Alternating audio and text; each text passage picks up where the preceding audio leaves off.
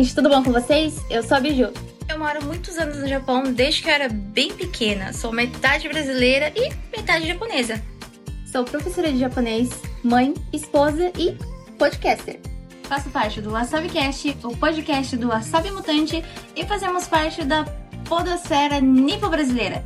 A Podosfera Nipo Brasileira é um coletivo de podcasts que são produzidos no Japão ou que tenham alguma relação e que têm participantes espalhados pelo mundo. O objetivo é espalhar a mídia podcast pela comunidade brasileira no Japão e pelo mundo e dar apoio aos pequenos produtores, compartilhando e absorvendo conhecimento com muita amizade, respeito e parceria. E aí, quer conhecer a gente? Acompanhe a hashtag PodNipoBR nas plataformas de podcast e nas mídias sociais. Siga o nosso perfil no Instagram, PodNipoBR, para conhecer todos os podcasts que fazem parte da Podocera Nipo Brasileira. Tchau! Olá pessoal, é um prazer estar aqui com vocês nesse evento podcast em Voz e Transformação. Eu sou Renato Montempo do Cast News e antes é um prazer estar aqui nesse evento que é fantástico, já é uma iniciativa fantástica, é o que a gente precisa hoje no mundo do podcast. E eu gostaria de convidá-los a conhecer né, o Cast News, né, para quem ainda não conhece, né, o Cast News é uma plataforma de notícias, né, uma parceria do Bicho Goiaba Podcasts com a Radiofobia Podcasts e Multimídia, e a gente está sempre trazendo aquela notícia fresquinha para você que está querendo se inteirar do que está acontecendo né, no universo de produção de podcast. Então visita lá, né, castnews.com.br. E olha lá, além das notícias que estão sendo postadas lá diariamente, a gente ainda tem o nosso podcast. Agora, sobre o podcast, eu vou deixar meu querido amigo Léo Lopes falar um pouco mais para vocês. Olá, bom dia. Você aí que está me acompanhando nesse evento podcast em voz e transformação. Desde já peço desculpas aqui pelo improviso, eu não estou no meu estúdio, mas eu não queria deixar de participar e atender o convite feito pelo meu, pelo meu amigo Carlinhos Vilaronga de estar aqui com vocês no dia de hoje. Eu sou Léo Lopes, criador da Radiofobia, Radiofobia Podcast Multimídia, também diretor de produção e apresentador do podcast do Cast News. Meu amigo Renato já deve ter falado para vocês a respeito do portal, da origem, e eu tô aqui para convidar você a ouvir o nosso podcast. Toda segunda-feira, pontualmente às 7 horas da manhã, em qualquer agregador de áudio, qualquer agregador de podcast, você encontra o Cast News disponível com o resumo das principais notícias do mercado de podcast tudo que aconteceu, na verdade não tudo, né? Porque tá impossível a gente acompanhar tudo que acontece nesse meio que cresce a cada dia. Mas a gente no Cash News monitora diariamente perfis de pessoas, de empresas, de grandes canais de comunicação para a gente tentar trazer para você todo dia tudo que acontece ou parte do que acontece nesse nosso mercado que com certeza está cada vez maior. Se você ouve podcast e principalmente produz podcast, saiba que o Cast News é feito com muito carinho para você. Você pode acompanhar também as notícias através do nosso canal público no Telegram, t.me barra castnews_br à medida que as notícias são publicadas no portal, você recebe ali, então você fica sabendo em primeira mão tudo que acontece no portal do Cash News. E aí, segunda-feira de manhã, 7 horas da manhã em ponto, tem o episódio do Cast News para você. Espalha a palavra, ajuda a gente a crescer, para a gente fazer com que cada vez mais pessoas se informem né, sobre quase tudo que está acontecendo na nossa mídia. Um abraço, obrigado pelo espaço, um excelente evento para todo mundo.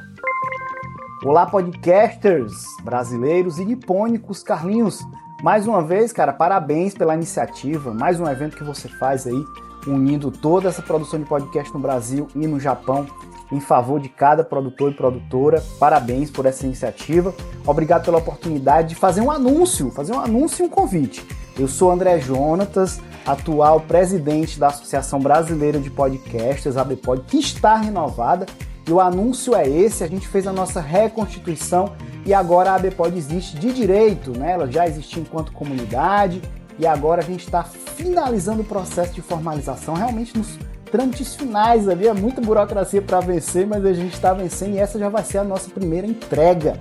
Então fique atento aí nas redes sociais da ABPOD que em breve a gente vai fazer alguns anúncios de reassociação, de novos associados e de benefícios e como você pode contribuir com toda a comunidade por meio da ABPOD. Um grande beijo, um excelente evento para todos vocês. Tchau, tchau. Fala galera, saudações digitais. Aqui é Eric Moreira, criador da comunidade Podcast Experience, que é uma comunidade voltada para fortalecer o ecossistema de podcasts aqui no Brasil. A gente tem conteúdo, eventos, encontros e aqui eu queria saudar meu amigo Carlinhos, que organizou esse evento internacional para falar de podcasts como o podcast pode impactar a vida dos produtores e como é uma forma leve de produzir conteúdo. Tô acompanhando aqui um evento, queria mandar um abraço para todos os organizadores e para todos os podcasters que estão assistindo aqui com a gente. Um abraço.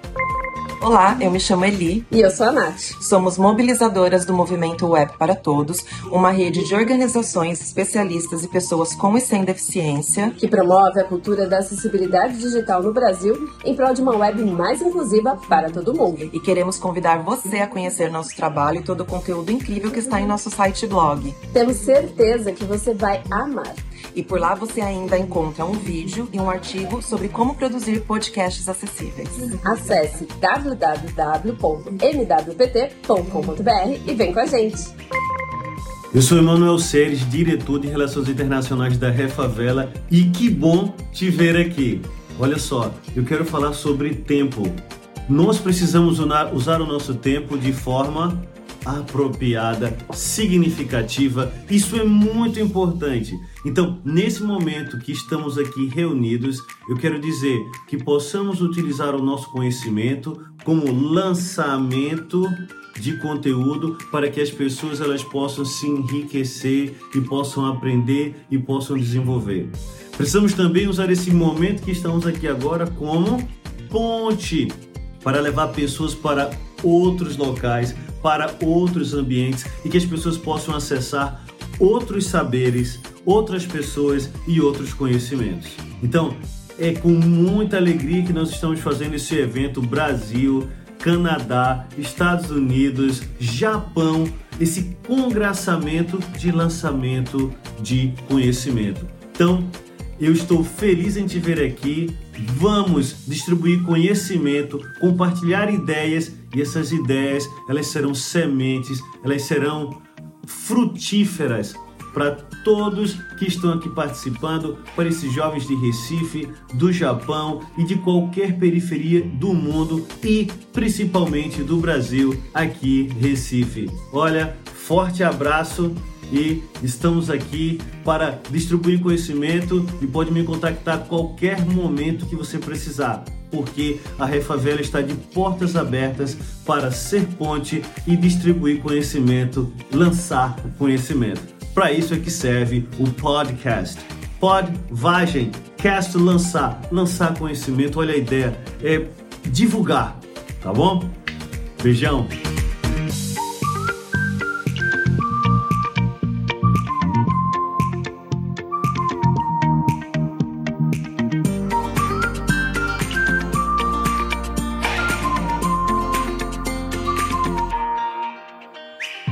Bem, agora ao vivo.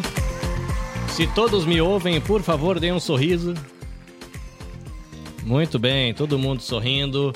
Boa noite, gente. Bom dia, boa tarde. Eu acho que madrugada, acho que não tem ninguém, né? Estados Unidos, Europa, boa tarde. Brasil, bom dia. Eu aqui no Japão falando boa noite. Bom, se você está chegando aqui e nunca me viu, prazer, eu sou Carlinhos Vilaronga, vivo no Japão há 20 anos, empreendedor com podcasts aqui na Terrinha do Sol Nascente. Para você, meu querido ouvinte, com deficiência visual ou baixa visão, eu sou um homem branco, magricela, barba, cabelo e bigode curtinho, raspado com máquina. Eu tenho olhos verdes, como se diz aqui no Japão, um nariz alto. Sim, no Japão a gente não tem nariz grande, né? Eu, com descendente de espanhol, tenho nariz alto. E eu tenho um óculos retangular de armação leve, fone de ouvido, microfone. Lá no fundinho, na parede branca, tem uma bateria eletrônica que é meu xodozinho. Estou aqui, reunido com um monte de gente legal nessa parceria entre a Nabecast e a Refavela Pernambuco para a gente falar um pouquinho sobre podcasting, voz e transformação. Será que essa mídia é só brincadeira de nerd? Será que essa mídia impacta e se impacta a vida de alguém? Será que é de maneira positiva, negativa, neutra, relativa, tanto faz? Enfim, a gente vai conversar um pouquinho hoje com os nossos queridos e queridas convidadas.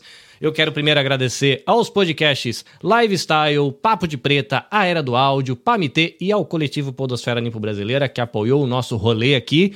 Estamos aqui felizinhos da vida. Então eu vou seguir a ordem que está aqui na minha telinha. Deixa eu colocar o Márcio Dornelas ali pro outro ladinho. Então ele vai primeiro. Márcio, boa noite ou boa tarde, imagino. Bom dia, Carlinhos. Muito bem, difícil. Errei. Bom, Errei. Bom dia, pessoal. É, já, já me apresento aqui? Aproveita, pode, pode, manda a linha. Então vamos lá. Bom, sou Márcio Dornelas, professor de matemática, homem branco, cabelo curtinho, é, um pouquinho acima do peso, não dá, deve dar para ver no vídeo aí, mas ligeiramente. Falando dos Estados Unidos, agora são 7h20 da manhã aqui, estão acordando cedo aí para esse nosso encontro. E. Poxa, agora é só um resumo, né? é, já já a gente se apresenta direitinho, tranquilo. Então tá bom, então vamos lá. Bom, deixa eu tirar aqui o comentário que ficou gigante. Patrícia Ramos, lá do podcast Pamitê, voluntária do Instituto Maria da Penha. Olá, bom dia. Você eu acerto? Seu microfone está fechado. Seu microfone está fechado. Opa, cheguei? Massa, muito bem. Bom dia, boa noite, boa tarde, ou em qualquer tempo que esse podcast ou que esse espectador vai assistir. É, eu sou Patrícia Ramos, eu faço parte do Instituto Maria da Penha, faço parte da equipe técnica do PAMITê. Eu sou uma mulher negra, com os cabelos crespos. Hoje eu tô com uma blusa de lã. Me parece que eu sou a única que tô com frio aqui, porque aqui em São Paulo tá muito frio. ah, tá, tá jóia. E, e, eu sou uma mulher com. Uma mulher preta, já falei, uma mulher preta. Eu gosto muito de classificar como mulher preta, viu, gente? Eu bato muito nessa tecla. E estou aqui para contribuir. Muito feliz de ter sido convidada por vocês para participar e só de gigante. Eu estou vendo aqui que só tem profissional de alta qualidade. Muito bem, lá de Minas, lá de Minas, Maristela Rosa, a minha sensei em comunicação, bem-vinda.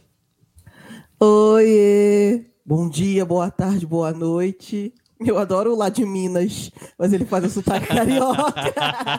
lá de Minas. Lá de Minas. O, o Márcio, ele, ele, ri ali, porque mexe com, com, com, com o coraçãozinho dele quando fala lá de Minas. Certeza. De Minas Gerais, eu sou Maristela Rosa, é, para me descrever, eu sou uma mulher negra, brown skin girl, então essa pele marrom. Eu tenho cabelo crespo, black power, 4C, que hoje está gigantesco, inclusive, graças a Deus.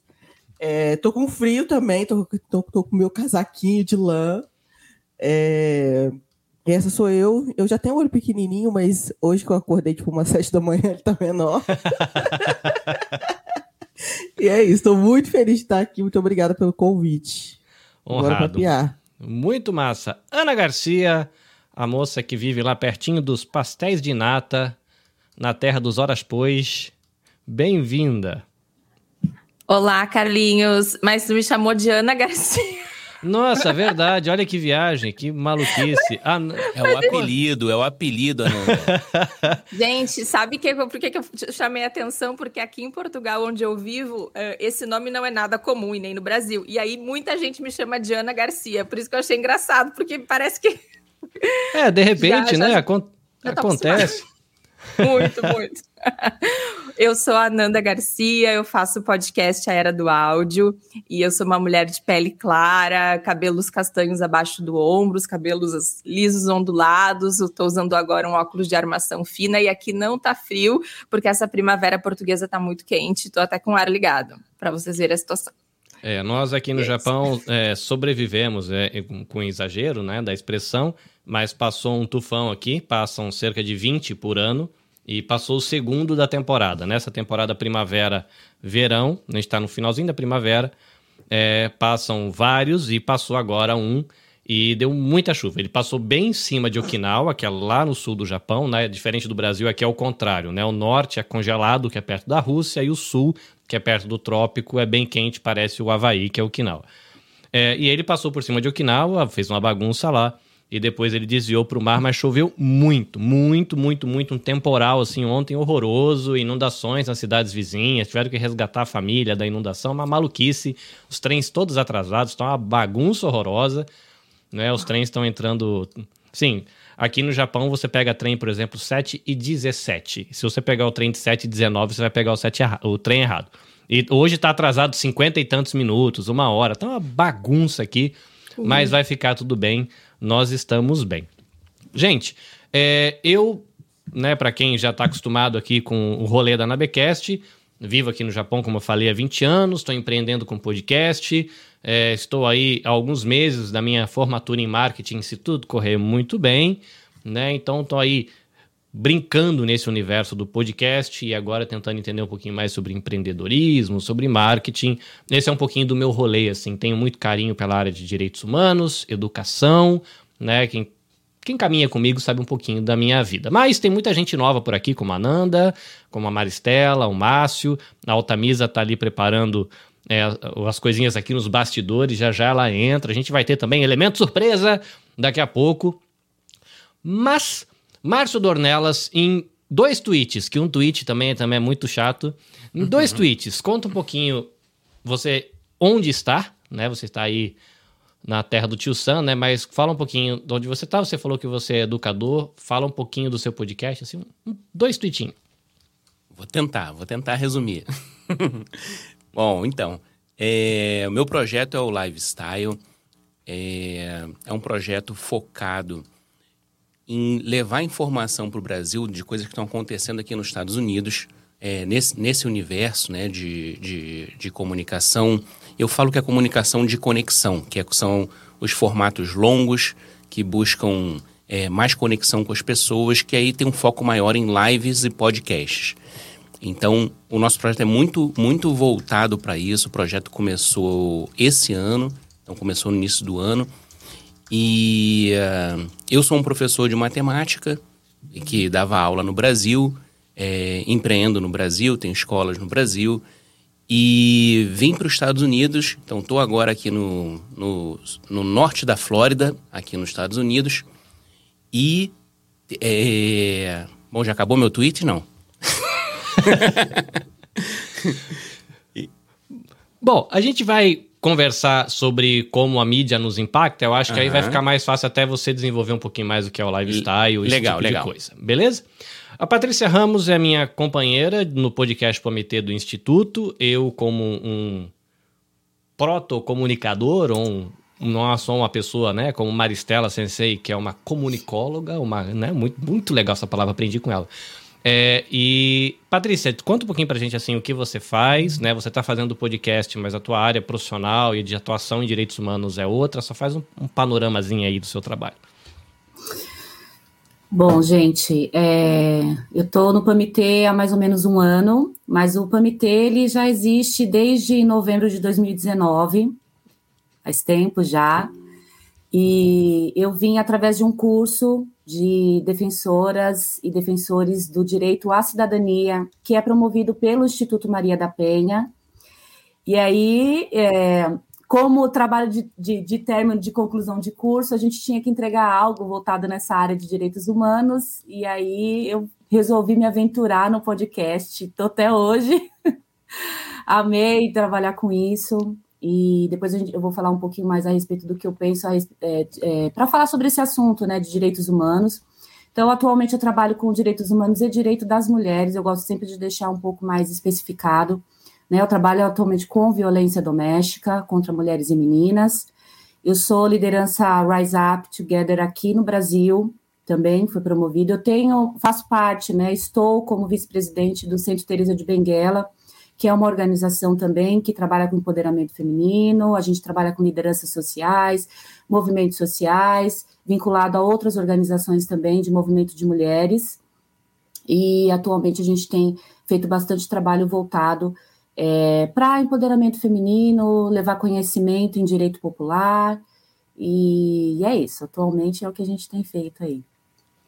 Maravilha. Maristela Rosa, a host do Papo de Preta, mas eu conheci ela, na verdade, inclusive por causa do Cast News, né? Que lá na abertura do, do, do vídeo teve, né, o Renato Tempo e o Léo Lopes falando do Cast News, tanto o blog quanto é, o meu Deus, o podcast, mas eu conheci ela por causa do, do curso Comunique-se Bem, sou um aluninho de Maristela Rosa, mas ela faz muito mais coisas. Maristela, por favor, panoramazinho do seu digníssimo trabalho. Então vamos lá, dois tweets, aqueles tweets que a gente não bota ponto, não bota vírgula para caber todos os caracteres. eu consegui falar tudo. Bom, eu sou Maristela Rosa, eu sou comunicóloga, né, jornalista, sou mestra em comunicação, eu sou uma apaixonada por comunicação, tanto no fazer comunicação, mas estudar comunicação também, entender o quanto essa disciplina é importante nas nossas vidas e na nossa construção social mesmo, assim. É, sou uma estudiosa de comunicação. Então, é, na internet eu tô, vai fazer uns oito anos, assim, é, profissionalmente, né? Então, o Papo de Preta, que é o meu principal projeto da vida, é, canal no YouTube, aí, enfim, vai para o Instagram e toda aquela coisa que a gente tem que fazer quando a gente é produtor de conteúdo. E aí, em podcasts, eu tenho Esquecidos no Churrasco, que eu tenho com mais quatro amigos para conversar, assim. Cara, esse nome e é aí... muito bom. desse nome, eu muito orgulho. E aí tenho a virada de página, que é o meu podcast sozinha para falar de quadrinhos, porque eu também sou colecionadora de quadrinhos. É, e o Comunique-se Bem é um curso de comunicação online, totalmente gratuito. A ideia é dividir mesmo é, conhecimentos em comunicação e trocar com as pessoas também sobre, enfim, a importância desse, dessa disciplina mesmo. E também sobre, quando eu falo disciplina, é disciplina de aula mesmo, de estudos e tudo mais. É, e também sobre conversar sobre construir conteúdo na internet, né? Sobre como cada vez mais as pessoas se sentem impelidas a produzir conteúdo por algum motivo, né? Ou porque querem divulgar seus trabalhos, ou porque têm coisas para falar, enfim. É, mas muitas vezes não sabem como, por onde começar, enfim. É um curso que tem um recorte de raça e de classe. Então a gente está falando com a classe trabalhadora e a gente está falando também muito com pessoas negras, quilombolas, enfim, quem está trabalhando em ONGs e tudo mais. Então, essas são algumas das coisas que eu faço aí na internet. Muito bem, aqui fica o meu momento é, aluno puxa-saco de sensei, mas não sei como cabe tanta coisa na cabeça dessa moça, que eu tô fazendo aula lá com ela no Comunique-se Bem. Você fala, meu Deus do céu, de onde tira tanta informação, pelo amor de Deus? Mas é muito massa. Tô, eu tô fazendo, viu, gente? Desde o comecinho, aluno Ai, fiel. muito obrigado. Fico muito feliz, muito e, mesmo. E tô indicando, fazendo propaganda, porque o trem é bom mesmo. É bem legal pra gente ter uma ideia desse universo. E ela aborda várias coisas, áudio, vídeo, podcast, vai ampliando, tá, tá muito legal as discussões. É, enfim, faz que vai valer a pena.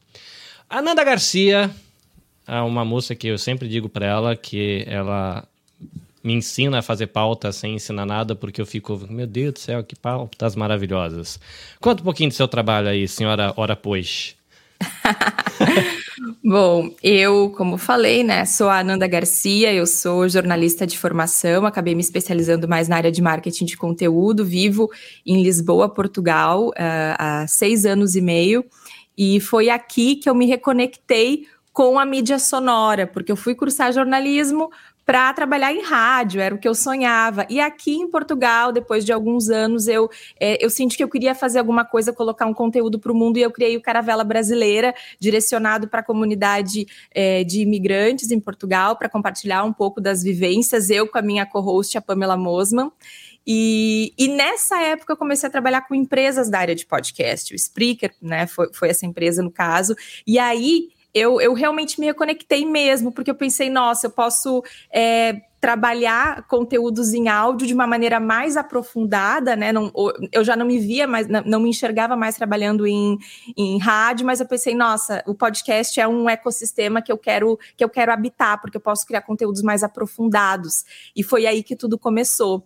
E desde uh, meados de 2021 eu comecei a produzir o meu segundo podcast, já com um entendimento um pouco melhor, já um pouco mais profissionalizado, menos ainda experimental, porque né, é um podcast independente, a gente pode fazer, pode experimentar, mas na era do áudio eu já tinha um objetivo, né? Que era trazer mais informação sobre o setor do áudio de palavra falada, né? Do conteúdo em áudio principalmente para o Brasil, mas também para Portugal e para outros países de língua portuguesa, né, que, que, que a era do áudio vem a, a alcançar e, e, e fa o faço com muito amor justamente por entender que existe uma diferença muito grande, né? Ele é um pouco polarizado entre o pequeníssimo criador e o, e o criador uh, que já é um influenciador digital com uma grande audiência, ou então os veículos de comunicação, né? Uh, então, tento trazer conhecimento sobre as profissões, as oportunidades de carreira, né? Que essa indústria pode nos trazer e os impactos que ela pode causar. E aliado a isso, aqui em Portugal, eu desde o início desse ano trabalho como, como consultora, como freelancer na área de, de marketing de conteúdo com foco em podcasts. É Muito isso. bem, eu tenho que te chamar para para você falar no você você também pode sobre isso, né? Falar sobre marketing de conteúdo vamos no universo sim, do podcast. Eu estava conversando com o Henning do Dropzilla. Inclusive, deixa eu deixar um alô aqui. Nós temos Santiago, que está no seu primeiro episódio do seu videocast lá em Tóquio. Bem-vindo. A gente tem o Reni do Dropzilla aqui. O Eric do podcast Experience está aqui com a gente. Temos também Joyce Nakamura do podcast Cotidianices. A gente tem a Rose. Olá, Rose. Temos o Will aqui do Press Start. Galera, bem-vindos. Espero que vocês aproveitem o conteúdo que vai ser muito bom. Patrícia, ela comentou um pouquinho de que enquanto ela estava lá fazendo o trabalho dela com o Instituto, surgiu a oportunidade dela ter contato com o podcast, acabou se tornando membra fixa do time, tá aí nessa temporada 2022-2023 com a gente. A Nanda acabou de falar que chegou em Portugal, se reconectou com áudio e começou a trabalhar.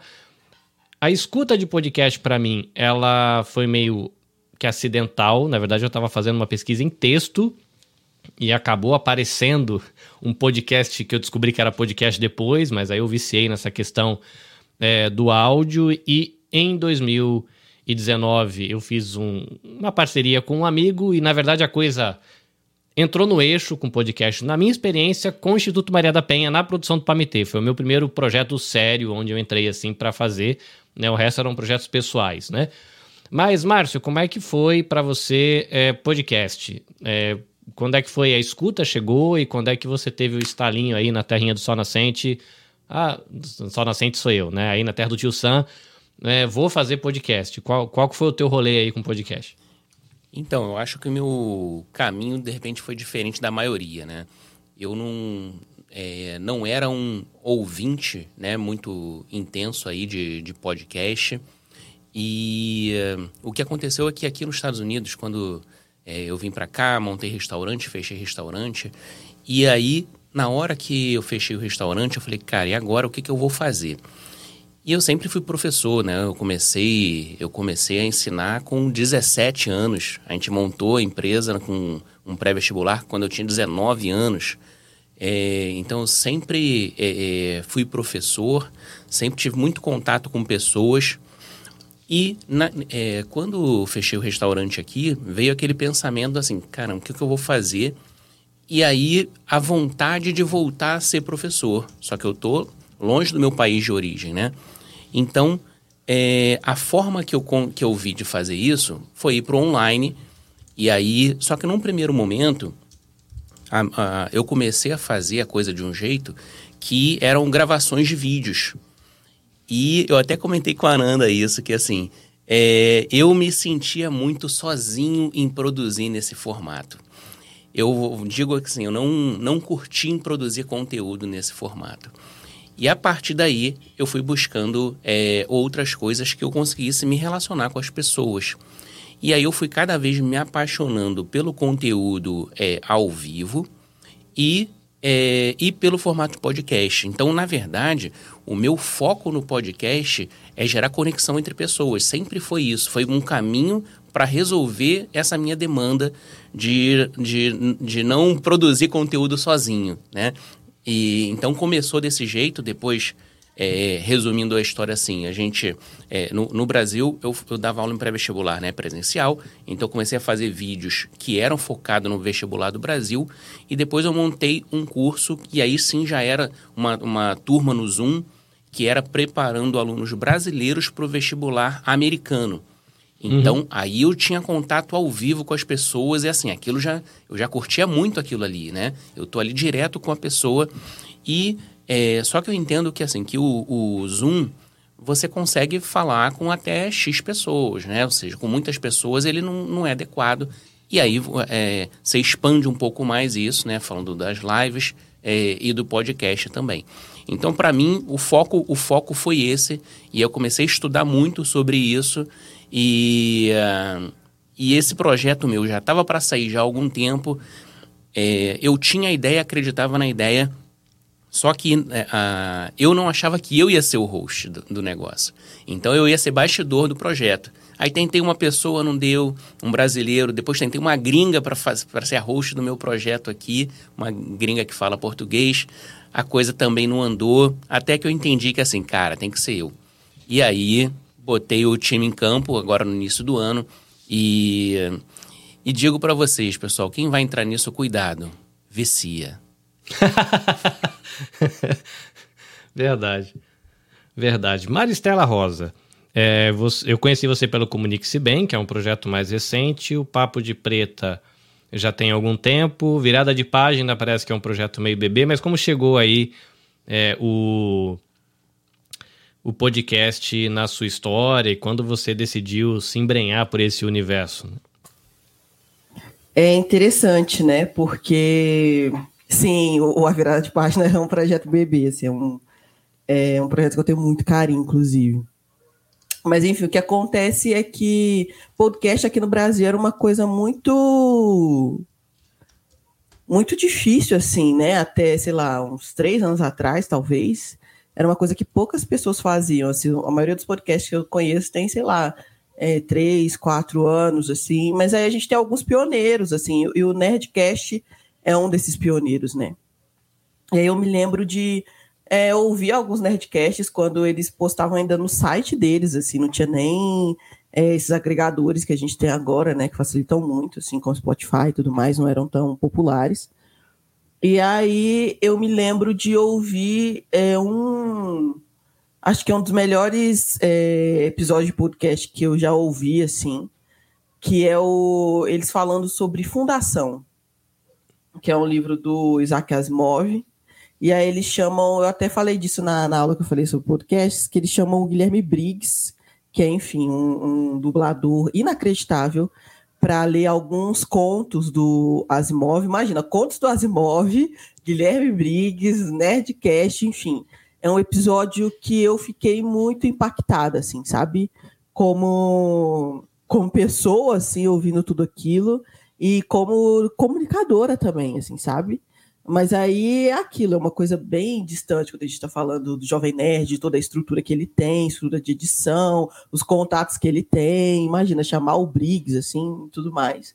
Mas aí foi uma coisa que ficou na, na minha cabeça, assim, né? Que, que poder aquilo tem, porque eu fiquei muito impactada com, com tudo aquilo mesmo, assim. E aí passou o tempo e tal, e aí eu ouvia eles bastante. E o Nerdcast, eles têm uma, uma, uma maneira de fazer que é de conversa, né? De várias pessoas e tal, assim. E para mim, é, podcast era isso, assim, sabe? Só funcionava assim, com conversa e tudo mais e tal. E aí, e aí eu falei, nossa, mas eu queria fazer uma coisa assim. E aí na pandemia isso ficou mais forte para mim, sabe? E aí eu fui convidada para fazer um, um, podcast, assim, como convidada. E aí eu vi que eles gravavam pelo Zoom e tal, e aí a galera com, com fone microfone, assim, tudo mais. E eu falei, poxa, se eles conseguem fazer desse jeito, eu acho que eu consigo fazer, né? Porque para mim, podcast era sempre muito atrelado a uma estrutura muito grande que eu não tinha, né? E aí, quando eu vi a galera fazendo o canal de uma maneira, um, gravando online, eu falei, putz, talvez eu consiga fazer também. Foi aí que nasceu Esquecidos no Churrasco, que eu fui convidando uma galera que eu conhecia, assim, da internet. E aí a gente se juntou. E aí, enfim. Cara, é... perdão, não quero interromper a sua linha de raciocínio, mas. Diga. Cara, o impacto emocional que esse nome causa na minha cabeça passa toda uma história. Eu fico tentando imaginar o que é um grupo de pessoas esquecida no churrasco. No churrasco. Cara, é. Perdão, é que eu não consigo me conter com o nome do seu projeto. Pois é, é e aí a gente, e a gente tinha essa ideia justamente por não se tratar de pessoas famosas nem conhecidas na internet, né? E aí a nossa ideia foi essa, a gente tinha esquecido no churrasco bom, e tal. Bom. E aí a gente, porque são todos produtores de conteúdo na internet de alguma maneira, né? E aí é, é, um podcast que eu me divirto muito, a gente se diverte muito fazendo, infelizmente. Como são cinco pessoas, cada uma em um lugar do país, a, a Patrícia mora fora do Brasil ainda. Então, para a gente ficou um pouco mais difícil hoje. Assim, a gente começou na pandemia, então estava todo mundo em casa.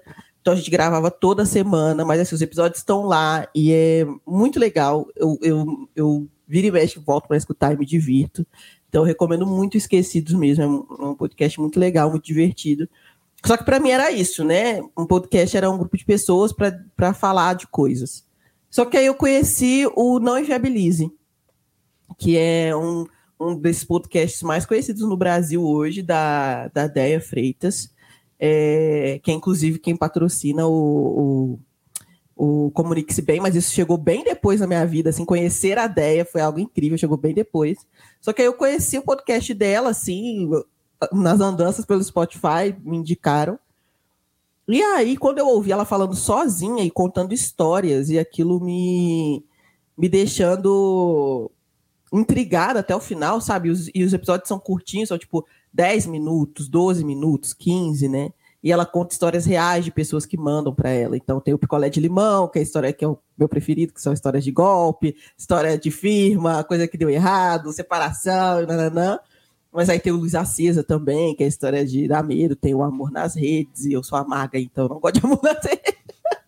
Mas enfim, e aí tem vários, e aí isso me falei, nossa, que legal. E aí fazendo terapia, gente, olha a volta que eu tô dando. Mas é isso. Mas aí, aí fazendo terapia, minha terapeuta falou assim: ah, mas você devia fazer alguma coisa por você, né? E tal. E aí, como eu sou apaixonada por quadrinhos, é, eu resolvi que eu queria falar de quadrinhos, que eu queria um lugar para me comunicar para falar de quadrinhos, eu e os quadrinhos. E aí, onde eu achei foi o podcast também. E aí, é, lá eu, eu normalmente pego um tema e falo de dois quadrinhos que são importantes para mim, assim. E aí o podcast tem essa coisa muito legal que é a proximidade com as pessoas, né? A gente vai falar mais disso depois, mas enfim, é isso. É, é você, é as suas ideias dividindo com as pessoas. Então, é uma, é uma, são experiências muito legais. Fazer com outras pessoas, conversando, e fazer sozinha também, sabe? Então, enfim, essa é a minha andança por podcasts. E hoje eu ouço um monte de coisa, assim. Hoje eu tenho várias outras referências de podcast, sabe? Isso é muito legal. É, o podcast, inclusive, me levou para o audiolivro. Estou indo por um outro caminho agora. Né? Uhum. Né? Eu não era consumidor de conteúdo no YouTube, porque eu não gosto muito de ficar parado com vídeo, eu gosto de fazer me mexendo. Uhum. É, mas aí eu assinei o YouTube Premium para cortar as propagandas e colocar no áudio. Aí eu fui, é, tipo, eu dei uma baixada no nível do, do consumo de podcast para consumir áudio. Uhum. Percebi que o meu, o meu curto consumir áudio. Aí eu fui pro. tô dividido entre audiobook, ao, algum poucos conteúdos no YouTube, como o Comunique-se Bem é o que eu consumo, e é, os audiolivros. É, Passando um oi aqui, falando japonês, o Lulu lá do MagelaCast, beijo meu querido, falou com Nichiwa.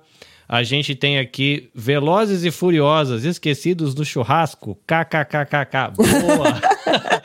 a Joyce está dizendo também que ama ou não inviabilize. Ramos da Ciência, beijo querido professor. Em breve a gente vai fazer alguma coisa junto, hein meu querido? Gente, é, eu vou conversar aqui com a Patrícia um tiquinho, porque ela é a única que não iniciou um processo de produção, né? Ela, ela entrou num barquinho que já estava caminhando e eu queria ouvir a experiência dela, que é um pouquinho diferente da gente. E como é que foi isso para você, Patrícia? Como é que é o impacto, se é que tem algum impacto, da, dessa experiência do podcast em você? Não sei se você também é ouvinte, mas como produtora né, como co-host, aí, qual está sendo, né, depois de alguns meses aí de Pamitê, o impacto dessa mídia na sua história? Para mim tem sido maravilhoso, assim, né? Eu já tinha é, intenção, tinha alguns projetos, eu tenho alguns projetos aí que tá meio engavetado, né? Eu tenho, eu estava começando a produzir um canal no YouTube chamado Mãe de Cinco, porque sim, eu sou mãe de cinco, cinco filhos. Eu tenho dois, tô ficando e... doido já. É, e eu queria muito produzir conteúdo é, para mães, né? E para contar experiências do dia a dia, cheguei a fazer duas entrevistas com mães, né? E a minha intenção era produzir um livro, na verdade, eu queria contar histórias de mães e aí depois fazer um compilado, produzir um livro e, e, trazer essas histórias, né? Então, eu sempre tive muita proximidade com essa questão da comunicação, né? As pessoas sempre falaram que eu me comunicava bem e tal, e, e aí eu, eu dei início a esse projeto, mas aí fui engolida aí por, por outros projetos também, muito voltado da minha área, e acabei meio que engavetando um pouco esse, esse projeto do Mãe de Cinco. É, o podcast, para mim, ele tem sido é, muito transformador, porque eu tenho uma dificuldade muito grande, por exemplo, e eu acho que todo mundo se depara com isso na questão da violência doméstica, que as grandes mídias e a comunicação só trata depois que tudo já aconteceu, é, o assunto é sempre, sempre, muito pautado a partir já da tragédia, a partir de números, a partir de, é, de pesquisas daquilo que já aconteceu né? Então, podcast, a gente vê muito pouco a mídia tratar na, na, nas questões de prevenção, pouquíssimo. Eu vejo pouquíssimas pessoas falando sobre isso, abrindo o espaço de fato, né? Por exemplo, na, nas mídias televisivas, para falar sobre prevenção de violência. Você já fica sabendo sempre, é, sempre quando a tragédia já está posta, né? Quando o assunto já está tá colocado. Então, o podcast ele veio trazer, eu acho que essa nova é, configuração de informação né, essa democratização da informação a respeito de direitos humanos, né, porque a gente traz assuntos rápidos, né, a gente fala de uma forma muito simples, hum. eu acho que a gente fala de uma forma que alcança todos os públicos, e, e, e, a gente leva uma, uma, uma, coisa que ainda é muito difícil para o nosso país em questão de políticas públicas, que é falar sobre a prevenção né, na, nas questões de direitos humanos e, na, eh, sobretudo, no meu caso, sobre violência doméstica contra mulheres e meninas, né? Então, falar, falar isso de forma leve, mas não menos importante, né? Falar sobre abuso, sobre assédio, sobre estupros e, e tudo isso, é, que as pessoas parem ali 10, 15 minutos, meia hora para ouvir, para mim é de, de, extrema importância que esse assunto seja falado e que seja é, alcançado em casa, né? Como às vezes você fala, né? Você está aí lavando a sua louça, você está no seu carro ouvindo tudo, então é aquele, é aquele assunto rápido, importante e que você não vê em lugar nenhum, porque a mídia já trata isso de uma maneira muito banalizada até, né? A gente passa o dia inteiro, se você ligar a televisão, o dia inteiro ouvindo é, casos né, de feminicídios e de, de, né, de assédios, de estupros e disso e aquilo, aquilo outro, já né, como se estivesse contando uma história, e na verdade a gente precisa fazer um investimento muito alto na questão da prevenção. Então, para mim, assim, eu entrei, entendi a importância de levar esse conhecimento e de fazer aquilo que eu mais valorizo, que é a prevenção, né? Eu não quero cuidar, eu não quero falar mais sobre violência, né? Eu não quero mais cuidar de pessoas a vida inteira ali que vão sofrer é, é, abusos, e, e, e, a gente, isso é um cuidado que não tem fim, né? Isso é um cuidado que a pessoa te, precisa ser ali acolhida a vida inteira, precisa de uma rede de apoio a vida inteira por, por violências que ela sofreu também a vida inteira. Então, falar sobre prevenção para mim tem sido a minha, a minha vida, assim, tem sido muito impactante para mim e para outras pessoas também. É, eu quando eu comecei a fazer o Pamitê, eu acabei criando uma frase na minha cabeça só, né? De vez em quando eu falo lá no podcast que quando a gente fala de violência doméstica contra a mulher, um podcast pode salvar uma vida. Eu acredito é. mesmo, né, no projeto, no que a gente tem feito. É, eu acho que é sucesso. A Maristela, Maristela não, a Mari Kawabata, confundi aqui as duas. A Mari Kawabata, que já fez parte da equipe do Donas Cast, é, ela está dizendo aqui, sim, estou lavando a louça. E deu risada aqui, que está lavando a louça enquanto ouve a live. Na minha, na minha experiência como imigrante, é, eu acredito que a mídia podcast ela teve alguns impactos, né? Eu sou falador desde sempre, então falar não é um problema para mim. É, falar em público não, nunca foi um problema para mim, assim, de ah, eu aprendi, né? Tem gente que trabalha com, né, com a vergonha, com. Eu uhum. melhorei, né? Menos vício de linguagem, raciocínio, aprender a prestar mais atenção no que os outros estão falando. Mas para mim não foi o ponto. Eu acredito que o que impactou mais é, a minha experiência foi a questão de um resgate de, de valor próprio, talvez dizer assim. Não era bem é, essa palavra que eu queria colocar, mas a ideia de que depois que eu passei dos 40, né, eu vim para o Japão com algumas ideias do que eu queria fazer. Passei aqui, né, imigrante, um tempão. E falei, Ih, caramba, agora já foi, né? Já passou o time, já passei dos 40, agora me ralei. Né? E aí foi um, um resgate de autoestima é, o processo do podcast, em perceber que eu tenho habilidades que eu podia desenvolver de novo. É, eu tô depois dos 40, com, vou cair entre 44 e 45 anos, eu vou é, concluir o sonho, né? O meu sonho de ser um, um, uma pessoa com formação universitária, coisa que não aconteceu até os 40, eu fiquei mal com isso. Acabei desenvolvendo habilidade, por exemplo, né, de fazer a arte que está aqui. Eu aprendi a fazer, ligar equipamento, editar um vídeo, ainda que de maneira simples, um áudio.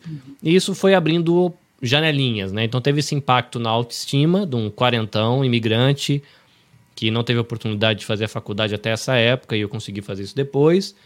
E eh, networking, né? Eu tô aqui com duas jornalistas, um profissional dos Estados Unidos, é, é muita gente que eu conheço hoje, é, muitas amizades, muitos parceiros para projeto. Né? A gente viu no começo a galera do Cast News, Podcast Experience, contatos. Né? A gente vai tendo contato, aprendendo com essa galera. Então, eu fico muito feliz com esse impacto. Foi para mim isso, né? Resgate de autoestima, uma oportunidade profissional com habilidades que eu comecei a descobrir e conhecer um monte de gente legal esparramada por aí. Márcio Dornelas o homem que sonhou em ter um restaurante e as águas da vida levaram o restaurante embora. Diz aí, meu querido, qual tem sido, se é que tem sido, o impacto do podcast na tua história? Como é que você vê esse rolê todo aí na tua vida? Imigrante nos States. Não, você falou um negócio interessante, que assim, quando, quando eu comecei, eu não tinha... Eu já, eu já tinha algumas ideias de, de coisas que, assim, que, que o podcast agrega, né? Mas uma coisa que me surpreendeu demais foi a questão do networking. Para mim, assim, eu digo que hoje eu não conheço uma ferramenta melhor para networking que um podcast. Então, é, foi foi assim, foi muito, muito acima da minha expectativa. É, você pensar assim, você entra num nicho, faz um podcast sobre aquilo e em pouco tempo você tem acesso a referências do seu nicho que é, você pensa assim, pô, não, pô, quando que eu vou conseguir ter uma hora de atenção daquele cara que é referência daquele nicho para mim? Cara, o podcast ele possibilita isso de uma forma que assim, que me surpreendeu demais. Então, eu tenho agora, nesse momento, eu tô com 18 episódios. Então, é início de jornada. E assim, sabe, pessoas que eu já tive acesso até agora, assim, que se me falasse isso no, no episódio 1, eu ia falar, não, não é possível que eu vou, vou, que eu vou receber um sim dessa pessoa e vou conseguir falar com ela aqui por uma hora. E até, e até para é, é, o pessoal entender, assim, é, não é só o, o ter acesso. Então, mesmo pessoa que de repente, de repente você tem acesso, consegue falar, pessoa que você já tem acesso normalmente, mas quando entra num podcast, né, nesse aqui, que é um podcast com convidado, nesse formato assim, você tem uma hora da pessoa só para você. Às vezes você tem pessoa que mora do seu lado e você não consegue ter uma hora para debater um assunto com ela desse jeito. Então, cara, isso é, é fantástico demais. Então, é, isso, isso é, uma, é uma das coisas assim que é, me chamou muita, muita atenção. E já tocando num ponto também que Carlinhos colocou, eu acho que foi no episódio com ele mesmo que a gente acabou falando disso que eu me dei conta, né? Que de outra coisa que é, que eu não esperava com o podcast, que é, é melhorar a mim mesmo. Então esse crescimento pessoal. Então você pensa, pensa, não, vou montar um podcast, vou falar sobre isso, o, sei lá, vou ter o, no meu nicho, eu vou, vou, sei lá, vou, vou ganhando autoridade, vou sendo mais relevante. Agora, o crescimento pessoal, às vezes, está muita, muita, muito fora do radar de muitas pessoas e acho que estava fora do meu radar. E, e eu sempre fui um cara muito fechado, muito na minha, eu não sou um cara de falar muito.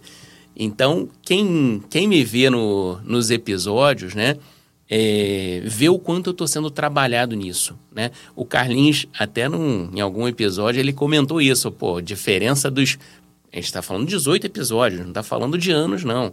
Em poucos episódios, o quanto é, eu já me melhorei. Eu já, eu já consigo...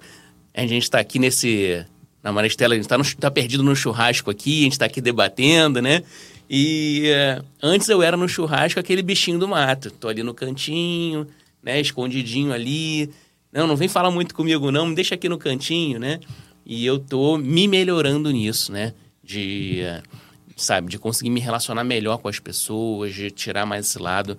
Então, é, além de tudo que o podcast vem trazendo é, como, como projeto, né? Como negócio e tal, é, essa questão pessoal é, também me surpreendeu muito. É, eu, eu fiz aquele elogio, né, para você numa das lives, não lembro qual, mas é perceptível, assim, como você desenvolveu a habilidade de escuta, de perguntas inteligentes, de ficar é, conectado com o que a pessoa está falando. É, você desenvolveu uma habilidade que eu tenho muita dificuldade, que é a habilidade de ficar calado. Né, que eu percebo tô aprendendo, que você, tô aprendendo você criou um, um, um, um, Você tem um jogo de cintura, isso é muito bom, é uma dificuldade minha, né? Eu, particularmente, é, quando eu fico empolgado com o assunto, eu quero falar, mas não é nem desrespeito para a pessoa, é empolgação uhum. mesmo. A Nanda Garcia, eu já faço elogios para ela em outra área. Amo as pautas dela. E às vezes eu me pergunto como é que ela consegue as pessoas que ela consegue, entendeu? E aí eu fico curioso, Ananda, como é que é o seu o impacto? Eu imagino que profissionalmente foi legal, porque você gosta da área do áudio e ela conversa com os bambambam bam, bam lá dos, das empresas grandes. É, é, legal. Como é que tem sido para você essa experiência, do impacto que essa mídia trouxe na tua história? E que eu gostei muito do que o Márcio falou, né? Inclusive, toda essa ideia de falar podcast em voz e transformação. É, para mim, esse evento aqui, né, um evento internacional com um monte de gente boa, mas é para falar desse impacto social mesmo, né? De quanto isso está mudando a gente como ser humano. Né? Eu tenho a galera aqui, a Mari, tá a Joyce, o pessoal elogiando o trabalho que a gente está fazendo. Eu imagino que isso está tocando a vida deles de uma maneira a voz, causando transformação e, sei lá, né? Eu quero entrar inclusive nisso, né? Fico imaginando assim, né? A Maristela tem lá o Comunique-se Bem com recorte para falar com pessoas negras e quilombolas. Cara, quando ela fala com o ouvinte dela, qual será que é o impacto que a voz da Maristela tem na vida daquela comunidade? Não só do ouvinte, porque aquele ouvinte vai comentar aquele negócio lá no churrasco, vai comentar na hora do banho com a criança, vai comentar na hora de juntar no quintal, mas enfim. E aí, Ananda, como é que tem sido para você essa experiência? Imigrante na Europa. Como justamente como produtora, eu lembro lá atrás, quando eu e a Pamela fazíamos o Caravela Brasileira, direcionado para quem já morava em Portugal, para quem né, tinha essa vontade de migrar, era uma época que Portugal estava muito em alta. Fazer esse podcast, que era às vezes só nós duas e às vezes com entrevistados, nos mostrou é, tanto, né, nos, nos, trouxe tanto crescimentos técnicos, habilidades, né, para fazer podcast, quanto conhecimentos acerca desse tema das comunidades migrantes, porque nós percebemos algo que hoje eu vejo que é óbvio, mas naquela época a gente estava né, num, numa bolha de ignorância, que existem diferentes comunidades migrantes que vêm para Portugal, que existem as pessoas que vêm para fazer mestrado, que vêm com uma superestrutura, e tem gente que vem para tentar a vida, que vem sem uma, uma infraestrutura, com uma mão na frente e outra atrás, que a minha vivência aqui em Portugal, como uma mulher branca imigrante, é muito diferente de uma mulher negra que vive aqui em Portugal e que vem como imigrante brasileira, né? Então, é, fazer o podcast nos trouxe elucidações muito grandes sobre as comunidades migrantes. E foi. E aí, justamente, eu pensei, nossa. É, tipo, o podcast, para quem que a gente está falando, né? isso, isso foi uma, uma coisa muito importante, uma descoberta que a gente teve que hoje é uma coisa óbvia, né? Mas naquela época, no processo de fazer podcast, isso ficou muito claro, né? Como as experiências eram diferentes. É, já na era do áudio, que ele é focado em entrevistas, eu vejo que eu consigo.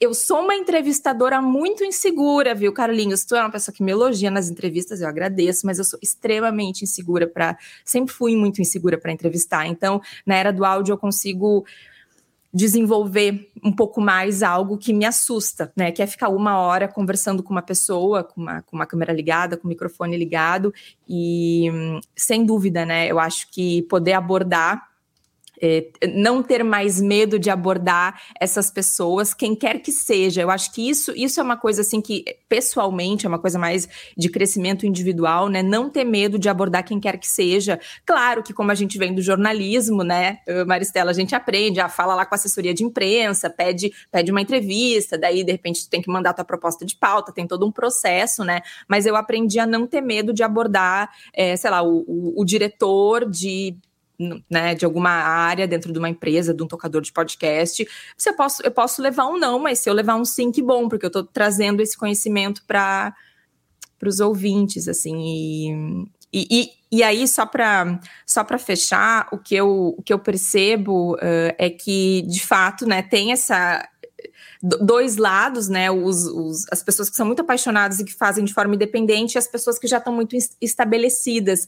E como eu coloco a pessoa que está aqui, aqui, né? Eu acho que a gente ainda vai falar um pouco mais, né, sobre os nossos objetivos com o podcast, mas eu acho que, de, de modo geral, é é muito isso que eu, que eu sinto, assim, eu quero levar esse conhecimento para as pessoas que não fazem ideia, porque no momento que a gente faz alguém que está aqui chegar aqui, essa pessoa também traz as suas histórias e mais representatividade, né, para o setor, assim. É, é, é, meio que isso. É, acho que esse aqui é o meu, o meu gás, assim, sabe, que, que me move. Eu tô tentando lembrar uma palavra que, que a gente conversou, conversou, né, como se quando na aula eu tivesse, eu fico falando sozinho na minha cabeça com a Maristela, né? Mas na aula ela trouxe uma palavra que não é metalinguagem, é, eu não vou lembrar qual é a palavra. Inclusive, ela indicou um canal é, que eu estava ouvindo uma live inteira hoje do canal, não vou lembrar, mas enfim.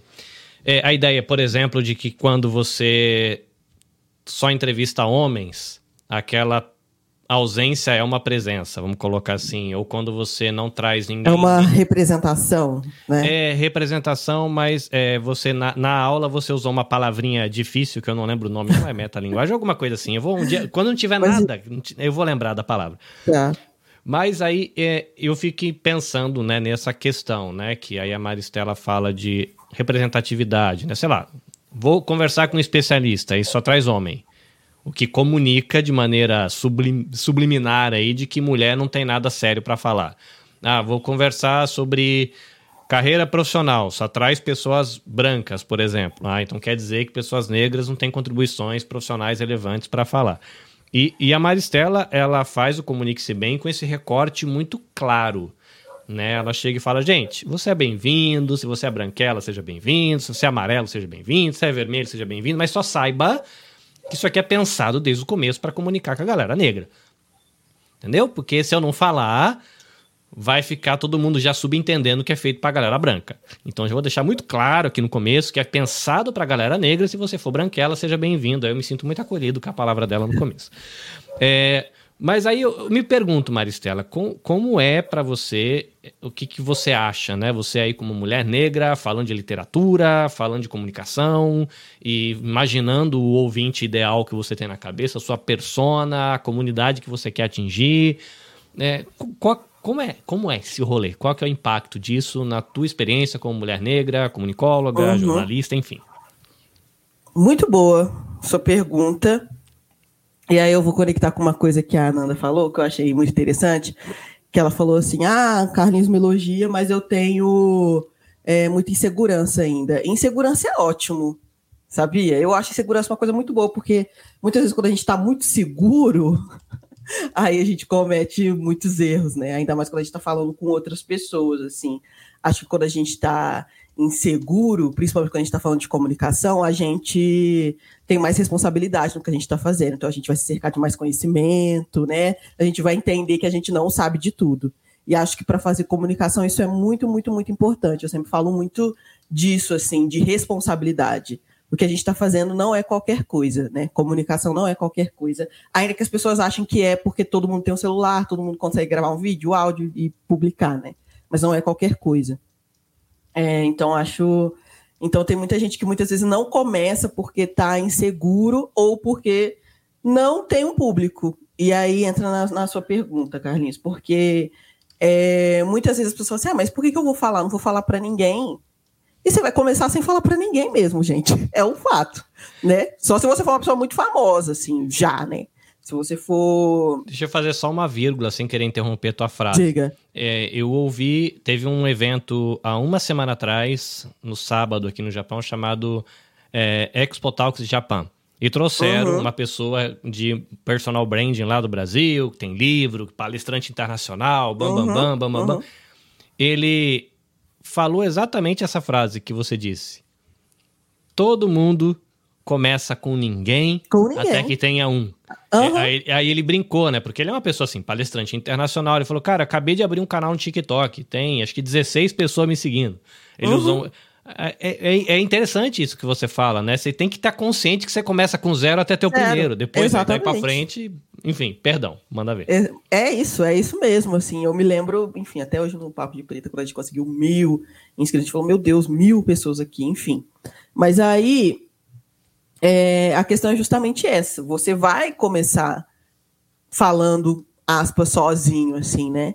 E aí as pessoas me perguntam muito sobre isso, assim, porque o Papo de Preta, que vai fazer oito anos, a gente sempre tratou, tratou muito de questões raciais, é, questões de sociedade, autoestima negra e tudo mais. E as pessoas sempre falam, perguntam sobre isso, assim, né? Sobre esse público. Como chegar nesse público, ou como chegar nas pessoas que precisam ouvir sobre questões raciais, como transformar a cabeça das pessoas e como você pensa nessa audiência. E aí o que eu sempre digo, e para mim isso vale para o vídeo e para o áudio, Papo de Preta começou como um canal no YouTube, né? Ele se mantém como audiovisual, assim. É, mas aí as coisas que eu faço em áudio também é que eu não eu não tenho a pretensão de que eu sozinha vou chegar nas pessoas.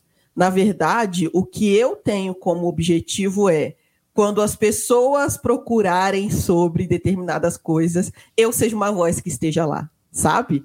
E aí é muito sobre isso, assim, é sobre, bom, eu quero, eu quero procurar sobre quadrinhos. Quem tá falando sobre quadrinhos? Normalmente a gente tem uma ideia do nerd, branco, não sei o quê, literatura, né? E aí tem a Maristela lá falando também sobre, com a sua visão, com as suas experiências. E aí, quando as pessoas procurarem sobre questões raciais, tem também a minha visão, tudo que eu estudei quem eu sou também para estar lá, sabe?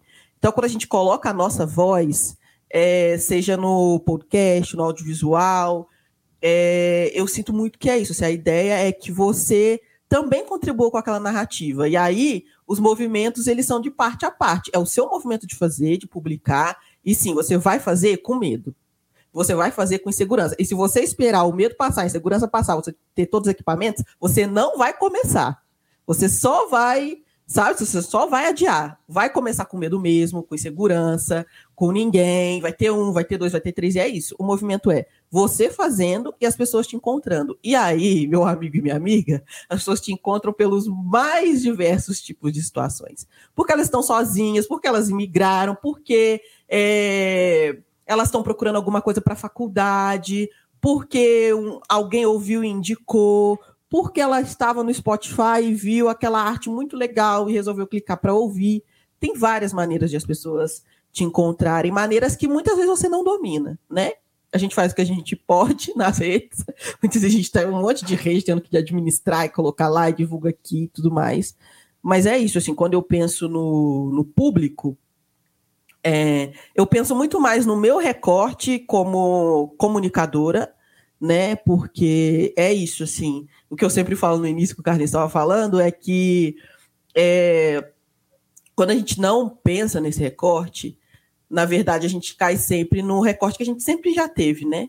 Então, muitas vezes, sempre que. Eu não sei se vocês já fizeram alguns cursos de desses sobre criação de conteúdo e tudo mais, sempre cai no lugar assim, ah, porque a iluminação tal, porque aí o roteirista, não sei, aí você fala, mas meu amor, a ilumina, minha iluminação é a luz do sol e o roteirista sou eu, o editor sou eu, e quem faz sou eu. Então, assim, às vezes as pessoas elas não têm a, a dimensão do que é ser você começando, sabe?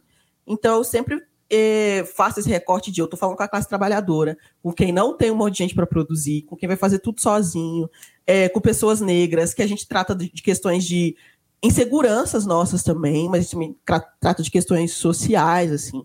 Então, eu sempre faço esse recorte para que o conteúdo seja direcionado para que essas pessoas vejam fazer sentido para elas, né? Porque muitas vezes a gente vê coisas que não fazem sentido para a gente. Mas aí, quem vai encontrar, como as pessoas vão encontrar, é de parte a parte. É uma parte da gente fazendo, produzindo, e outra parte das pessoas chegando e encontrando a gente, sabe? É, eu vou, eu vou fazer, deixar duas perguntas provocativas aqui. A Ananda soltou uma ideia aqui pra gente de que algo como onde a gente quer chegar com esse rolê todo, né? Eu acho muito legal. É, e eu me pergunto se, se nessa jornada, e inclusive, né, eu quando eu conversei com a Altamisa, ela tá aqui nos bastidores, já já eu chamo ela, a gente tem o um elemento surpresa, tchararará, tribo TDH na área, quem sabe quem é a, a host do Tribo TDH, coloca nos comentários aí que a gente tem surpresinha, não foi anunciado porque era surprise. Mas a gente conversou com a Altamisa, né, e ela vai poder falar um pouquinho mais da experiência dela com a CUFA, o que que ela vê lá no Refavela, já, já a gente chama ela, mas de, de a gente conversar, de conversar, de fazer com esse trem aqui, ó né? De usar é, recursos, às vezes você não tem nem fone de ouvido, de fazer aqui mesmo, de produzir, daqui você colocar música, daqui você fazer a arte para colocar é, no Instagram, e daqui você fazer teu videozinho. E hoje é possível, né? Você pode ter um Android simples e ele vai rodar um editorzinho de vídeo, vai conseguir subir a plataforma de podcast, você vai conseguir gravar né? Provavelmente o microfone dos Beatles não era melhor do que o microfone que a gente tem no smartphone daqui agora, né? O, o computador que mandou a galera para a Lua provavelmente não tinha o processamento que tem um Android de entrada. Então a gente consegue fazer muita coisa massa. Mas aí eu vou já passar pela Maristela, a gente vai a Nanda, depois Patrícia, Márcio. Nesse processo, que a gente falou um pouquinho de quanto isso impacta positivamente a gente, você vê, ou vocês veem, lugares onde a gente deveria ter cautela ou pontos de cuidado? Por exemplo, eu pessoalmente tô tendo que lidar com a ansiedade. Tá? Eu já fiz tratamento com remedinho para conseguir acalmar o coração, né? Já fiz terapia. Na terapia eu descobri, depois refletindo e mastigando o que eu vivi naquele processo de terapia, que para mim podcast está muito conectado à dor. Ah, por que, que você faz podcast? Eu faço porque dói. Mas como assim, Carlinhos? Olha, eu sou um cara que nasceu em Salvador, na Bahia. Totalmente cara de baiano, né? Aquele mo... Para mim é sempre foi muito esquisito olhar para minha cara no espelho e enxergar Salvador, Bahia. Só que eu saí com a minha família do Nordeste e fui para São Paulo. Tem um porquê uma família sai do Nordeste e vai para São Paulo. Né? Então eu sou aquele baiano Nutella, meio frajuto, que não fala sotaque, não tem cara de baiano. É, aí, como muitas famílias brasileiras, tem história de divórcio, de segundo casamento, né? para que eu tivesse nascido. Então, esses tem conflitos que entram por ali. Depois, um pai que viveu uma doença grave, como muitas famílias tiveram. Meu pai morreu de câncer quando eu tinha menos de 10 anos. Tem membros da família que enfrentam problema com depressão, bipolaridade, Alzheimer, Parkinson, você vê essas coisas, aí para mim podcast é isso. Por isso que eu trato de direitos humanos, trato de saúde, de bem-estar. E hoje, por exemplo, essa pressão de estar nas redes sociais, que não é só fazer podcast, tem que dizer para os outros que você tem podcast, tem que anunciar, tem que botar videozinho. Eu só queria fazer podcast, agora tem que fazer arte, tem que fazer stories, tem que fazer reels, tem que fazer live, tem que fazer não sei o quê. E vai me dando uma agonia danada, porque eu sou um cara todo acelerado, né, um forte candidato a membro da tribo TDAH, e, e eu fico agoniado. Então, para mim, esse é um ponto de cuidado. A, quantas redes sociais será que eu precisaria ter? Quanto eu precisaria postar? Ai, meu Deus, que agonia. Não sei, esse é um ponto de cuidado para mim, que eu acho que quem for começar, na minha opinião, esse seria um, um lugar de cuidado. E para você, Maristela, né? Você tem um olhar como comunicóloga muito mais amplo em outras áreas. Para você, quais seriam esses lugarzinhos que a gente deveria colocar o pé com calma? Depois eu vou passar a palavra para Nanda, para Patrícia, na opinião dela, se ela acha que tem alguma coisa nesse sentido. A gente termina lá no março. Você falou coisas muito é, interessantes, assim. É, eu falei em uma aula no Comunique-se Bem, e eu convido todos que estão aqui a ir lá no Comunique-se Bem, que é um projeto que eu tenho feito com muito, muito carinho mesmo. A ficar um ano lá falando de comunicação. É, eu falei lá sobre uma das aulas que eu considero uma das mais importantes, que é sobre todo post que a gente faz é uma história, ou deveria ser uma história.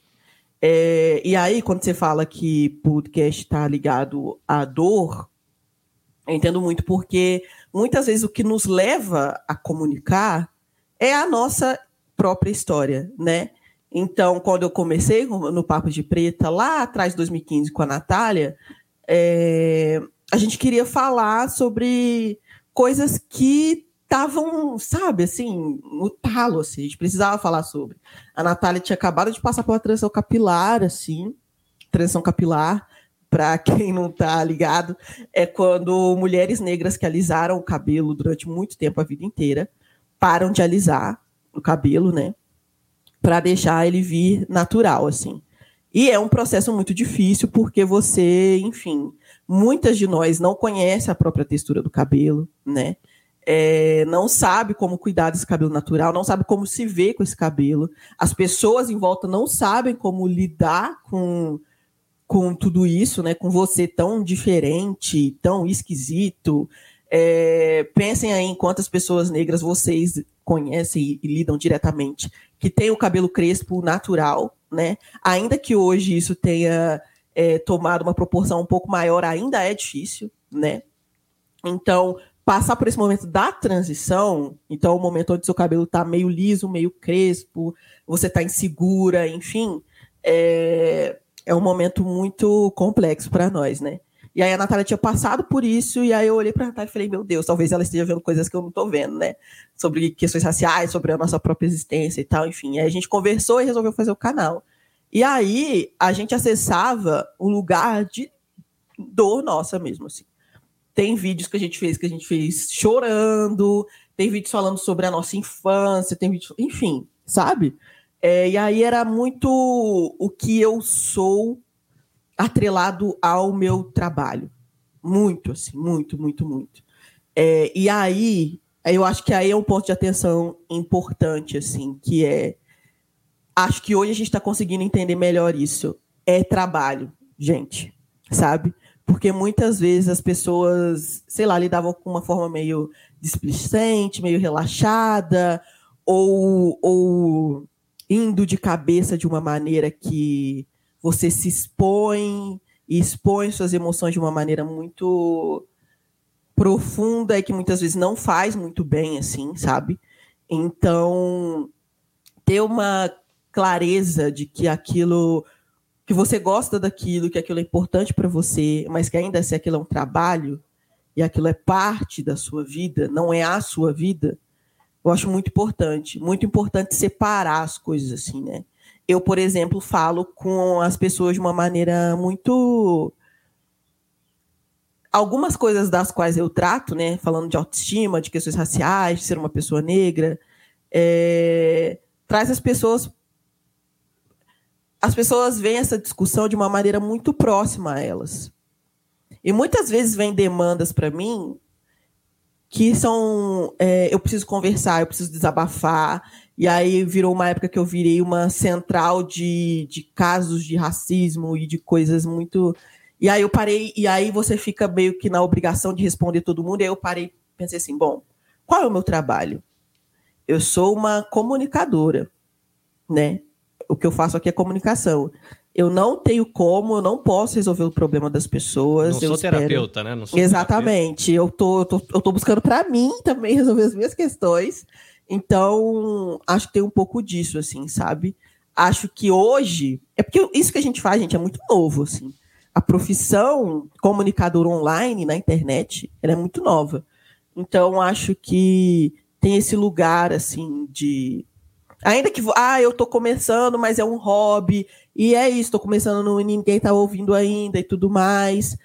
Mas se o objetivo é tornar isso uma coisa profissional, trate desde o início como um trabalho como parte da sua vida. O seu trabalho não te define, o seu trabalho não é tudo que você é, sabe? Separar, assim, é o que, que eu quero com isso profissionalmente, sabe? Porque eu acho que isso é uma coisa que faz diferença. Faz diferença no que a gente faz, como a gente faz, na, na, na ética que a gente tem, sabe? Porque muitas vezes quando a gente bola com, com a nossa vida, é aquilo, eu tô falando porque eu tô sentindo e não sei o quê, e calma.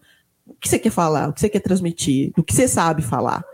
sabe? Acho que tudo isso faz diferença e emocionalmente também. E aí você falou uma coisa das redes. Quantas redes eu preciso, eu preciso ter?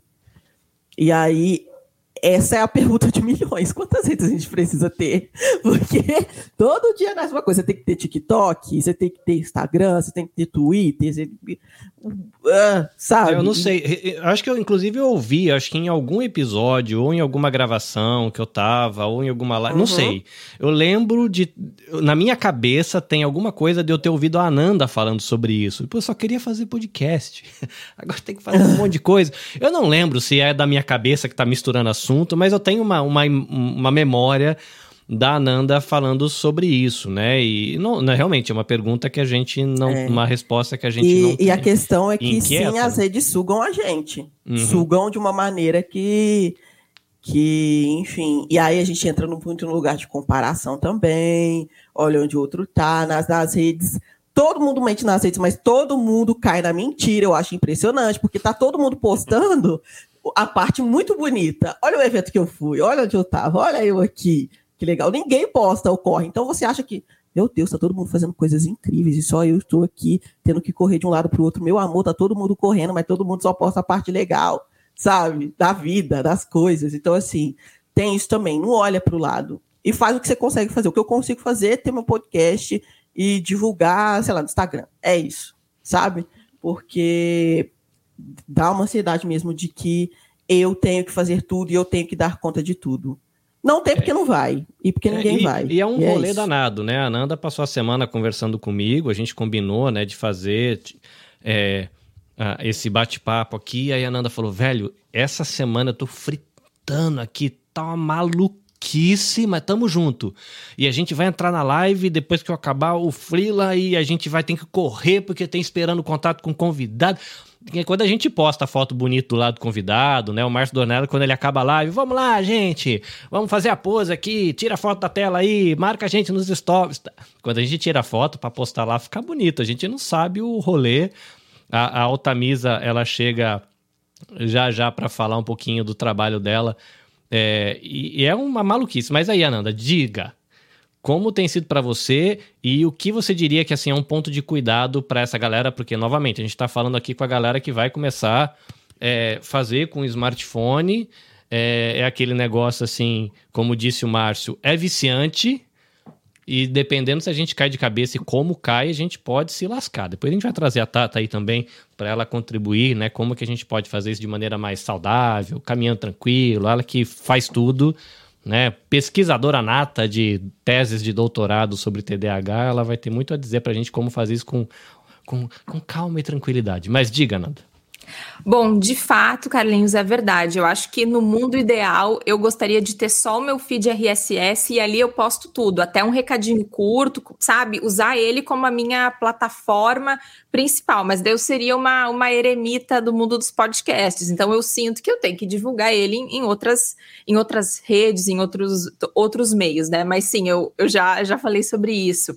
É, mas em relação a pontos de atenção, me vem à cabeça duas coisas. Uma, o Léo Lopes falou, inclusive, eu acho que uh, não apenas em entrevista ao meu podcast, mas acho que até em entrevista ao teu podcast, Carlinhos, que é a questão de se você faz é, muito cuidado ao olhar para o seu podcast, porque por mais que você faça do seu smartphone, se você tem um cuidado com a sua audiência, com o seu conteúdo, tenta postar nos dias certos, se você tem ali um, um cuidado mínimo né, em fazer uma entrega de um conteúdo de qualidade, assim, para, não é para de falar que você faz por hobby, mas não desmereça o seu conteúdo. Aquilo é uma coisa profissional, uma coisa que você está colocando o seu tempo, a sua atenção, por mais que seja feito do smartphone. Isso não é um problema. A gente sabe que é possível fazer, né? E começar só usando o celular. Então, é, se você gosta muito daquilo, não, aquilo é uma. Um, um, uma, um, um, um side job, é é um, é um, Desculpa, bati no microfone. É um, um freela, uma, um, um extra que você faz, né? Uma atividade profissional extra, por mais que você não seja remunerado. Então, não olhe para aquilo só como um hobby. É, e a outra coisa, eu acho que me, me, que me pega muito é a saúde mental, né? Eu tô sempre levando na, na psicóloga esses temas, assim, porque acho que nós, criadores de conteúdo, é, estamos pensando, né? Qualquer pessoa que trabalha nas indústrias criativas está pensando nisso o tempo inteiro, porque o nosso cérebro não para. Então, eu tô tomando banho, eu tô tendo uma ideia de pauta, eu tô comendo, ai, nossa, mas e se eu entrevistasse tal pessoa? Vou mandar um e-mail e vou lá sabe? Então, assim, é tipo polvo, sabe? A gente fica. A gente não para. E isso, é, isso sobrecarrega demais a cabeça. Então, eu não, não sei qual é o segredo para essa, essa parte, eu não consigo controlar minha cabeça, ela tá sempre a mil. E essa, para mim, acho que é uma, é uma dor, né? Então, acho que esses são dois pontos de atenção, assim, né? Como tu controlar essa parte como criador de conteúdo para não ficar tão ansioso e também olhar para o teu conteúdo, res, respeitar o teu próprio conteúdo, ver que ele não é só um hobby, ele, ele tem um propósito, né? Diga, Patrícia, você que está aí como co-host, ajudando nos bastidores, você ajuda a coordenar a equipe de voluntárias, faz networking, desse processo que você já viveu lá com o Instituto Maria da Penha, na produção do podcast, que conselho você daria para a galerinha que está ouvindo a gente, né? Que eu espero que jovens e a galera conectada, né? A Refavela, a CUFA, que vai ouvir esse conteúdo, uhum. se estimule a produzir. E aí, o que, que você acha que é. pode ser um ponto de cuidado? Eu acho que um, um ponto de cuidado, é, a gente tem muita responsabilidade agora, e, e eu vou falar a partir da, da minha dor, também é a partir de uma dor, né? E que, que aconteceu quando fui fazer o, o curso é, do Instituto Maria da Penha? Eu senti assim o coração tão quentinho quando eu vi que quem seria a pessoa, a nossa grande mentora era a professora Regina Célia, porque, e inclusive eu quero trazer é, é, esse tipo de reflexão, né? Eu quero aproveitar esse espaço para trazer esse tipo de reflexão, né? Quando a gente fala de violência doméstica e quando a gente vê números e quando a gente vê estatísticas e tudo isso, a gente está sempre sendo validada, a voz que a gente vê nas mídias, é, aí nas redes sociais circulando, é sempre uma voz de mulher branca. É sempre uma estatística de uma mulher branca.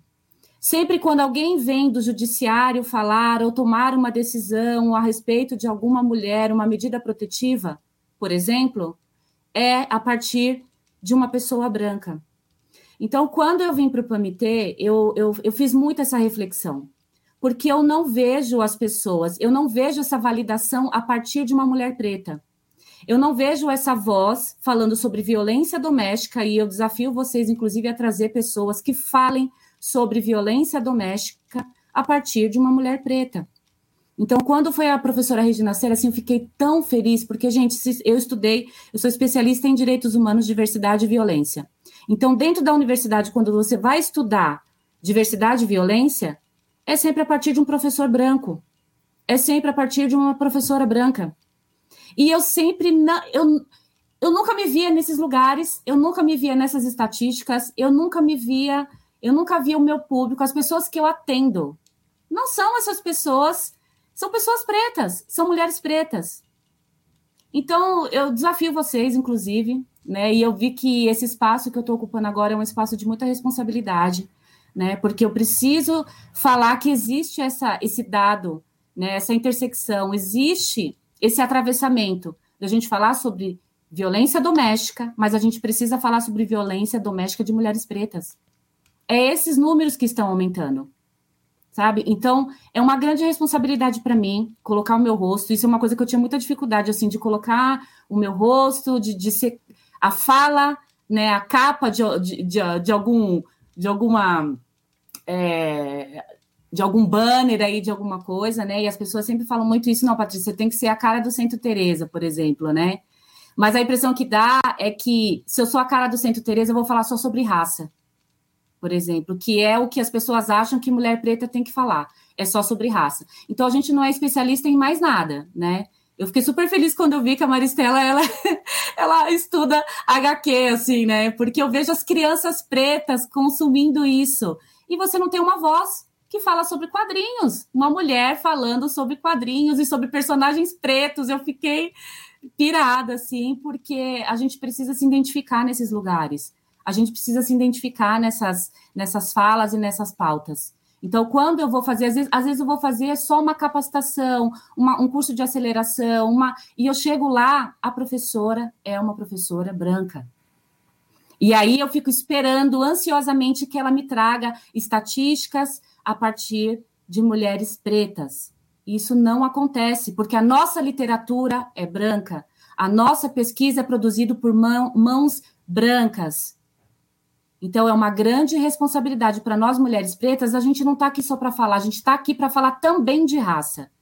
Mas existe aí a interseccionalidade. A gente precisa falar que essa mulher preta ela tem um outro recorte quando a gente está falando sobre violência doméstica. São as mulheres pretas que estão apanhando mais, que estão morrendo mais, são seus filhos que estão na favela, na comunidade. A Altamisa vai vir falar sobre isso. As mulheres que a Altamisa atende são mulheres pretas mas quando você vai para a rede social, aquela fala, aquela validação, aquele texto impecável, aquela pesquisa que foi produzida, foi tudo a partir de uma pessoa né, branca, de uma perspectiva branca, de uma leitura branca, de um olhar branco. Isso para a gente ainda, há dois dias atrás, e eu não tenho problema nenhum em falar sobre isso, eu tive uma crise de choro na frente da tela do, do, do, do, meu notebook aqui. Eu chorei compulsivamente, assim, alguns minutos, enxuguei e voltei. Porque quando eu vou tentar me encontrar nesses espaços, vai em grandes jantares, para doações, para grandes instituições, para grandes movimentos de terceiro setor, que é o, o, meu lugar. Você, você, eu não fui convidada, por exemplo, mas quando você vai ver aqueles espaços, estão repletos de pessoas brancas tomando decisões sobre a sua vida. E aí eu fico, eu, eu né, fico daquele jeito, não posso falar um palavrão aqui, né? Mas é, e aí, aquilo, aquela, aquela raiva dentro de mim, eu posso nomear isso porque eu preciso nomear, nomear isso, é que vocês estão aí decidindo sobre as pessoas que eu atendo aqui na comunidade. Né? Então, assim, isso me dá uma, uma, uma angústia, mas me traz, sobretudo, uma responsabilidade de que, ok, eu vou continuar colocando a minha voz aí, a minha perspectiva, o meu olhar, porque as pessoas precisam se identificar com suas dores e eu acho que eu tenho essa responsabilidade, apesar de me trazer muita dor, eu tenho essa responsabilidade, sabe, de, de ser essa cara preta que vai aparecer para falar sobre as dores dela. Porque até então, as únicas é, coisas, pessoas, e, e, e não estou invalidando, tá, gente, a, a pesquisa de ninguém, mas tragam mais mulheres pretas para falar sobre violência doméstica, porque não é o que a gente vê, não é o que eu consigo pesquisar. Eu, eu tenho trabalho dobrado, mulher preta tem sempre o trabalho dobrado, para fazer qualquer coisa nessa vida, inclusive para fazer pesquisa, porque a gente não se acha nesses dados. E isso é uma coisa que é, é muito, muito complicado, sobretudo dados de violência, gente. Olha a cor, olha a cor da violência. Mas não somos nós ainda que estamos produzindo isso. Né? Então, alguém tem que começar e a gente está aí disposta a, a, continuar nessa trajetória aí. Muito bem, muito bem. Não, eu, eu sou muito grato por homens e mulheres negros que que estão se aventurando na produção de conteúdo e pela oportunidade de sentar quietinho, ouvir e aprender. Né? E é assustador quando você ouve e aprende sobre apagamento da memória negra no nosso país. Né? É assustador você descobrir que teve um monte de personagem importante na nossa história que eu não ouvi na escola o nome deles, que eu tô ouvindo em podcast o nome deles. Que tem um monte de pesquisador que eu tô ouvindo na, no podcast o nome deles, que tem um monte de gente importante, poeta, né, cientista. Isso... Aí você fala, velho, por quê? Eu sou branco, tá bom, mas sou brasileiro. Por que isso, né? Não faz sentido. Tô doideira. Pode falar, Nanda. Você levantou dedinho. É, não, isso só me lembrou uma, uma coisa, é, até recomendando o podcast Rádio Novelo Apresenta, que é um podcast é, bem interessante, que ele é sempre dividido em duas partes, em dois atos. Não necessariamente a primeira história tem a ver com a segunda. E recentemente eu escutei o episódio chamado Inventando Regras, é, que fala da história da Virgínia Quaresma, que é a primeira repórter do Brasil e de Portugal, né? Uma mulher negra, lésbica, ativista, e que eu nunca ouvi falar na faculdade de jornalismo, por exemplo. Nunca ouvi falar, fui, fui conhecê-la no podcast, né? Não sei no, se a Maristela, né, aprendeu, na, porque na faculdade, né, a literatura que a gente escuta né? Então, aí tá um exemplo, por exemplo. E tem uma frase, eu acho que. Na faculdade de comunicação branca e europeia. Exato. E, e, a Maristela falou uma coisa, Maristela, você me é sensei, tá? Se eu falar bobagem, você me corrige, tá? Eu sou seu aluno, tô, tô aqui é, obediente. Ah, Mas tem uma, tem uma, uma, uma das suas aulas, eu vou tentar replicar a ideia, se eu tiver falado errado, você me corrige. Ah. De que a ausência também é presença, ou algo assim. Quando você não põe a pessoa lá, você está colocando na sala o fato de que ela não deveria. Ou por... Há coisas que me incomodam hoje, por exemplo. Eu venho do desenho animado. Por que, que toda vez que conta a história de um garoto negro de talento num desenho animado, o pai tem que ser presidiário? Uhum. Cara, porque eu falo, por quê? Podia Por ser jazzista, podia ser pintor, encanador. Por que, que tem que ser presidiário? É. Porque É, quando aparece o negro, tem que ser o, o cara que tá dirigindo o carro, o cara que tá servindo no restaurante. Eu não prestava atenção, foi ouvindo vocês, a galera negra, produtor de conteúdo, que eu falei, velho, que isso é doentio. Não faz sentido, né? sempre Assim, faz sentido né? dentro da lógica Sim. que é você explica na aula, né? É, e sempre teve aqui, é, a questão é justamente essa. A, a, a ausência, ela é uma representação. E ela não acontece de forma aleatória. Não é que, ops, quando a gente viu só tinha branco. Né? Não é assim. Ela é pensada, né? A ideia de que pessoas brancas, especialmente que homens brancos, são as pessoas que têm o que dizer, são elas que vão pesquisar, são elas que são as detentoras do conhecimento, são elas que têm histórias interessantes para serem contadas e divididas, são elas as pessoas pelas quais a gente vai torcer, são elas as pessoas que são as detentoras do que é bom, do que é belo, do que é justo, do que é importante, do que é interessante. Isso é uma construção, né? Isso é e, é, e essa foi uma construção pensada pela nossa comunicação brasileira também, né? Então a ideia é, é essa, assim, né? Que a gente não tem isso à toa e que a gente não vai conseguir quebrar isso só vivendo e seguindo. A gente vai ter que disputar essas narrativas, né? É o que a gente vem fazendo, é o que bem a Patrícia falou. A gente está disputando essas narrativas o tempo todo. Muito bem, por isso que você, meu querido amigo e amiga produtora de conteúdo, escutando essa galerinha gente boa, quando você for produzir o seu conteúdo, leve em consideração também essa representatividade. A gente aprende muito. Márcio, eu vou passar a bola para você, enquanto você coloca aí qual é o ponto que você acha que um produtor ou uma produtora que vai começar nesse mundo vai se aventurar, tem que tomar cuidado. Eu já vou trazer para a tela a Altamisa e a nossa força-tarefa aqui, Tata Finoto, que vai ajudar a gente a pensar dicas. Se não me engano, a Nanda Garcia tem agenda também, eu vou conferir com ela aqui daqui a pouquinho. Mas, Márcio, diz aí, enquanto você está falando, eu coloco as meninas na tela. Quais são os seus pontos de cuidado, advertências para novos produtores de conteúdo? Legal. Então, é, a maioria dos eventos que a gente é, vai sobre, sobre comunicação digital, podcasters e tal, a gente sempre ouve falar a mesma coisa, que é entender o seu porquê, né? Por que, que você está entrando naquele projeto. E eu acho que isso define muito é, essa questão que a gente está falando de ah, preciso estar em todas as redes ou não. Eu acho que isso depende do seu porquê. Então, se você está entrando, é, se você quer produzir conteúdo, de repente, assim, você tem uma coisa artística sua que você quer, tem nessa, é, você quer colocar aquilo para fora, você quer colocar, você quer melhorar a, si- mesmo, como a gente falou agora há pouco também. Então, é, para isso, o, o importante para essa parte é o seu falar, não necessariamente o seu ouvido né? De repente, assim, você fez aquilo ali com aquele propósito e tal, então o falar para você talvez já, já, já seja suficiente para aqueles propósitos, né? Para aquele porquê. Agora, realmente, se você tem um projeto que você não quer só falar, você quer ser ouvido, aí a dinâmica é: você quer ser ouvido pelo máximo de pessoas que você conseguir. E aí entra essa questão das redes, né? Em quantas redes eu te- devo estar? Bom, se você tem um projeto e esse projeto ele tem é, um objetivo de alcance, e aí eu não digo só é, por questão financeira, né? Se o projeto é, se é um negócio, é claro que o alcance é relevante, né? Então, é, é, mas de repente não, de repente você quer que aquela sua ideia atinja o máximo de pessoas possível.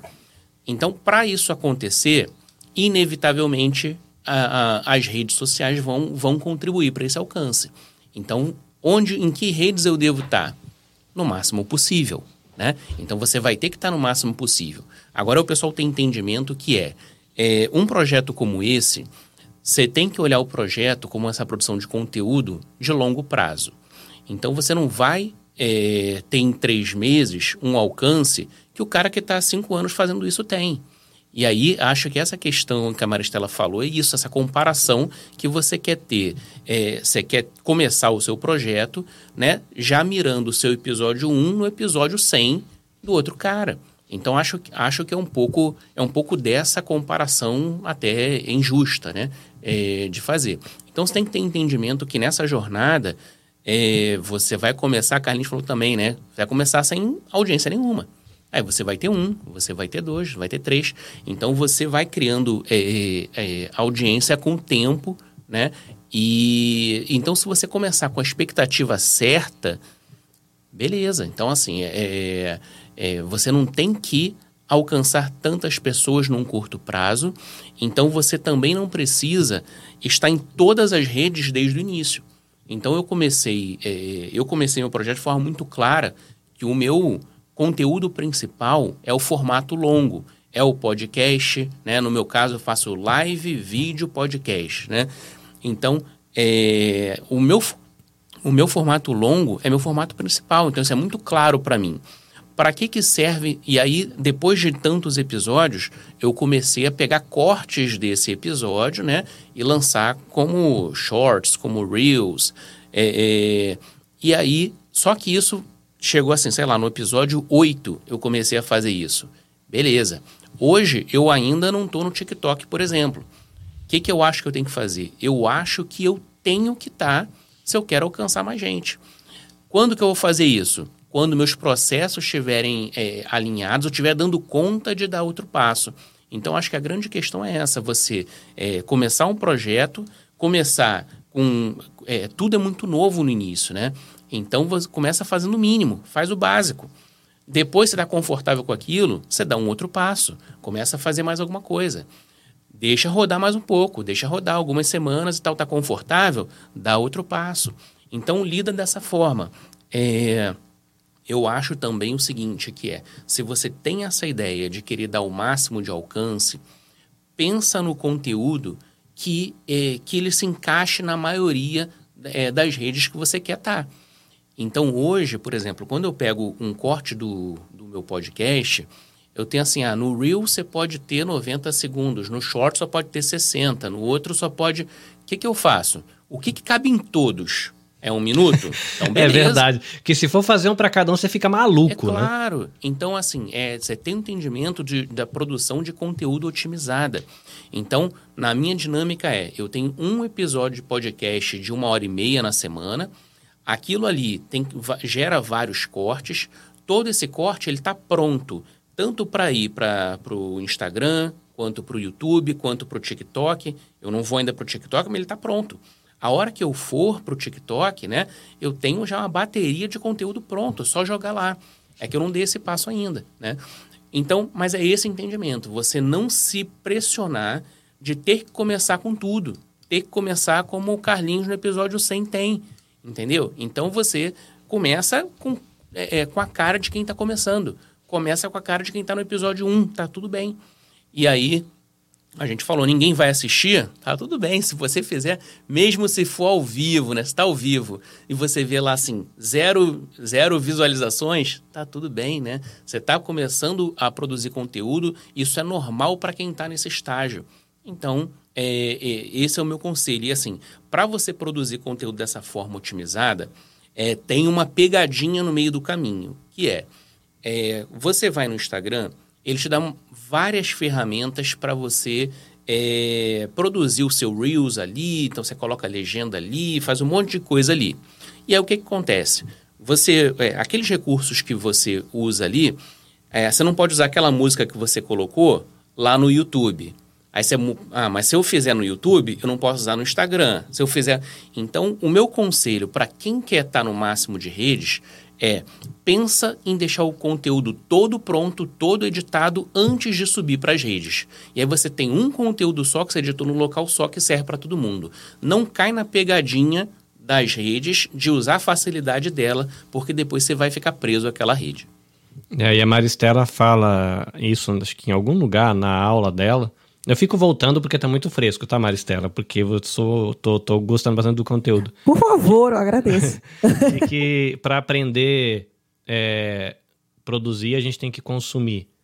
Né? E assim, eu, eu falo para minha esposa, hoje eu gasto uma, uma cara de tempo no, no vídeo curto e muitas vezes, cara, fugir do algoritmo é difícil, né? Você vai nas uhum. bobeirinhas e vai vendo, aí você sai do TikTok, vai pro Reels, do Reels você vai pro Shorts e vai passando de um pro outro para ver como é que a galera tá fazendo, mas você fica ali um tempão. Bom, eu vou passar aqui a palavra para Tata Finoto dizer um oi para nós. Olá, Tata.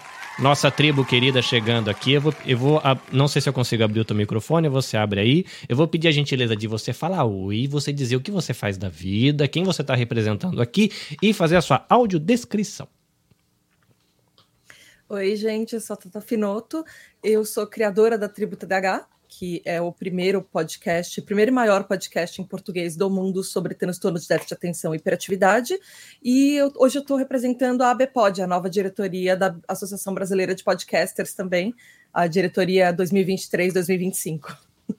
E a, a audiodescrição, eu sou uma mulher branca, de olhos castanhos, cabelos aloirados, estou uh, usando um óculos com aro meio vinho, e uma camiseta terracota. E é isso. Poxa, terracota seria que é um vermelho diferente? Traduz para mim. É. Meio uma. É, é, o terracota é um. Entre um laranja, um, um, um amarronzado. Um coral.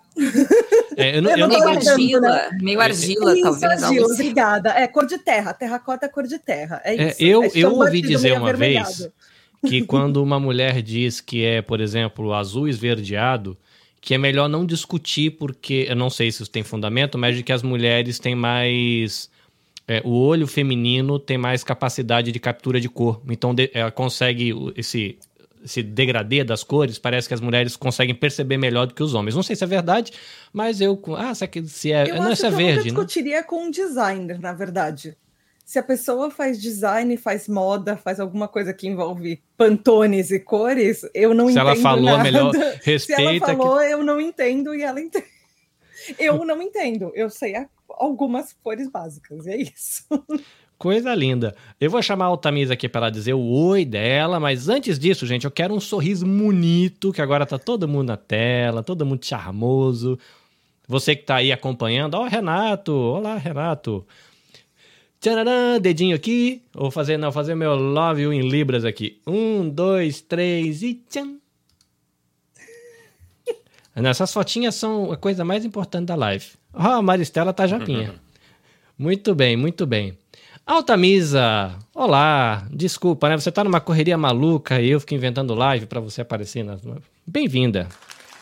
Bom dia. Eu que agradeço a oportunidade de sempre estar por aqui, aprendendo e compartilhando um pouquinho do que a gente faz. Né? A correria faz parte do dia a dia e a gente tem que parar um pouquinho para poder ouvir, aprender e compartilhar. Compartilhar e dividir oportunidades, né? Eu acho que um bate-papo como esse, pessoas de lugares tão diferentes, com trabalhos de impacto, é importante a gente dividir essa oportunidade para quem está assistindo também poder pensar é, nesse seu sonho de se comunicar e de também dividir essa oportunidade com o outro, né? Cada um com seu conteúdo, com, com a sua expertise. E assim a gente pode inspirar os outros a também se comunicar. Muito bem. Altamisa, você está aí, Altamisa Melo, barra CUFA Pernambuco, você também, eu conheci o trabalho do Refavela através de você. Eu vou pedir uma gentileza para você contar um pouquinho para gente o, o, que é CUFA, o que, que é essa siglazinha e do que, que se ocupa, que eu sei que você é muito ativa na CUFA e você é uma das, das cofundadoras do Refavela, apesar de você falou, né, que não é tão atuante no trabalho do Refavela.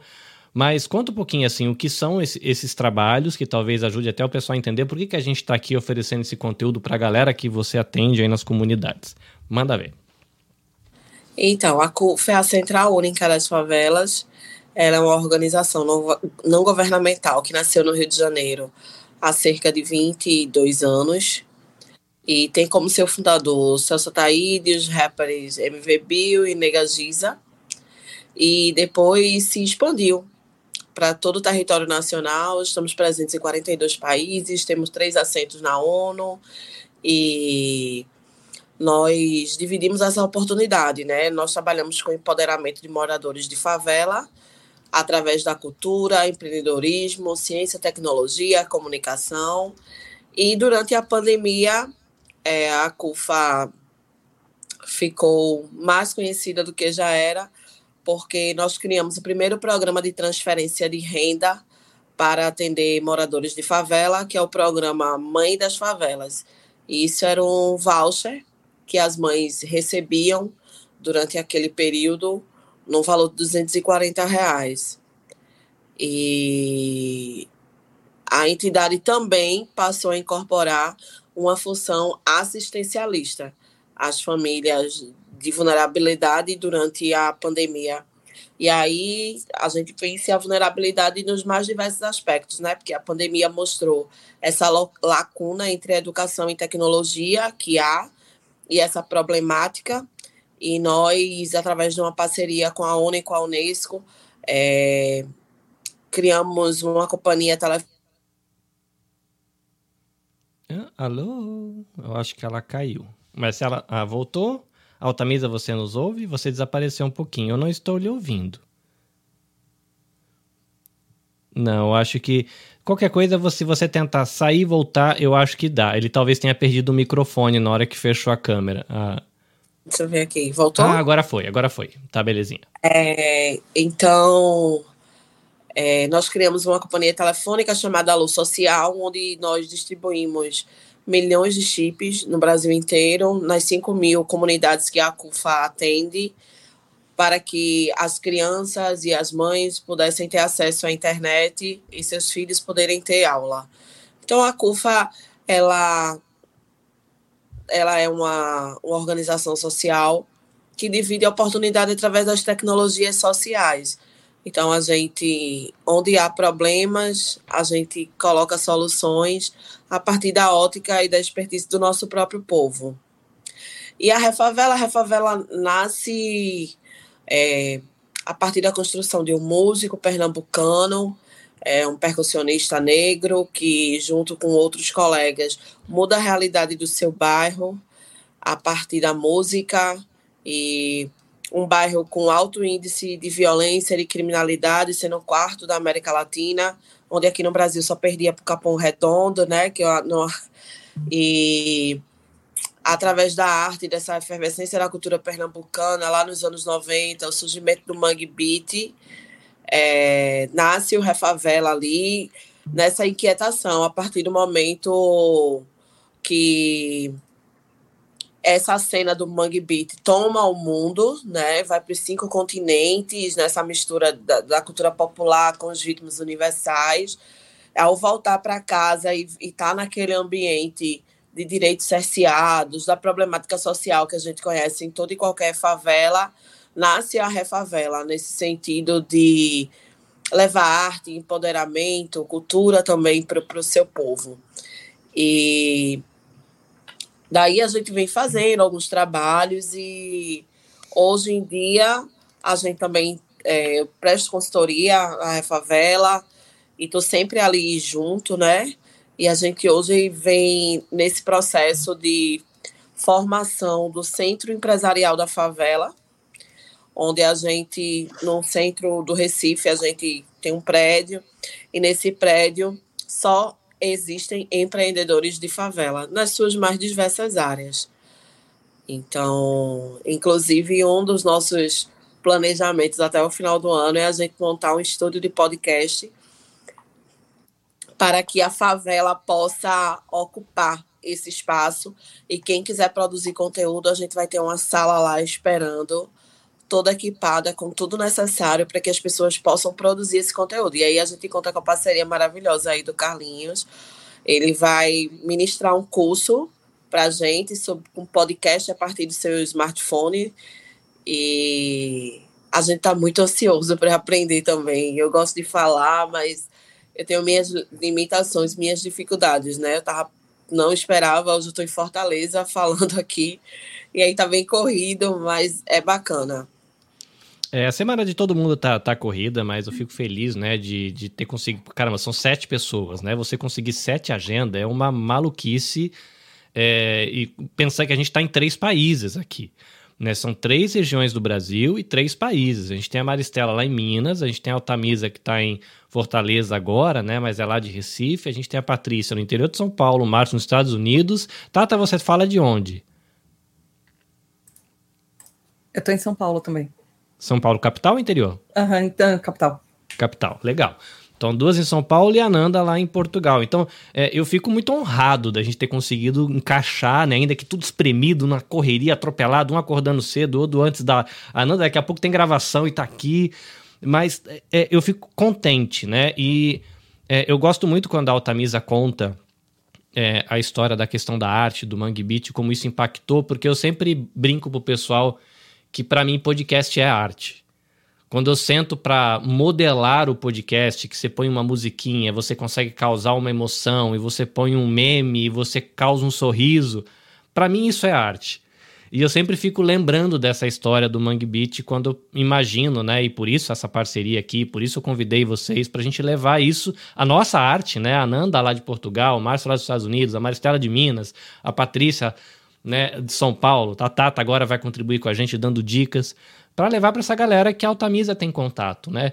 Porque, como ela falou, são empreendedores que estão lá no prédio fazendo negócio. Faz... E eu acho que o podcast pode abrir porta. Pode ter alguém que comece com um telefone mequetrefe, que tá ruimzinho. Que nem quando eu comecei podcast, meu... nossa, o meu telefone tava caindo nos pedaços.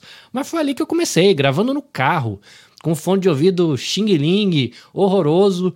Mas eu comecei ali, deu certo. Hoje eu tô empreendendo, tem um cliente aqui, um cliente acolá, rola um freelazinho aqui, um freelazinho lá, e tá legal, tô feliz. Imagino que a Nanda tem também oportunidades de negócio que surgem, né, por causa do, do podcast. A gente vai entrar numa sessão agora que são dicas práticas, não vai ser esse curso, né, que eu combinei com a Altamira, da gente abrir o aplicativo, mostrar para a pessoa como faz, mas a gente deu uma série de dicas aqui falando assim, pera, assim, me parece que o resumo geral é podcast é legal, gente, vai que o impacto é positivo.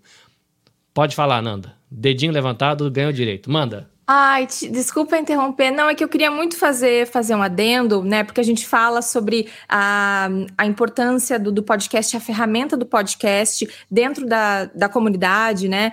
E como se fosse uma rádio comunitária. Por exemplo, eu, ador, eu adoraria que tivesse um podcast aqui no meu bairro, com as notícias hiperlocais. E, e eu acredito que isso crie também um, um, um mercado ali, até para pessoas que querem anunciar, empreendedores locais. Aquilo vai, vai nutrindo o mercado. Porém, o que eu gostaria também de, de acrescentar, e hoje é muito a minha visão de longo prazo para o mercado, é que na minha concepção, vai muito além de uma ação social, porque aquilo, essas, como eu acho que também não quero ser repetitiva, né? Mas essas pessoas, de repente, de 10 pessoas que estão envolvidas nesse projeto, duas poderão ser produtores, poderão ser líderes, uh, gestores e empresas do podcast e com elas trazerem histórias, porque é, no, o, o áudio brasileiro ele se fundiu muito entre música e hard news, né, notícias ou uh, esse tipo de coisa, e o podcast nos trouxe de volta essas histórias. E ainda falta, né, histórias do Pampa, do Cerrado, do Sertão, histórias amazônicas.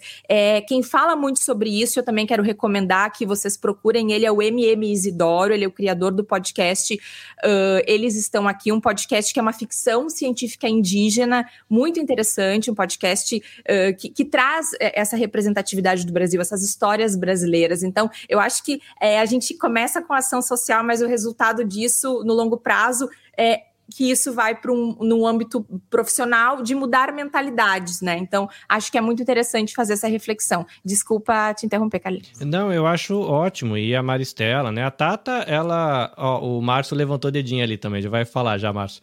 É, a Tata, é, se eu não tiver errado, Tata me corrige. Hoje o, o podcast já é a sua, o seu carro-chefe profissional ou não?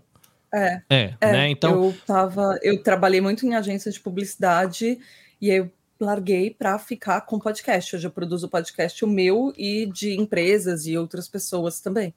Aí a pergunta sim. que eu tô deixando aqui por conta dos jovens que a Altamisa vai oferecer esse conteúdo. Você começou já assim ou aconteceu no processo? Eu comecei já 100% apoiada, patrocinada, profissional, ou foi um negócio que comecei fazendo por hobby ou intencional e foi andando? Como é que foi o teu processo? Até você chegar a esse momento onde o podcast virou o teu carro-chefe.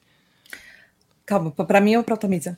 Não, para você. Né? Imagina... Desculpa, gente, eu tô é, Não, é porque é que eu tô, eu tô, eu tô na cabeça com, com, com as comunidades, o público-alvo, né? A galera que trabalha, os empreendedores eu... lá da Altamisa. Eu tinha um, eu tinha um podcast uh, que estaria completando 10 anos hoje. Então eu comecei como muita gente começa com amigos. Era uma conversa, um amigo que inclusive estava aí no Japão. É, um amigo estava aí no Japão, um outro estava é, por aqui, só que em um outro lugar. A gente era um grupo de amigos e cada um foi para um lugar. E nós começamos com, com esse grupo que uh, teve quatro, cinco formações nos oito anos do podcast, não, seis anos do podcast. E aí eu resolvi fazer esse projeto da Tributa DH. E é engraçado porque o, o, o projeto que eu tinha antes, ele se reformulou muito, a proposta dele reformulou, a gente falava, é, conversava e falava sobre cultura pop, essas coisas, o que muita gente começa fazendo. Não é errado. É uma das coisas mais legais de fazer mas depois o projeto foi se reformulando porque a gente foi crescendo como pessoas. Então, na última formação, a gente. É, eu estava com uma amiga e é, chamamos duas outras amigas e nós fizemos um, um podcast sobre ativismos. Então, por lutas e ativismos, e nisso eu gravei um episódio sobre TDAH, que é um transtorno que eu tenho, é considerado deficiência em algumas partes do mundo, e a repercussão foi tão grande que eu investi nisso.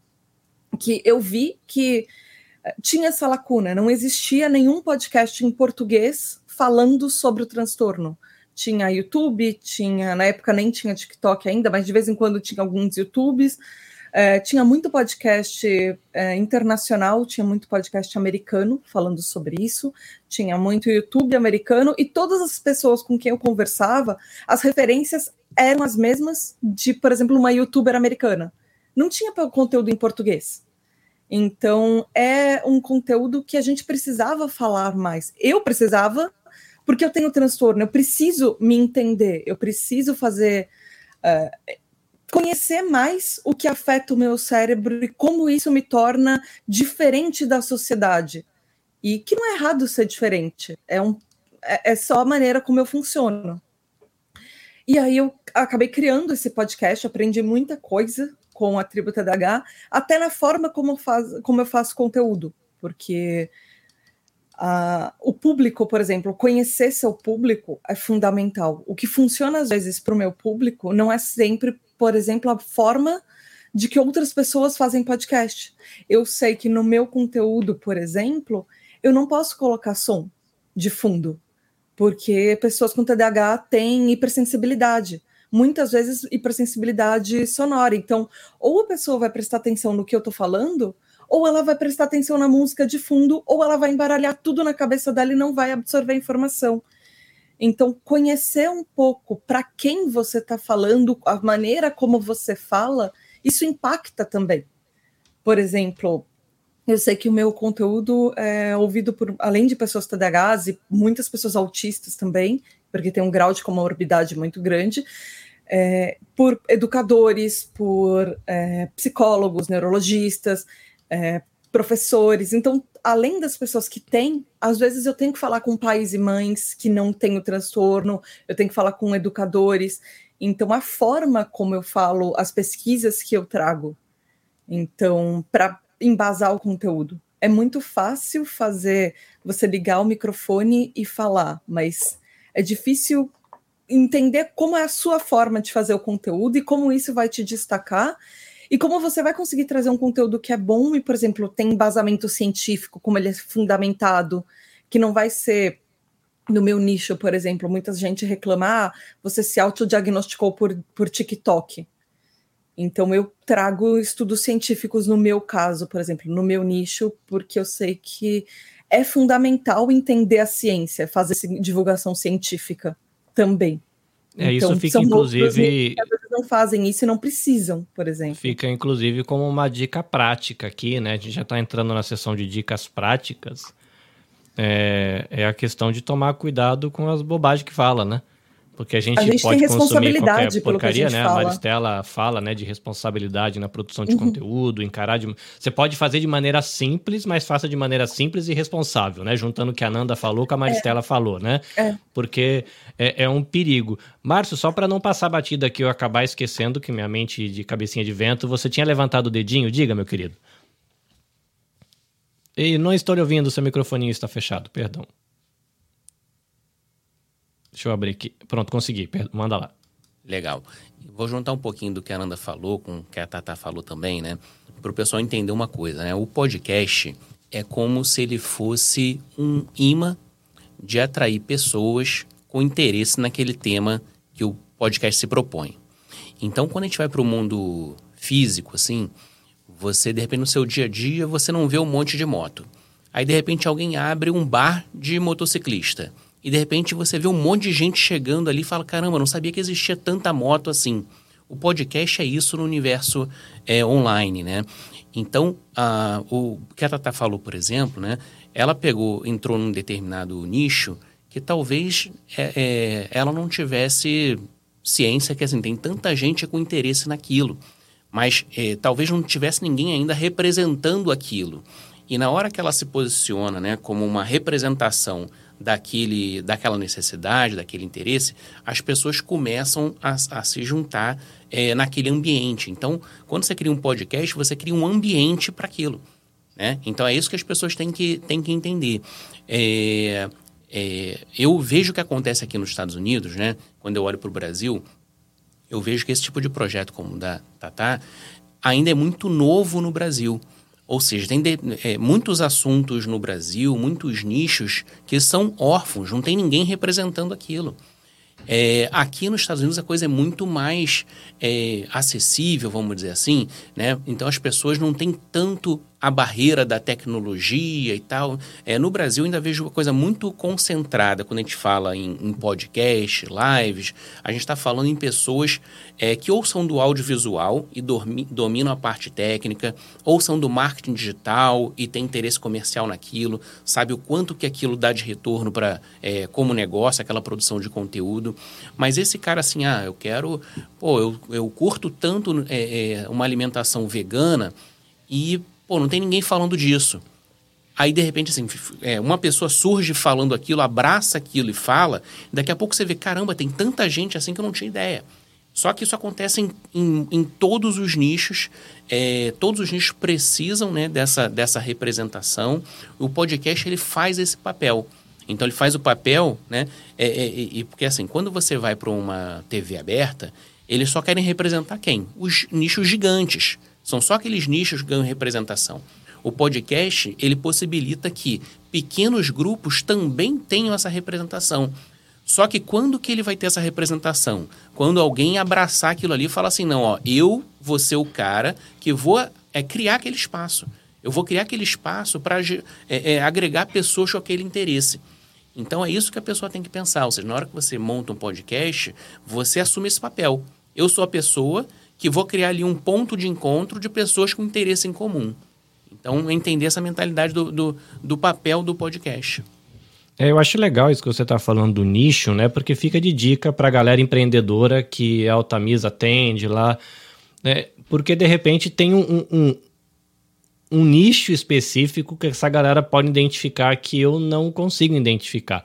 Né? Uma das coisas, por exemplo, uma coisa que eu acho super legal no podcast é o espaço de diálogo. Por exemplo, eu, eu tenho a sensação que, pelo menos na minha, na minha bolha de social, de que o podcast é um espaço neutro de respeito.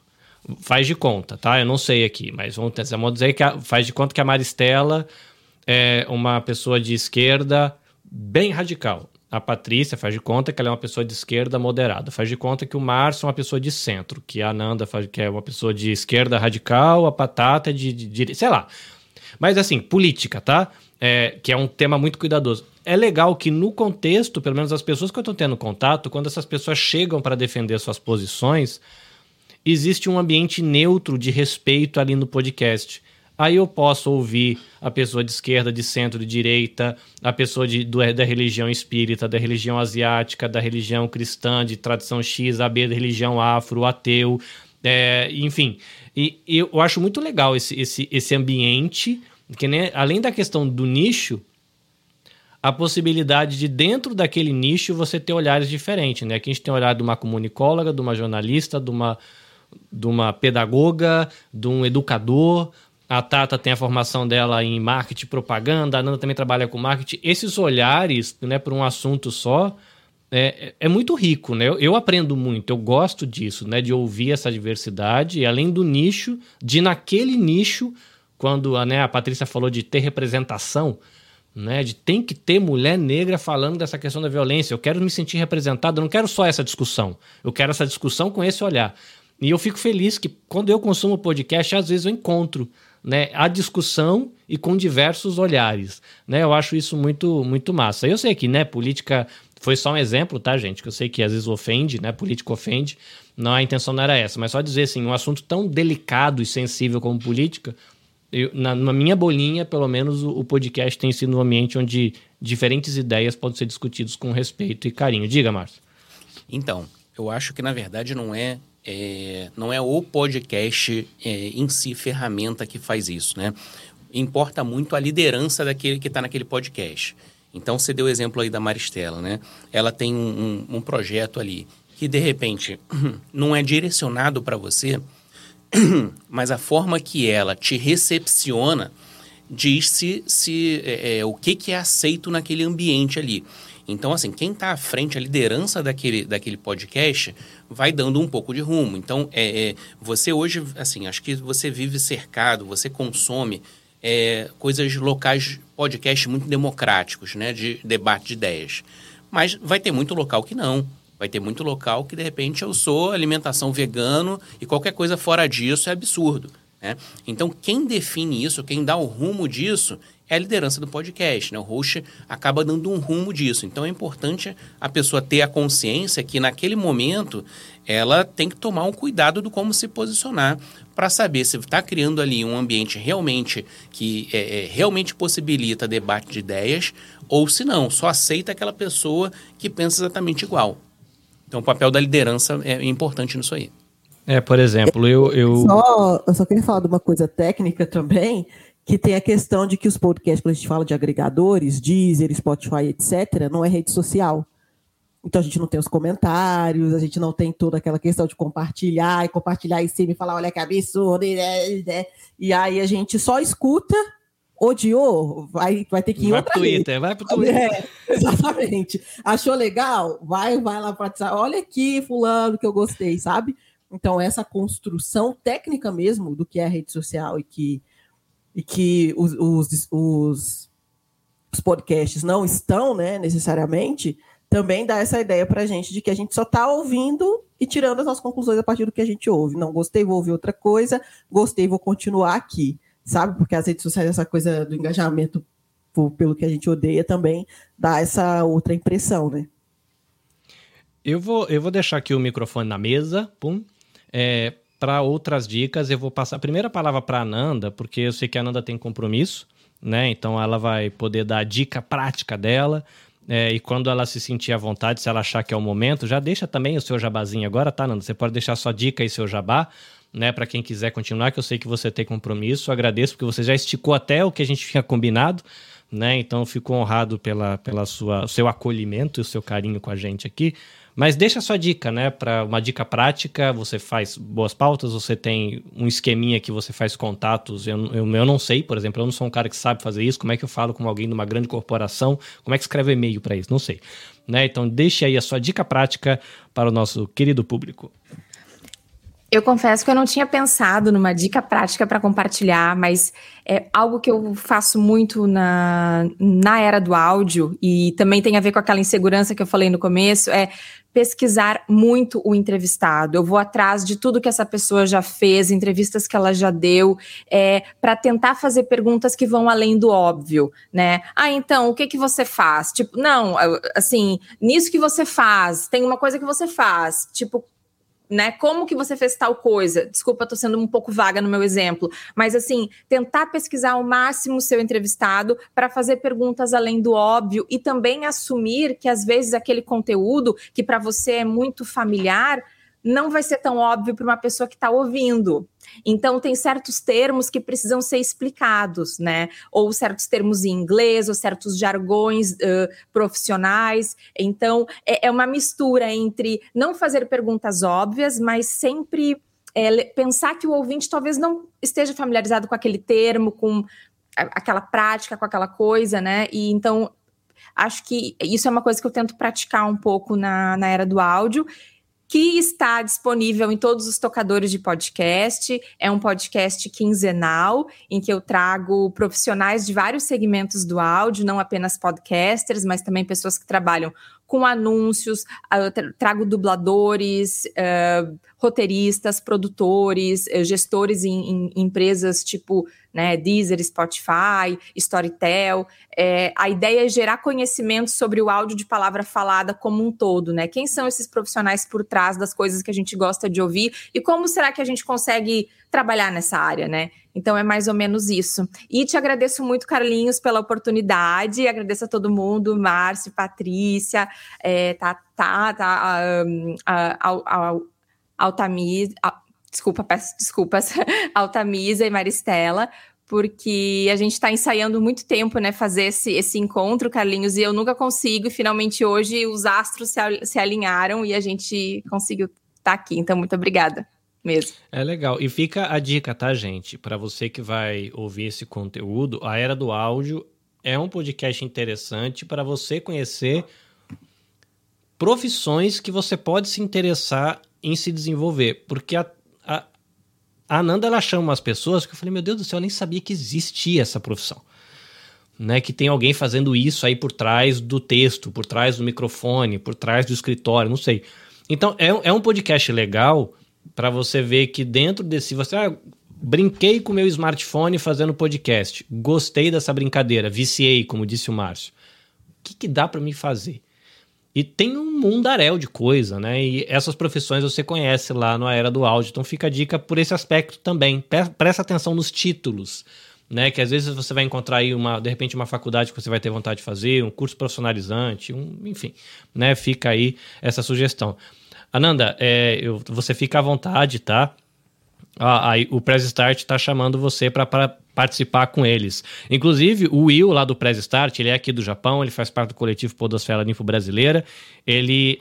O foco do podcast deles é conversar com brasileiros ao redor do mundo e conversar sobre essa experiência de viver fora. Então tem gente do mundo inteiro. E ele é um cara que faz essa pesquisa exaustiva que a Ananda fala. Inclusive, ele fez uma entrevista uma vez que, que ele pesquisou, pesquisou, aí falou para a pessoa assim: Olha, eu vou fazer uma pergunta que ninguém nunca fez para você. Aí ele, a pessoa estava tensa, com medo de entrevista. Qual é a pizza que você mais gosta? E que era um profissional super bam bam bam assim. Ele, ele falou, cara, de todas as entrevistas que eu vi, nunca ninguém perguntou isso para ela. E foi um quebra-gelo ótimo e a, a entrevista depois fluiu maravilhosamente. Mas assim, uma curiosidade besta, talvez. Mas que serviu de maneira produtiva, mostrou o cuidado do Will na hora de procurar fazer a pauta e gerou empatia ali pelo, pelo convidado que até se sentiu mais à vontade. Foi, pô, eu achei super inteligente, muito. O Will ele faz umas pautas bem massas, assim, um cara que pesquisa muito. É o nosso nenenzinho, tem só 1,90m e não sei quanta criança. Nosso é João Pequeno, nosso João Pequeno. Mas é isso. Patrícia, meses de brincadeira com podcast. Para você que chegou, você não era desse universo, era do universo da área social e chegou do que você já viveu, que dica você daria para quem quer começar essa brincadeira? Ah, eu, eu tô adorando fazer isso, né? Principalmente porque eu já, já comentei que traz uma representatividade enorme para o campo, para o meu campo de atuação, né? E eu acho que uma coisa que eles falaram que é muito, parece que o que a gente está fazendo é eu acho que tem que ser muito óbvio, assim, no sentido de, de, de, de facilidade, para que todas as pessoas tenham, tenham um alcance de ouvir. Eu acho que o acesso, a linguagem tem que ser muito muito tranquila. Eu acho que a gente tem que passar, inclusive, tem detalhes que a gente não faz a menor ideia, mas, por exemplo, o nosso tom de voz, a nossa imposição, tudo isso traz muito sentimento para aquilo que, que a gente está falando. Eu, por exemplo, quando eu falo das minhas causas, assim, eu fico, né, eu dou aquela crescida, eu acho que as pessoas percebem que eu falo com muita gana, né, eu falo com muita emoção, eu falo com muita, né, do tipo, eu tô, tô aí pro que e vier, né, então eu acho que uma dica é que seja muito verdadeiro naquilo que você está fazendo e naquilo que você está falando. Eu acho que isso é o que, de fato, conecta a gente com, com o público e com as pessoas. A parte que eu me comunico, eu acho que vem muito desse lugar.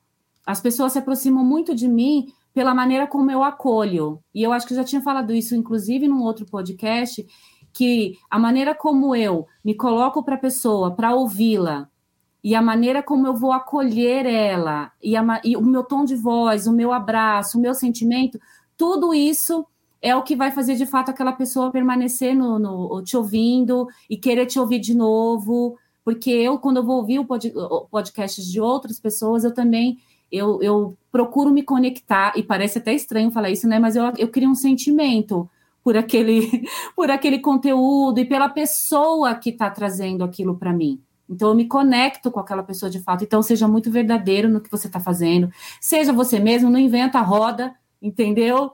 Fale sobre aquilo que você de fato conhece. E se você não conhece, vai buscar mais conhecimento. Mas eu acho que é isso. É, se conecte com o seu público. É uma, é uma dica que eu dou. Manda bem, manda bem. Pensa que lá no Pamitê a gente está bem. Né? A gente tem Catarina, também, mulher negra lá do Rio de Janeiro, manda bem pra caramba também. Muito bem. Maristela, Márcio, Tata, é, já me perdi aqui, tá, gente? Para quem que eu pedi a dica. É, então, por favor, me ajudem, né? Quem não falou ainda, sinta a vontade de, de, de invadir o microfone aí. Dicas. Abriu o microfone. Vai, Maristela, manda ver. Ah, então tá. É, a Patrícia falou uma coisa que foi uma das coisas que eu fiquei pensando também. É muito importante saber do que você está falando. Muito, muito, muito importante. É, a Tata também estava falando dessa questão do TDAH e realmente essas pessoas estão diagnosticando todo mundo e está parecendo meio signo, assim. Veja quantas coisas. Você é TDAH ou não? Veja que Aí você fica, gente, vamos, né? Qual, é qual é o diagnóstico do teste é, do Puff, pelo né? TikTok, assim. É. é, gente, calma. Pessoa, é que o, o diagnóstico cresce porque está crescendo informação, conscientização. Isso faz parte do trabalho. Tem um monte de Sim, gente. sim. Se a gente pensar que é 10% da população que tem o transtorno, a maioria é não diagnosticado. Sim, Então, sim, mas é muito. Mas é sim, muito- é informação. É, mas é muito doido ver é, como as pessoas. E comunicação tem muito disso, né? Como as pessoas se sentem muito próximas, assim. Então a pessoa falou, tá falado. Então é isso, foi diagnosticado, e aí é isso, né? As pessoas muitas vezes não vão é, atrás demais, assim. Então o que a gente está fazendo é muito sério mesmo, assim, sabe? É, se comunicar é uma coisa muito. É, é maravilhoso, é transformador e por isso precisa muito de responsabilidade. Então, você sabe do que você está falando? Ótimo, bom, fale sobre. Não sabe, mas eu quero falar sobre isso. Então você vai aprender sobre, você vai ler, enfim. Ninguém nasce sabendo, a gente não vai saber de tudo, mas é importante é, ter responsabilidade do que a gente está falando sobre, assim, sabe? Do que a gente está passando para frente. E aí é, a gente vai começar com o que dá mesmo, você vai entender o que dá certo e o que não dá. Depois de, de, de fazer isso é meio ingrato, assim, sabe? Então, muitas vezes você vai fazer como você sabe agora, e depois você vai falar, nossa, eu faria isso de outro jeito. E aí no outro episódio você vai fazer de outro jeito, e aí no outro de outro, porque, enfim, for- os formatos vão se construindo a partir do momento que a gente faz, e escuta, e escuta de novo, e tem a resposta das pessoas, enfim. Isso vai se construindo mesmo. E aí uma coisa muito importante pode parecer óbvia, mas não é. Se você está em podcast, as pessoas não estão te vendo. As pessoas não estão te vendo. Então não adianta pegar o negócio e falar, sabe isso aqui? A pessoa ouvindo, não, não sei. Você não me disse o que é isso aí que você está mostrando, né? Porque a gente está muito acostumado hoje na internet ao vídeo, né? TikTok, Instagram. Então a gente tem essas timelines infinitas aí. Então muitas vezes você vai fazer pensando que é audiovisual, mas é só áudio, não tem o visual. Então você vai ter que descrever algumas coisas para as pessoas, se aquilo é importante para o que você está falando, sabe? E também o áudio tem uma coisa que o Carlinhos falou que é: eu gosto de fazer as coisas, eu gosto de ouvir enquanto eu estou fazendo coisas. Então o podcast ele tem muito isso de conseguir entrar na rotina e na vida das pessoas. Então as pessoas estão fazendo diversas coisas enquanto elas estão te ouvindo. Elas estão indo para o trabalho, estão voltando do trabalho, elas estão trabalhando e, faz... e ouvindo e fazendo alguma coisa do trabalho, elas estão limpando a casa, enfim, várias coisas. Então, pense de que maneira você capta a atenção dessa pessoa que pode facilmente se dispersar. Será que o seu conteúdo precisa de uma hora ou meia hora? Será que ele precisa só de 15 minutos? Como você faz para captar atenção? Não, mas o meu conteúdo ele precisa de uma hora sim. Então, como ele vai ser feito de forma que as pessoas é, te ouçam, se entretenham e, e, e se mantenham é, perto de você, assim. E aí é o que eu disse e que eu sempre falo em muitas aulas lá no Comunique Bem. A gente só vai aprender uma linguagem quando a gente consumir essa linguagem. Quero fazer podcasts. Por onde começar? Ouça podcasts ouça coisas que você. diferentes podcasts. Que tenham 10 minutos, que tenham uma hora, que seja sobre educação, sobre literatura, sobre fofoca, sobre com várias pessoas, com duas pessoas, com uma pessoa só, enfim. Porque entendendo, ouvindo esses formatos, você vai pensar, bom, isso eu acho legal, isso eu acho interessante, ou eu posso começar por aqui, sabe? Então essas são minhas dicas, assim. Eu vou, eu vou Antes da Ananda, a Ananda ela já sinalizou aqui, tô indo, gente, muito legal, ela tem um compromisso, ela vai gravar, mas eu vou fazer uma pergunta específica para ela, antes dela ir embora e dar a opinião dela como jornalista. A Maristela acabou de falar de responsabilidade na, na, na, na produção do conteúdo. Se você não sabe sobre aquilo, toma cuidado na hora de falar para não falar bobagem. A Tata, ela deixa lá, tô lendo aqui é, o, a tese do mestrado da pesquisa de não sei de quem. Eu tô lendo aqui, o doutor dá o nome da, da tese, dá o nome do fulano, quando foi a pesquisa, ela dá todo o relatório para você perceber de que ela não tá falando bobagem lá no podcast dela. Então ela tem esse cuidado, né? Deve ter uma cabeça com 5 HD assim para caber tanta tese e tanto mestrado, né? Mas ela tem esse cuidado. Mas aí me ocorreu uma coisa, aí a sua opinião como jornalista e depois você fica à vontade para você cuidar dos seus afazeres profissionais. É, nomes de pessoas verdadeiras e casos reais. Você é jornalista, então existem algumas regras. Imagino que eu, eu não sou, eu sou podcaster, mas não porque eu me formei em propaganda, marketing, comunicação e depois eu fui para o Então eu estou aprendendo na raça.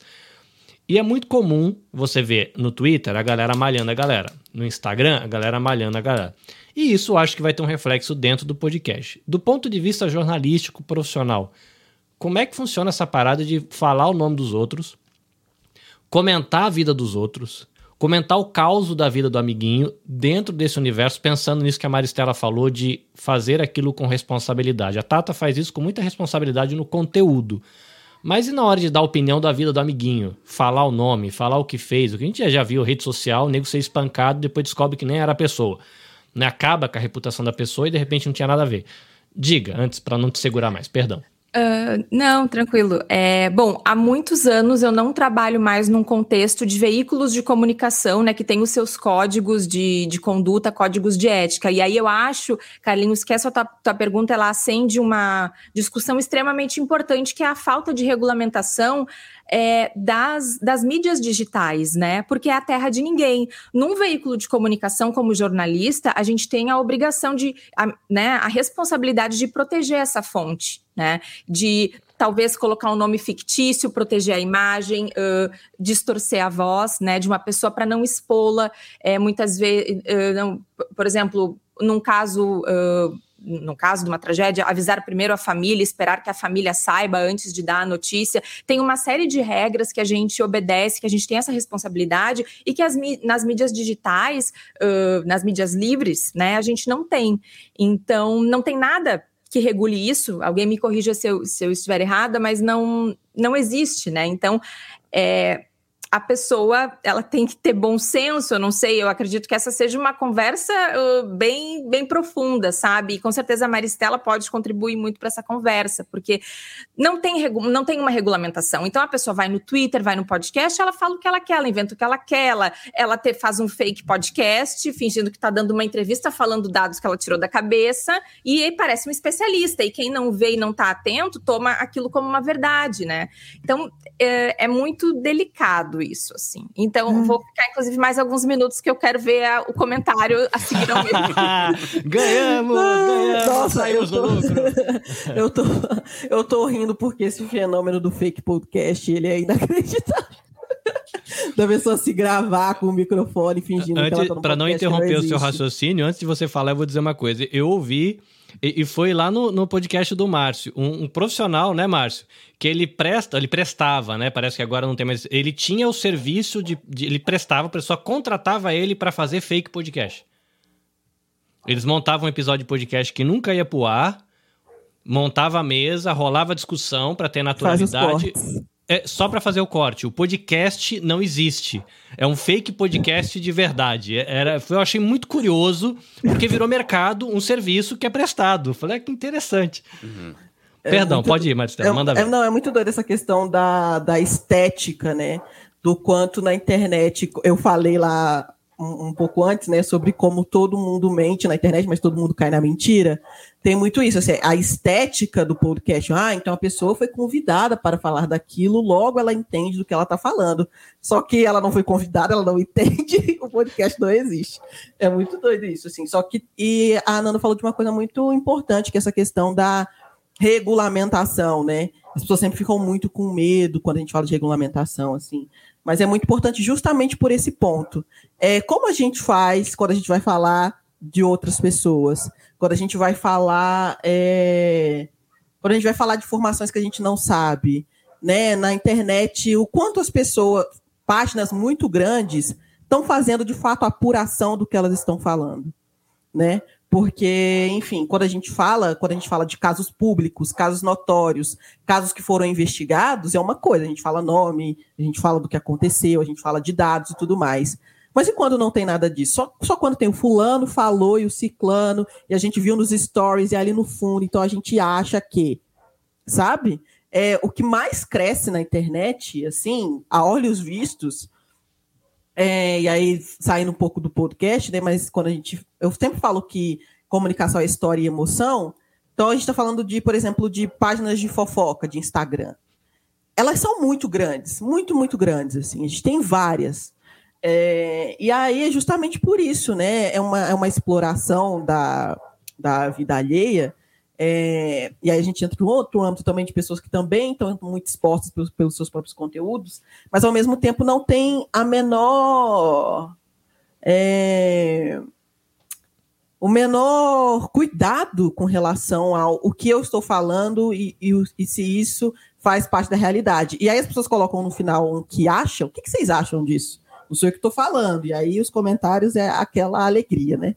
E aí é isso, assim. Então a sua pergunta é qual cuidado a gente deveria ter, o cuidado de saber o que eu estou falando é verdade e por que, que eu estou falando do que eu estou falando, né? O, que, que isso tem de informação, o que, que isso tem de importante e interessante para o meu conteúdo. Mas o que a gente tem hoje, ainda que seja entretenimento, tá? Eu nem estou fazendo a coisa de que tudo tem que ter um motivo nobre, não, ainda que seja entretenimento mesmo. Mas isso é fato, isso é verdade, isso é, enfim. Mas o que a gente tem hoje é muito mais uma corrida pela, pelo crescimento, pela notoriedade, pelos likes, pelo engajamento, do que qualquer outra coisa. Assim. Então a gente não tem visto muito na internet esse, esse cuidado, e é por isso que eu realmente acho que a gente tem que conversar sobre isso. Essa regulamentação ela vai ter que vir de uma maneira ou de outra, é, e que a gente não se isente de falar sobre, sabe? Acho que a gente tem que conversar sobre quais pontos na internet que é esse lugar muito novo para a gente, esse lugar profissional muito novo.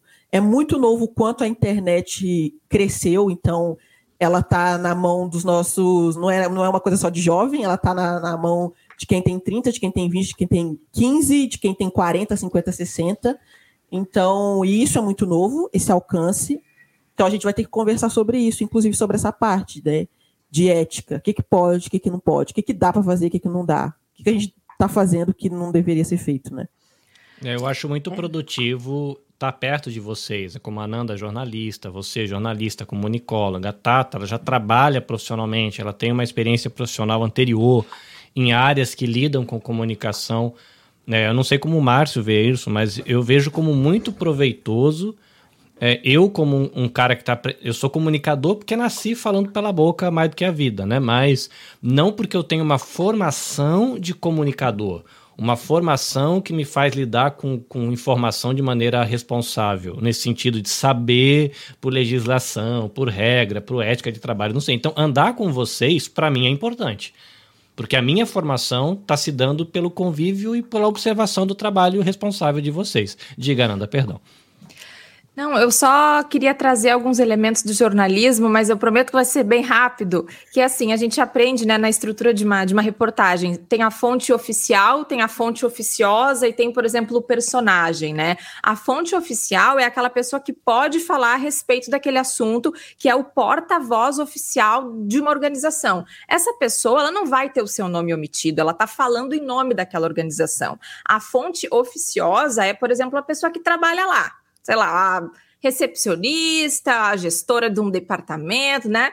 Aquela pessoa, ela tá falando, ela tá lá, ela diz que tá falando, ok, ela pode ter uma informação relevante, mas ela não é a porta-voz oficial, não é de fato oficialmente como aquela organização se manifesta. E aí a gente tem o, digamos, o personagem da história, pensando numa estrutura de uma reportagem, de uma história, que é a pessoa que de repente sofreu um, algum tipo de, de abuso profissional e dentro daquela, daquela instituição. Sei lá, estou colocando uma história aqui aquela pessoa tem que ter muito cuidado. Ela quer ser identificada, ela não quer ser identificada, né? Dá para dá pensar dessa forma. Inclusive, até em algumas entrevistas que eu faço, às vezes um entrevistado traz uma história, ah, e aí fulano disse isso porque ele achava não sei o quê. Na hora da edição, muitas vezes eu penso, né? Daí eu converso com a Jenny, minha editora, será que a gente deixa, essa parte? Que ele disse que o fulano falou que o ciclano falou, sabe? E eu tento avaliar se, se é relevante deixar aquilo, não, se aquilo ali pode mesmo que seja uma coisa pequena, será que eu quero essa pessoa falando daquela outra, de uma coisa que ela acha, sabe? Porque numa conversa isso vem, né, com muita facilidade. Ah, eu estava aqui, o meu amigo disse, não sei o quê, porque ele viu, não sei o quê. Então, ter responsabilidade é, nessa parte eu acho que é bem importante. Gente, eu preciso ir, vou dar tchau. Agora vocês fiquem com, fiquem com essa, tá bom? Bye, bye. Muito obrigado, Ananda Garcia, Beijo, a era do áudio. Tchau, tchau. Beijos. Beijos. Sigam tchau, que vale a pena. Vamos lá, bom trabalho, Nando. Eu posso complementar? Aproveitando? Pode, você está aqui para isso. Uma, uma das coisas do jornalismo também que eu acho que uh, falta falar, que não é um problema do podcast em si, mas é um problema generalizado, e isso respinga, obviamente, no podcast, é a falta de verificação das fontes. Você, muita gente pega a informação da thread do Twitter. Você não vai fazer uma pauta baseado na thread do Twitter. Chat você GPT, vai... Tata, vale? É. não, porque o chat GTP, inclusive, você coloca, por exemplo, quem é tal pessoa e ele não sabe, ele inventa informações. Ele inventou então... coisas maravilhosas sobre mim, de podcast que eu nunca ouvi falar. Foi impressionante. Então, é, você tem que construir uma pauta antes. Você tem que verificar a informação. Por exemplo, ah, você. E, e assim, falando, eu também tenho uma formação em jornalismo, então falando como jornalista, não, eu sei que é, às vezes a gente quer olhar ah, porque saiu em tal matéria de tal fonte e ah, a mídia é grande e eles entendem. E aí o, a fonte fala: estudo X fala que comer chocolate faz você viver para sempre.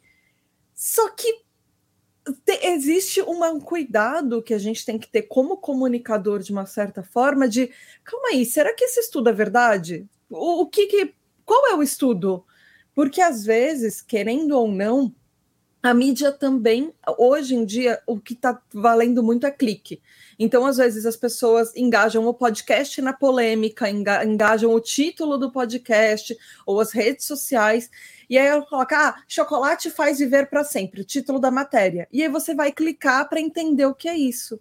Então, você vê, você pegou essa fonte, mas é a mesma coisa que, por exemplo, fazer um TCC. Qual é esse estudo? Quem que falou isso originalmente? Qual é a fonte original daquilo?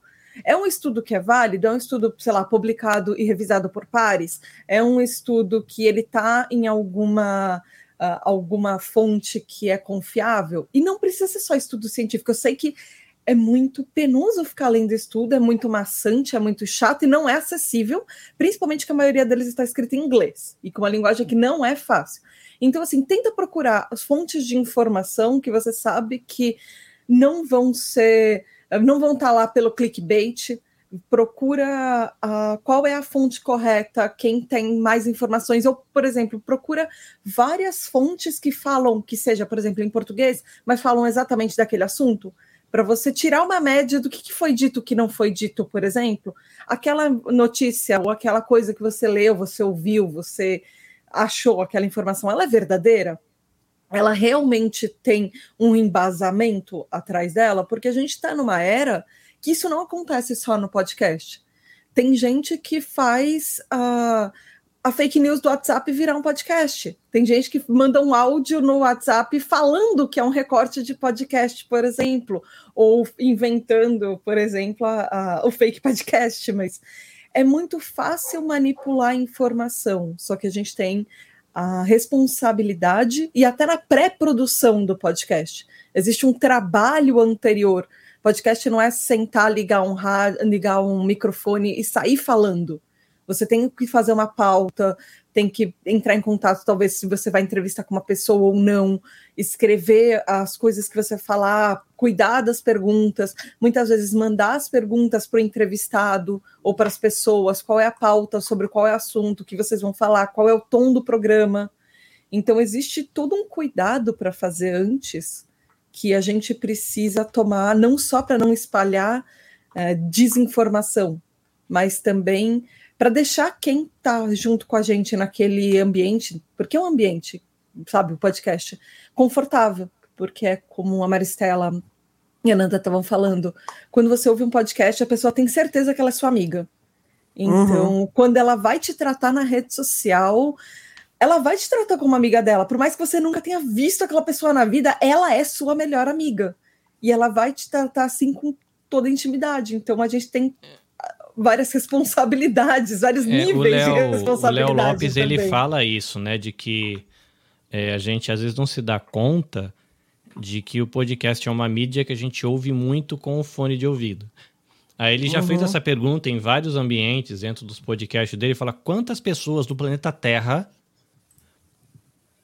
você dá liberdade para ela chegar no teu pé do ouvido e falar dentro do teu ouvido. Uhum. São pouquíssimas pessoas que vão tocar o teu corpo a ponto de falar dentro do teu ouvido. E ele fala, ele, aí ele explica, fala, cara, podcast é uma conexão física. Você tá com fone de ouvido na orelha, com um sinal sonoro que mexe os músculos e toda a estrutura óssea do teu ouvido.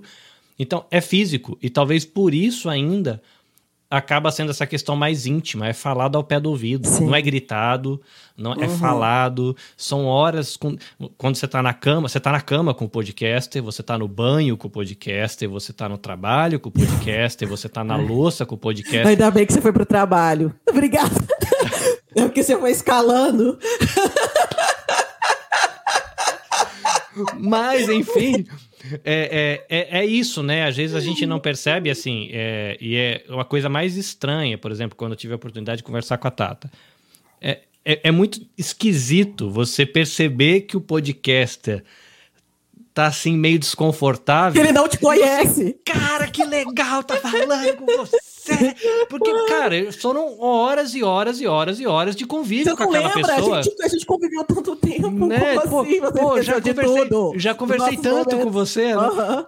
E, e, e, é muito quando eu encontrei o Léo Lopes, depois de, sei lá, ouvir mais de 100 episódios com ele falando. Então, para mim, ele era. Eu conheço as piadas, eu conheço os comentários, sei. Uhum. Um, aí, e ele, oi Carlinhos, tudo bem? Prazer, legal, tá aqui. É, é, é, é estranho, mas a gente esquece isso, né? E vou trazer aqui antes de passar até a palavra para o Márcio, ou mesmo se a Tata quiser complementar, é, eu ouvi de um projeto, tem a ver com Refavela, com esse rolê todo, o professor Séries, que falou lá no começo sobre tempo, é, ele não, não pôde estar aqui porque ele dá aula né, nesse horário, mas ele falou de um projeto, ele falou, cara, você daria uma mão pra gente? Porque tem uma galera lá na comunidade querendo fazer um podcast para falar, aí eu vou, posso estar errando, eu não sei se é para falar sobre a saúde da pessoa trans ou para falar de saúde de travestis. Eu não lembro qual dos, dos dois grupos.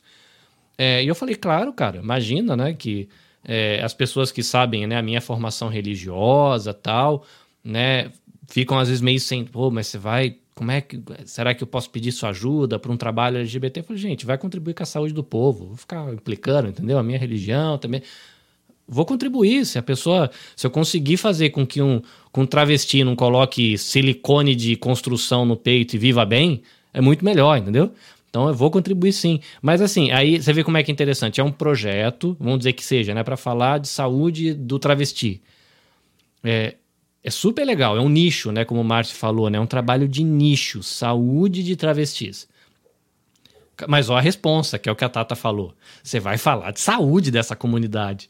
Então, apesar de ser super relevante, super importante, vai falar a linguagem da galera, talvez seja de travesti para travesti, mas vai com calma, né? Tu pega o teu smartphone, faz por amor à tua comunidade, para essa tribo. Mas é, é, é, importante, né? Essa questão que a Tata fala muito da responsa, né? Eu sinto isso ouvindo o podcast eu, dela, eu, né? Atrás eu, da referência. Só um, um, um, complemento rápido sobre isso, a gente fala, fala sobre do, do, que você sabe. Tem uma questão na internet hoje que a gente tem uma, a impressão de que a gente sabe as coisas porque a gente viu um vídeo, porque a gente leu uma thread no Twitter, como a Tata falou, porque a gente. O, o, uma das coisas que eu mais vejo na internet é conceitos sendo tão desgastados que eles viram outra coisa que eles nunca foram, assim, sabe?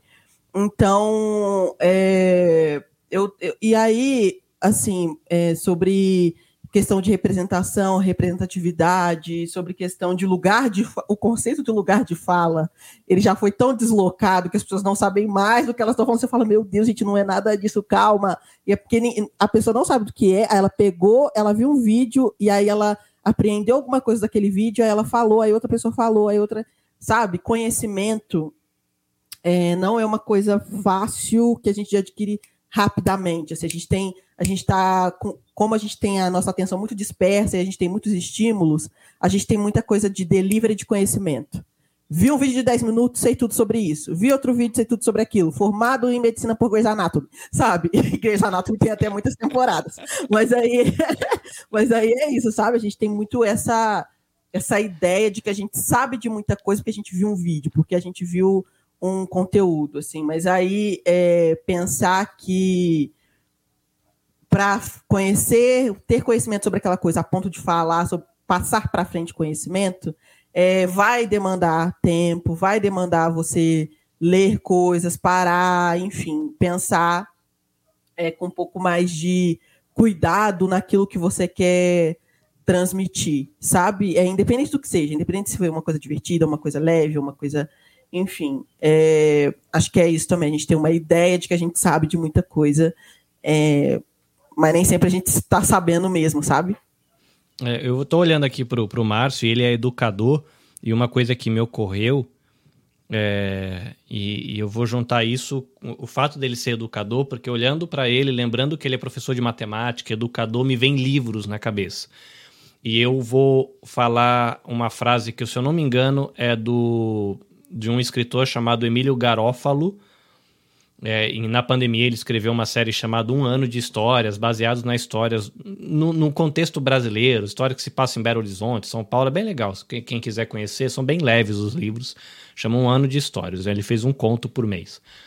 Mas ele fala uma coisa assim, só para me transferir a ideia e tentar conectar tudo, de que se você acha legal assistir um filme do Harry Potter, por exemplo, imagina como é mais legal você gastar tempo com um livro do Harry Potter para você, se você aquele universo te encanta, a leitura ela tem um passo mais lento, você vai passar muito mais tempo naquele universo. Né? A Maristela ela tenta encantar a gente com uma virada de página, fica criando aquele suspense para falar da virada de página. E ela, a ideia dela é tirar a galera do podcast para ir para a cena do HQ independente. Você vai ler é HQ, Aí ela fala como aquilo está recheado de história, recheado de cultura, recheado de referência. E é uma experiência mais longa. E ela acabou de falar de que conhecimento não é um negócio que chega rápido. E eu acho que aí fica também, talvez, né, um, um, uma ideia aqui, um incentivo, de a gente que é produtor de podcast, de repente, sair, às vezes, da letra, ou da, da, da do áudio e se debruçar um pouquinho nas letras também. Né? De repente, se você quer falar de raça ou você quer falar de violência, um, uma boa indicação, ainda que seja um livro, né? Talvez um livro sobre, sei lá, a história do Brasil, um bom livro, pode agregar mais do que cinco videozinhos do TikTok fazendo resumo da história do Brasil. Né? Ainda que são mídias que podem contribuir, tem ótimos professores fazendo ótimos trabalhos no TikTok, não é uma crítica à mídia.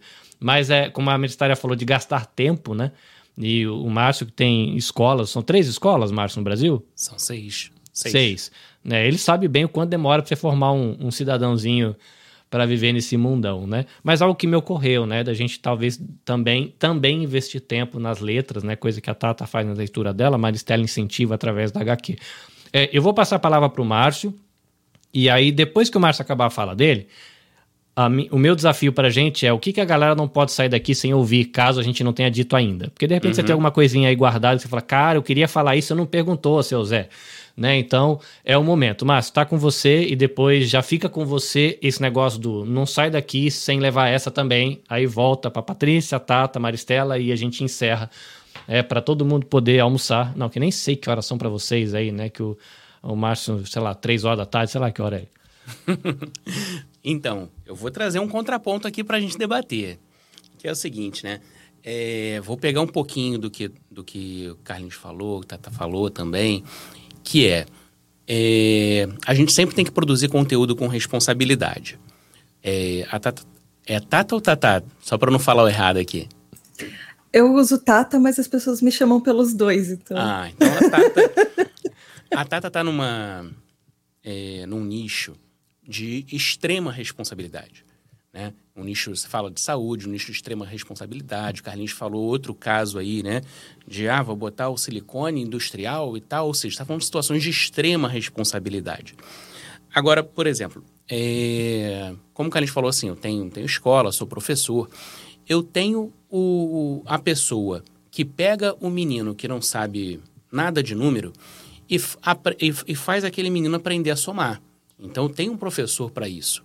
Eu tenho um professor que pega aquele menino que já sabe somar e, e, agora não, agora ele sabe multiplicar. Eu tenho um professor que faz aquele cara que sabe multiplicar aprender logaritmo. Tem um cara depois na faculdade, pega aquele cara que sabe logaritmo, sabe, vai fazer, sei lá, cálculo numérico e tal, né?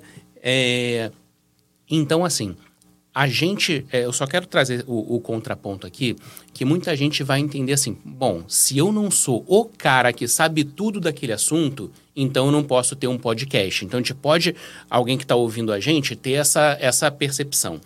E aí, uma coisa é. É, você, você tem que falar sempre com muita responsabilidade. Eu acho que no que você se propõe a fazer, você tem que saber acima da média e você tem que estar tá buscando sempre evoluir naquilo. E na forma de você comunicar, é, eu trago muitas pessoas no meu programa que sobre determinados pontos sabem muito mais do que eu. E eu não tenho problema nenhum disso, né? Eu não tenho que ser o cara que sabe tudo.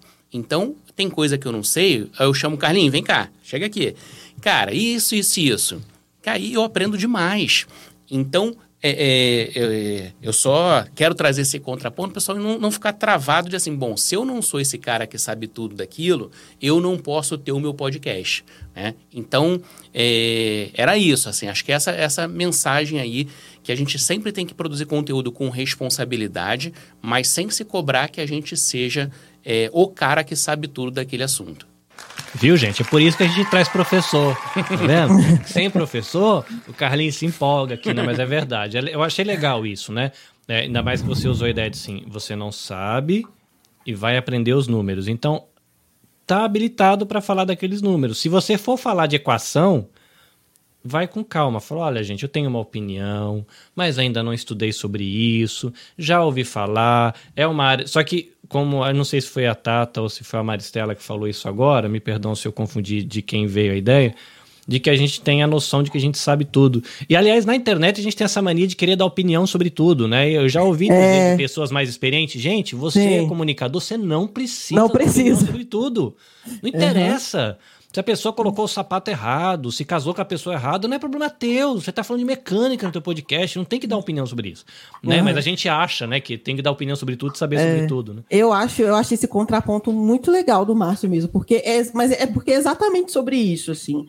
É, a gente não sabe sobre tudo, e eu acho que é esse o ponto, assim, sabe? A gente não sabe, não sabe, e, tipo, e é isso. Então eu vou falar do que eu sei, do que eu gosto, de coisas que eu passo tempo, porque muitas vezes a gente acha que a gente só sabe de coisas porque ai, a gente leu, a gente se graduou, não. Tem coisa que você passa muito tempo porque você gosta muito daquilo. E você sabe daquilo. Fale do que você gosta, do que te faz bem. Porque a gente tem essa coisa, nossa, do nada um monte de gente virou economista. Sabe? Você fala, gente, oi, oi, gente, galera, vamos com calma. Eu acho que é isso mesmo, assim. A gente não precisa saber sobre tudo, não precisa dar opinião sobre tudo. E tem lugares de nicho muito legais que você pode explorar a partir de coisas que você gosta e que você vai gostar de aprender, sabe? Acho que cada episódio que é, pode ser um conhecimento novo para você. Putz, eu quero falar sobre isso. Bom, então vamos lá. Então, quem são as pessoas que eu posso falar? Onde eu posso ver, sabe? Acho que a gente pode transformar também o que a gente produz em algo estimulante para a gente, não só em algo pesado, onde a gente fala do que a gente não sabe e do que a gente nem queria saber, né? Muitas vezes. Gente, eu vou E- fazer uma pesquisa coisa, aqui. posso- É, pode, pode. Eu vou, eu vou fazer. é, não, tranquilo. Eu vou fazer uma pesquisa aqui. Você vai ver algo que eu vou dar uma dica para vocês, gente. Que vai fazer muito. Tata, é, na, sua, na sua imagem mental aqui, quantos por cento das pessoas que acompanham o teu trabalho comentam nas tuas redes sociais? Nossa, é. Chute mais ou menos, assim, bem. Então, eu não, eu não tenho ideia, porque a gente precisa ver, por exemplo, é, quanto você tem das pessoas que te seguem nas redes, as pessoas que só acham que seu conteúdo é na rede e a pessoa que converte para ouvinte do podcast. E não necessariamente esse número é o mesmo. Tem muita gente que é ouvinte do podcast e vai ficar só ali, só no Uhum. seu podcast. Tem muita gente que só vai te seguir na rede e não vai te ouvir no podcast. Então, ah, tem uma parcela muito grande que só ouve o podcast. Quem comenta nas redes, eu acho que é menos de 10%. Mas mesmo assim, tem gente que só me com- acompanha nas redes. Então Legal. eu tenho números muito eu vou pegar por dispares. esse Isso é menos, esse, esse menos de 10%. O que faz que, de certa maneira, com o tempo, você comece a conhecer aquela galera que costuma comentar com frequência, não é? São poucos. Aqui é a minha dica de ouro, gente. Presta atenção. Vai na- no Márcio, vi um videozinho que achou legal, ouviu um episódio e vai lá e comenta. Aí vai na Tata, comenta. Sabe por quê? Se você ficar enchendo o saco deles em todo episódio, em quase toda postagem, você é um dos poucos que faz esse contato. Isso vai criar uma ponte para quando você precisar de uma dica, de um documentário, de um vídeo, de um canal, de um pesquisador, você já tem uma amizade com esse produtor de conteúdo, como a Maristela, como a Patrícia, o Márcio, de tanto você ficar enchendo o saco deles na rede, falar, ah lá, o Carlinho de novo. Eu falei, então, me indica um livro. E aí você consegue o livro para você pesquisar. Perdão, Tata, manda ver. Porque eu acho que isso é uma Eu dica adorei a preciosa. dica. Encha o saco do seu produtor de conteúdo Enche o saco, preferido. porque é, é, não, quase ninguém comenta. Eu já ouvi falar de que é 1% dos ouvintes que comentam. Então é tão pouco que É você aí, acaba é muito criando pouco. uma ponte de contato que pode te abrir. No meu caso, cara, eu preciso de uma dica, Márcio. Com quem que eu falo? O que que eu leio? Que, que, que docu- Porque às vezes eu queria falar sobre isso, mas não sei falar. Pô, manda uma mensagem lá no Instagram da Patrícia, porque ela sabe disso. E se você tem uma relação de amizade, ela vai se dar o trabalho de responder. E aí é legal, né? Fica uma dica boa, né, para produtores de conteúdo. que- Quem vai se aventurar nessa, nessa área? Perdão, Tata, manda ver sua outra dica. Não, eu só queria lem- eu tava queria complementar uma coisa que o Márcio e a Maristela falaram, que é exatamente, a gente não sabe tudo. E se a gente comparar, por exemplo, o primeiro episódio do nosso podcast com o episódio número 100, mesmo que a gente chegou num assunto achando que a gente sabia bastante, hoje, por exemplo, eu pego meu primeiro episódio e falo: "Nossa, eu era um bebezinho, eu não sabia nada". E eu fui aprendendo nos episódios, e eu fui evoluindo como pessoa porque o podcast tem esse poder de transformação também. A gente aprende com quem interage com a gente também. Então a gente vai estudando os assuntos, a gente vai se transformando conforme a nossa própria audiência. Então tem essa essa mutação. A gente, eu do primeiro episódio não sou a mesma eu do episódio número 100, que não vou ser a mesma eu do episódio 500, e eu vou evoluindo, tanto quanto eu sei sobre um assunto, quanto eu domino, do jeito que eu faço podcast. E a, a gente muda. E então, ok mudar. Muito bem, Mas... por isso que é podcast Voz e Transformação. A gente sabe do potencial dessa mídia. Coisa e façam gaveta, gente. É, é, isso é importante. Eu vou fazer uma pergunta aqui. Levante a mão quem tem gaveta de episódio. Um. Ó, oh, Márcio, tem quantas gavetas, Márcio? Sete. Ah, você é um super-herói, cara. Você vai... Nossa, ó, acabei de baixar minha mão agora. Não tenho. Sim, só uma gaveta. Eu não tenho não. nem. É porque eu vou fazer uma viagem, então a situação é extraordinária, mas tenham gaveta, ah, tá. é uma excelente é, dica. Eu, eu tenho três pequenos episódios que são pílulas na gaveta. Isso aqui a gente está fazendo um podcast que não era para ser, mas agora vai ser, né? Ele não foi pensado como um, ele foi pensado para ser um podcast, mas ele não faz parte do meu programa normal de produção de conteúdo. Mas é isso, a dica da Tata é ótima, né? Façam gaveta porque a maioria das vezes a gente não tem, né? Até a, a Nanda, ela mandou um recadinho pra gente nos bastidores, foi gente, eu tenho um compromisso porque eu tenho gravação, porque eu tô sem a gaveta e eu preciso correr atrás se eu perder esse aqui, vai a agenda, né? Mas manda ver, e manda é, ver lá, tá? Eu acho que é uma das coisas que as pessoas, quando começam, principalmente, a gente tem uma ansiedade tão grande de gravei o primeiro episódio e já lancei, que a gente esquece que talvez seja melhor, especialmente no seu primeiro episódio do podcast, grava uns dois, três meses de gaveta, até para você entender como você faz o conteúdo. Então, pensa assim: o episódio vai ser semanal, vai ser quinzenal, vai ser mensal? Qual vai ser a sua periodicidade? Você e as pessoas gostam muito de fazer semanal, mas você realmente tem tempo para gravar toda semana e, sei lá, manter um dia para gravação? Você vai gravar toda sexta-feira à noite, por exemplo? Você consegue fazer isso? Porque eu comecei com um semanal e eu sei que dá muito trabalho. Eu perdi aniversários, eu perdi compromissos, eu perdi é, vi, viagens, não, mas eu perdi um monte de compromisso pessoal porque eu tinha que estar tá gravando naquele dia sempre toda semana. Então, tenha episódios para você lançar, porque, por exemplo, hoje você vai estar tá gravando um para daqui lançar dois, três meses, principalmente quando é seu começo, porque no começo acontece um monte de coisa. Você perde episódio, a, grava a gravação não, não gravou, você vai ter que regravar. É, pense em alguma coisa que não vai te pesar, porque pesa fazer podcast. É muito legal, mas pesa, é uma responsabilidade. E dá trabalho, dá muito trabalho, é muito legal, mas acaba sendo um compromisso. E as pessoas vão te cobrar depois, porque não teve o episódio. Uhum. Então, elas não, não vão saber necessariamente, ah, você tá doente, ou você teve um problema, ou alguma coisa aconteceu, mas elas vão te cobrar. E você tem essa responsabilidade até emocional com elas, porque elas estão esperando. É, decidir a, a, periodicidade é um negócio sério, né? Quando a galera vem falar comigo, falar ah, que eu tô pensando em fazer um podcast semanal, eu falei assim, primeira coisa, vamos sentar aqui faz as contas de quantos episódios vai ter que fazer no ano. Aí a pessoa olha o número que dá, ela fala: Não, não quero fazer semanal, não. Eu falei: Pois é, é bom pensar. Que se você for fazer um por mês, são 12 por ano.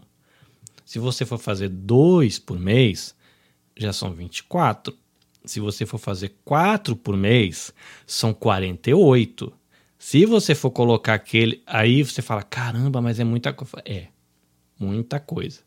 E é como a Tata falou, né? É, é, o Márcio falou, é apaixonante, mas como a Tata falou, é, tem a questão do que a galera espera, tem o seu compromisso pessoal, o nível de ansiedade que isso gera também, né, Tata? Se você se compromete a fazer e não dá conta, depois você fica mal, fica deprê, vai, vamos pro terapeuta. Vai pro terapeuta, tá, gente? É legal. Não tô dizendo que não é pra ir Sim, pro terapeuta, terapia. não. Não façam terapia, mas é, às vezes é um, um, é um, um lamaçal que você não precisava ter entrado. É lógico, né? Como o Márcio falou, né? O Márcio ele fala que ele ouvindo a história dele, quando ele foi fazer o lifestyle, ele estudou sobre isso, ele pensou, ele começou a montar estudo, demorou um tempão montando, testando, comprando equipamento, foi todo um processo pensado. Pessoas apaixonadas, não sei como é a Tata, impulsiva ou não, eu sou aquele maluco doido que sai fazendo e a gente mete os pés pelas mãos e a gente se lasca, entendeu? Porque não vai dar conta depois como a gente falou, depois tem rede social. É, a Tata hoje ela já conta com uma equipe de voluntários fazendo a moderação do grupo, né? E, e o Márcio faz sozinho. Ele tem, às vezes, ali a esposa dele nos bastidores, vai, pega aqui, amor, traz aqui, não sei o quê. Mas a gente faz sozinho. E é, é, é complicado, né, gente? A gente que tá fazendo? A Maristela fala muito disso, né? De você fazer sozinho, né? Uma coisa, por exemplo, para mim, o que aliviou pra caramba foi quando a Patrícia chegou no Pamitê. Porque eu faço a parte técnica, mas a parte de networking, às vezes ela já vai atrás, ela já dá um resumo da pauta, ela já faz um, uma sinopse daquele conteúdo, já passa a biografia da pessoa que ela convidou, não sei o quê. Cara, é muito mais fácil do que ela falar para mim, Carlinhos, se vira aí que a gente vai gravar com essa pessoa. Ela já traz tudo mastigado, já tá lá no, no Trello, já coloquei o texto, já tem as redes sociais para você conhecer, ouve esse documentário, tem esse texto aqui, tem esse resumo, tem, pô, facilita pra caramba, mas não é a realidade de todo mundo né? E saúde mental é bom, né, Maristela? Manter a saúde mental, a sanidade. Sim, agradece. Faz muito Porque vocês falaram também de quanto você vai gravar, quantos episódios você vai editar, quanto você vai postar, quantos temas você vai ter que pensar toda semana, enfim, tem, tem muita coisa, assim.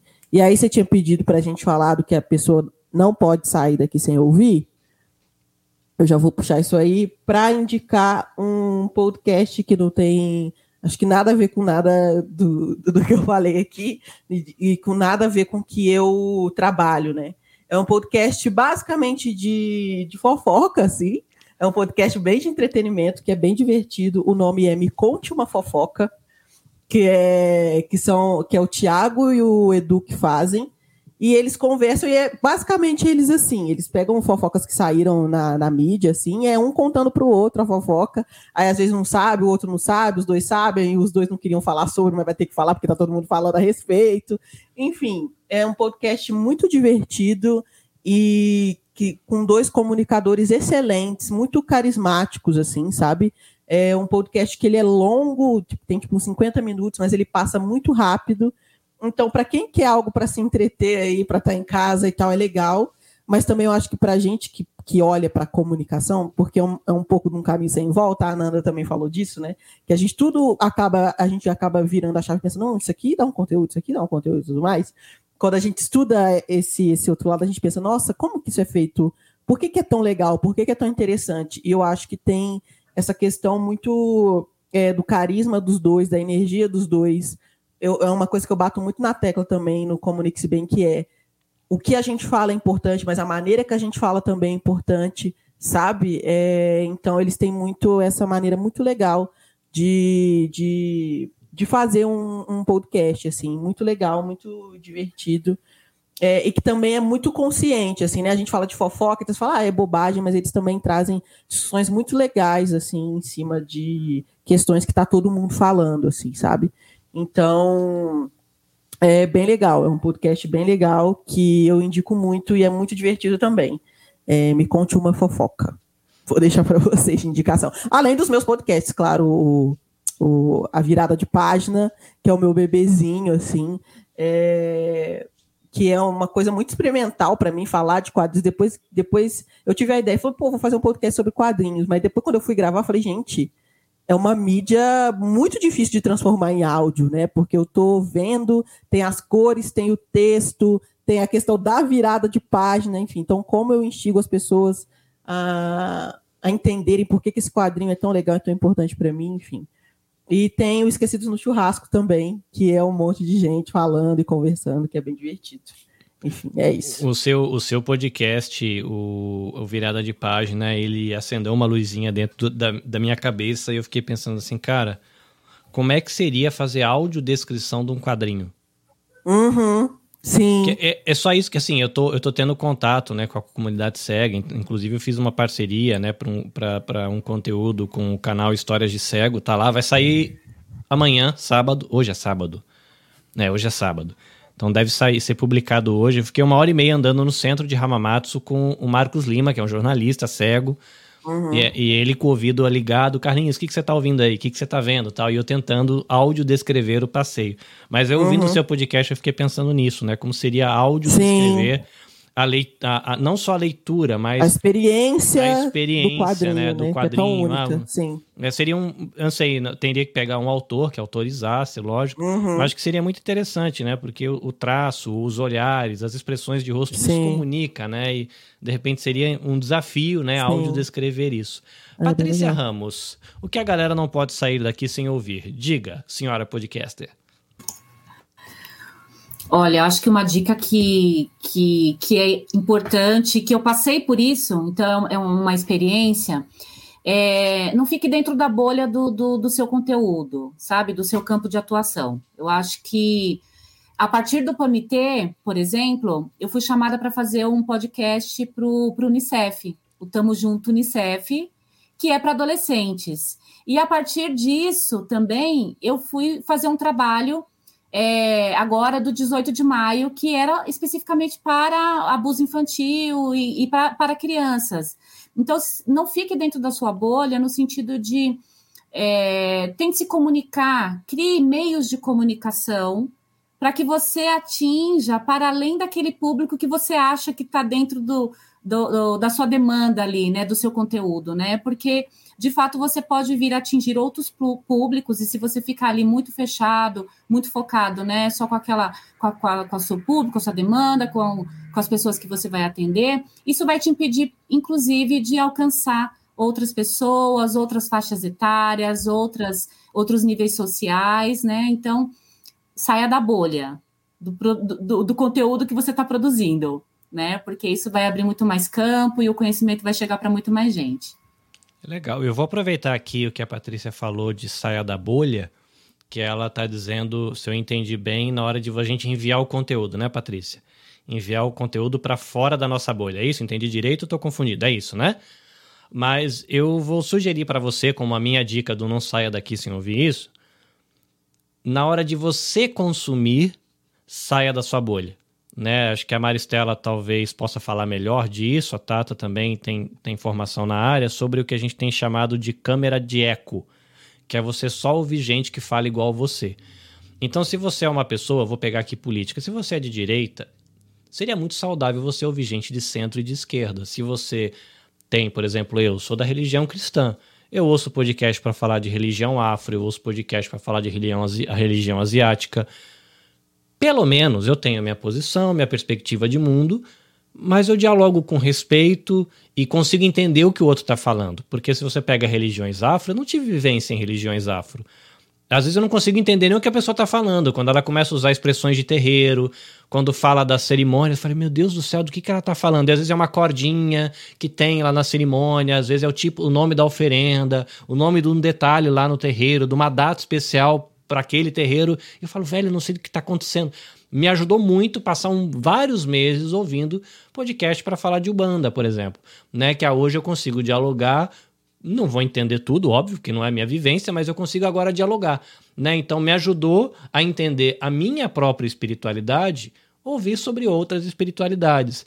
Tem me ajudado ouvir é, e pensar o, o, o meu cidadão político, não é? o meu ser político, o meu indivíduo político, ouvir as pessoas de esquerda falando, as pessoas de direita falando, as pessoas de centro falando. Tem sido muito legal como homem, é, branco, é, cis, hétero, casado, com filho, aquela coisa toda. Ouvir a galera do movimento LGBT, ouvir a galera feminista conversando, ouvir feministas negras conversando, ouvir historiadores negros, porque são outras vivências, outros mundos, então eu estou consumindo conteúdo fora da minha bolha. Talvez se esperasse que um cara branco, hétero, cis, só consumisse conteúdo de gente branca, hétero, cis, religiosa, com a mesma religião. E eu tenho crescido como ser humano por dar uma respirada expandir a minha bolha na hora de consumir. Dá trabalho, você tem que ter uma certa estrutura emocional para conseguir ouvir o diferente sem ser agressivo, sem ser estúpido, sem ser ignorante, desagradável, né? Coisa que a gente na internet tem dificuldade de ser, né? Agradável, né? Mas fica aí a dica, tá bom? Chega de falar, eu me empolgo, né, Tata? A gente se empolga pra caramba, você é doido. É, Márcio, tem a, a dica do Tamo Indo? Tem, tem, tem sim. É, Pegando também um pouco do que o pessoal falou aí também, né? Sobre fazer semanal, quinzenal e tal. Eu acho que uma coisa importante se você quer construir uma audiência é você ser consistente. Então, você vai ser semanal, mensal, enfim, né? Mas começa no que é confortável para você e seja consistente naquilo. É, e a gente está tá num formato de mídia, né, de, de podcast, que é, já é, é já é interiorizado né, nesse conceito a ideia de sequência. Então você vê o podcast, a gente está na, na temporada 2, terceiro episódio, então a pessoa já espera que vai ter o quarto episódio, vai ter o quinto episódio. A pessoa tem essa expectativa. Então, se a gente está entrando nisso, né, é, é diferente assim, você faz um vídeo para o YouTube, tá bom, é um vídeo que não, não necessariamente tem uma sequência. Podcast não, podcast a pessoa já espera assim, pô, bacana, a pessoa, beleza, quando é o próximo? Então, seja consistente na sua produção é, de conteúdo. Outra coisa é o seguinte: a gente vive um momento hoje que tem muita gente é, na vaidade dos números. E aí, quem está focado nisso, a pessoa está focada em TikTok, em Reels, short, ou seja, está focada nos, nos formatos curtos, né? A gente está jogando outro jogo. O nosso jogo não é de número, nosso jogo é de relacionamento, de conexão. Então, o jogo do podcast, você tá ali não para ter milhões, você tá ali para ter pessoas muito com você, muito conectadas e gerando relacionamento. E quando você entende que, é, que a gente está falando de relacionamento, você vai entender que tempo de relacionamento é importante. Então, com um amigo, com um familiar, o tempo de relacionamento, quanto mais tempo você tem, mais se aproxima. Então, a gente tem, a gente que está nessa mídia podcast, a gente tem essa vantagem, a gente tem tempo de relacionamento. A gente não vai ter o um número, só que o cara que tem o um número é o cara é, é, rolou ali o feed dele lá, o, o jogou, jogou um vídeo para cima, caiu no seu, descartou o seu, foi para o outro. Então, assim, você tem que entender, é esse jogo que você quer jogar, você quer o jogo de vai fazer um monte de número a pessoa vai te descartar em seguida e nunca mais viu você, não criou relação nenhuma, né? Esse é um jogo. E, tem, e, e eu acho que a gente está numa grande oportunidade que tem muita gente focada nesse jogo. Então, o outro jogo, que é o jogo de você ter tempo de relacionamento, né? Mesmo que seja com poucas pessoas, esse jogo tem gente que não está conseguindo enxergar. Então, assim, tem uma excelente oportunidade para quem quer entrar nesse jogo agora. E assim, a pessoa só vai notar que assim, que aquele jogo, que ele foi descartável, que aquilo ali. Eu tenho milhões de views, milhões de seguidores, e eu não consigo vender um livro. Não consegue vender um livro, né? Porque ninguém se conectou com aquela pessoa. Aquilo não gerou conexão. Enquanto, como o Carlinhos falou, né? O Léo Lopes ali no pé do ouvido dele, tá ali, tá ali. Daqui a pouco o Léo Lopes lança um curso. Carlinhos, você compraria? Lógico. Não tenho dúvida. É claro, isso é tão óbvio, né? Só que tem muita gente, sabe, que tá tão distraída com as coisas acontecendo e vive nesse mundo da vaidade de, de conteúdo, de focar ali no conteúdo curto. Ah, Márcio, então você é contra o conteúdo curto? Não.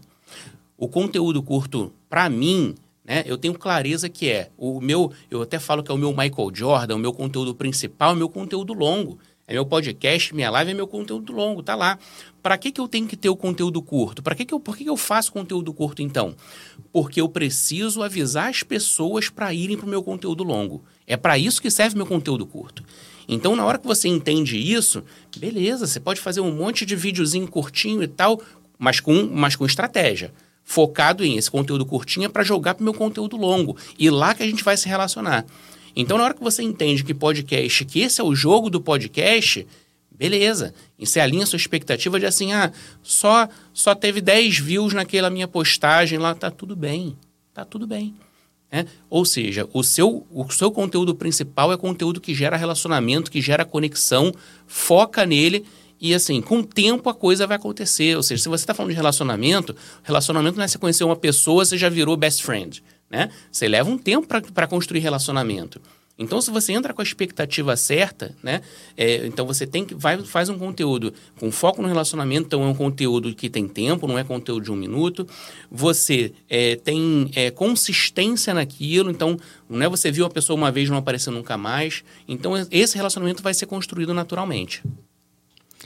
Coisa linda, coisa linda. Muito bem, muito bem. A gente é, eu não sei se o pessoal fica contente ou fica bravo comigo, que eu prometo que eu vou fazer só 120 minutos no evento desse, mas eu não aguento.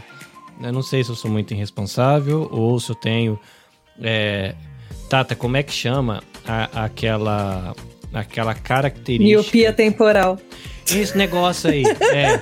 Eu, eu não tenho certeza, mas se realmente um dia eu tiver a oportunidade de ter um diagnóstico, né? Que eu digo que eu sou um ótimo candidato, porque quando eu estudo a respeito, eu não faço autodiagnóstico, tá, gente? Mas eu digo que eu sou um ótimo candidato. Tem muitos indicadores que apontam uma possibilidade de que eu seja um TDAH. Eu tenho uma dificuldade com esse negócio. É miopia temporal? Miopia é temporal, que é, é tipo a miopia de, de óculos.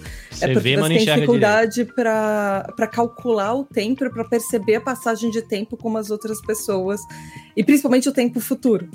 Então, ah, eu planejei para fazer uma. Eu, eu planejei para fazer um podcast de 20 minutos. Meu podcast hoje em dia tem uma hora e meia. Então. Eu o ouço inteiro, sabe? Pra você saber. Obrigada. O meu, às vezes acontece isso. Seu planejamento inicial não é o que vai se traduzir na hora que você está fazendo o podcast. Porque às vezes, muito provavelmente, quando você liga o microfone, você se empolga. Isso é a síndrome do podcaster, assim. Todo podcaster se empolga quando tem o microfone por perto. É, mas eu gosto desse, dessa gente, viu, povo? Palminha pra eles. É, e é sempre uma honra poder trocar ideia. A Maristela, ela. é, eu tenho essa familiaridade, a gente tá trocando figurinha lá no Twitter, no Instagram, mas como eu ouço ela toda semana, a gente acaba tendo amizade. O Márcio se tornou um amigo, né, de, de primeiro de Instagram, depois eu fui lá no podcast dele, ele vai aparecer no meu podcast, a gente vai estreitando. A Tata, eu ouço ela com frequência, ela já veio no meu podcast. A Patrícia, a gente tá junto sempre, né, fazendo voluntariado no Instituto Maria da Penha, parceira aí, me ensina um monte de coisa também. É muito massa. Gente, eu vou pedir para vocês deixarem é, a divulgação do trabalho de vocês. A Tata tá aqui como podcaster, mas também representando, né, a diretoria da ABPOD. Eu vou pedir para vocês deixarem redes sociais, caso, né, vocês tenham um livro, caso vocês tenham, sei lá, qualquer coisa é, pessoal, né, digo assim, ah, eu tenho um curso, eu tenho um livro que eu publiquei, eu tô vendendo um curso, não tem problema, tá, gente, pode falar, manda ver.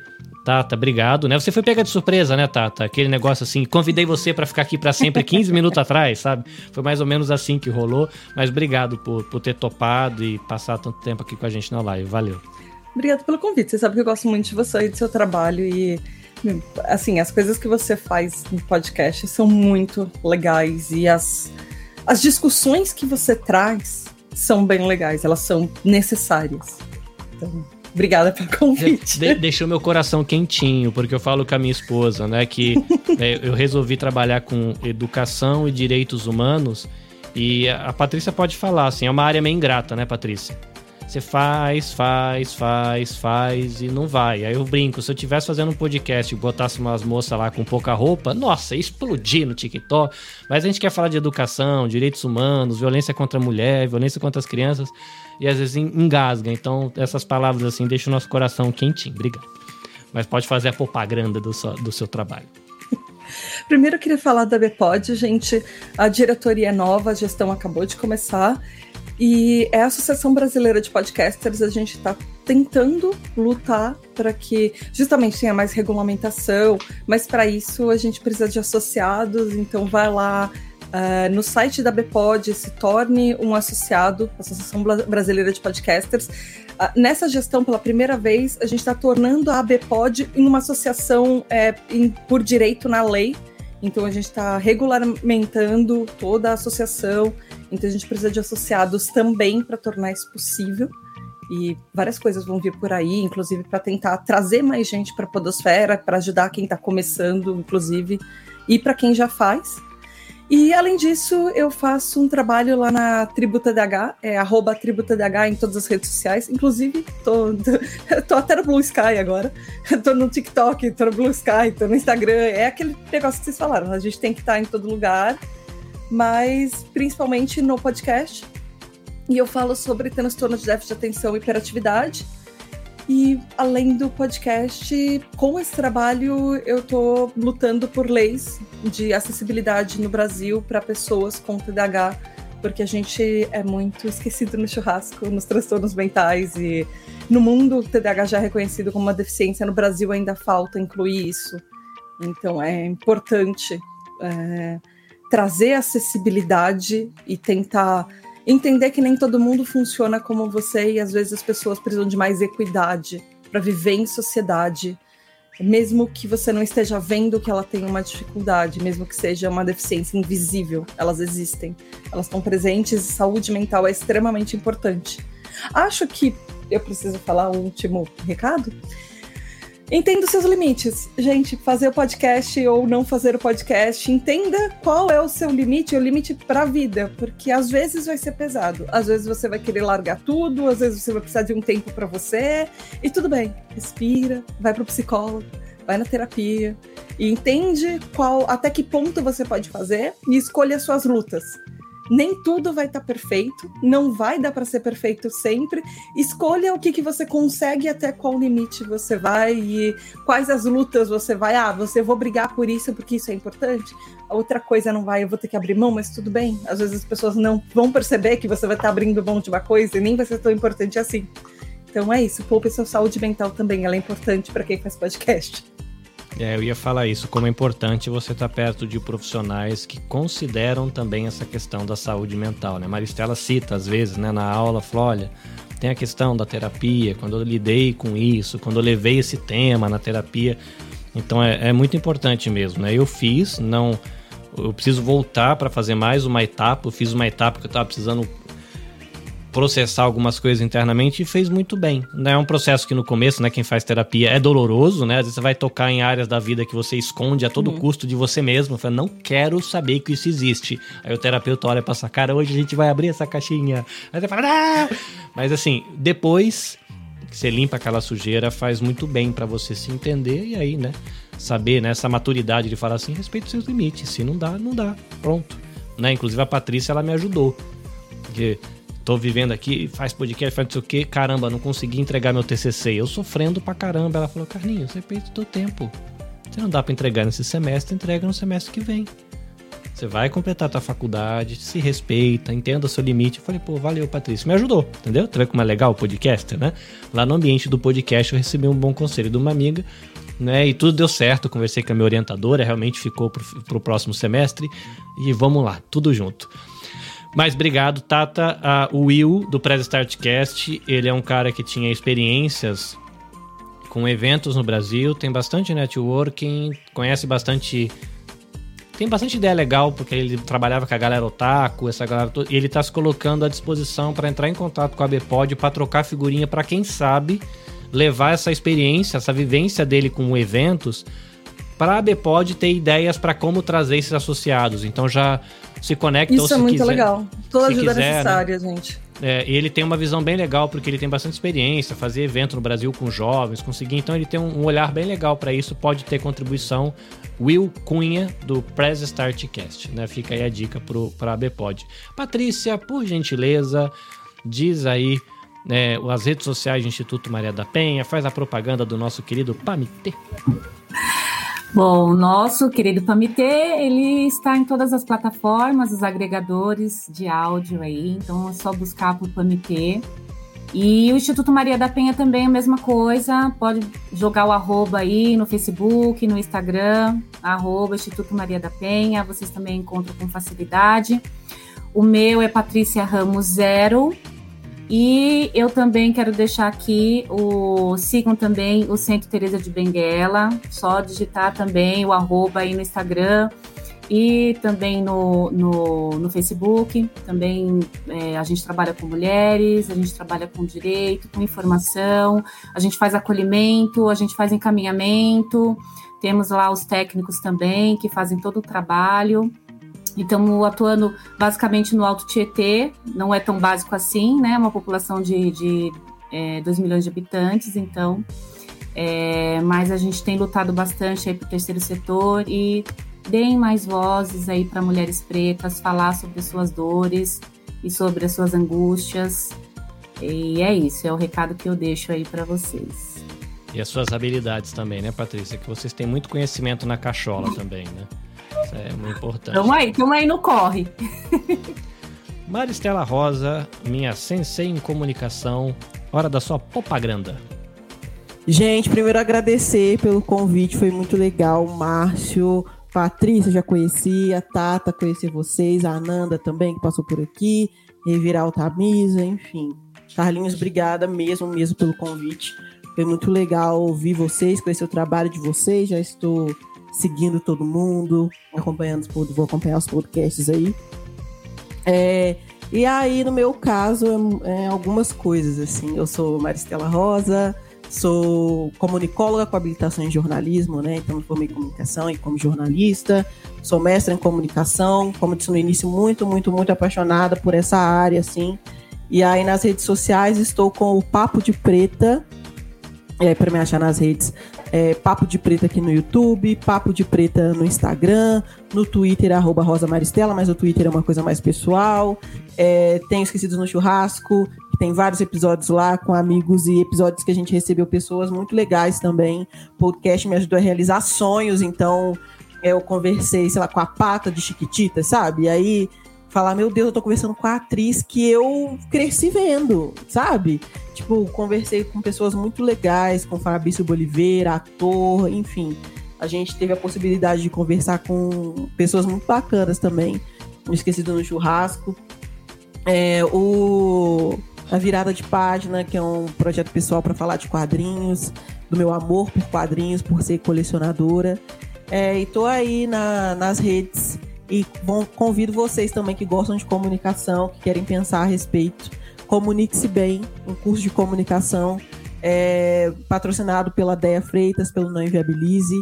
A ideia é que a gente tenha um ano aí, começamos em março desse ano, então a gente lá em março do ano que vem a gente termina o curso.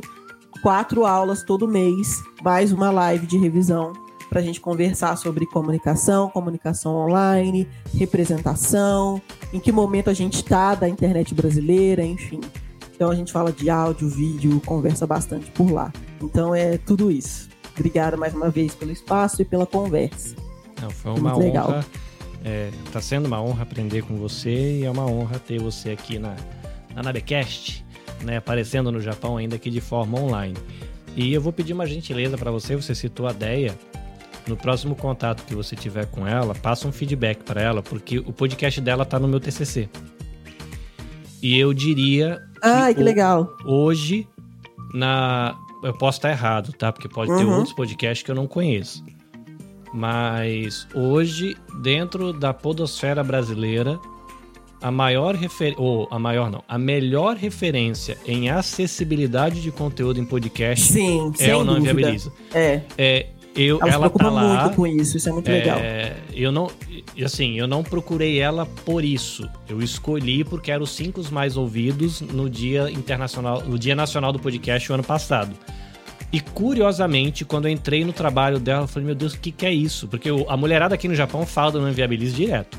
Tem uma, tem uma mulherada doida aqui que se um dia eu trouxer a, Mari, a, a, a Deia pra conversar com a gente, elas vão ficar tudo louca.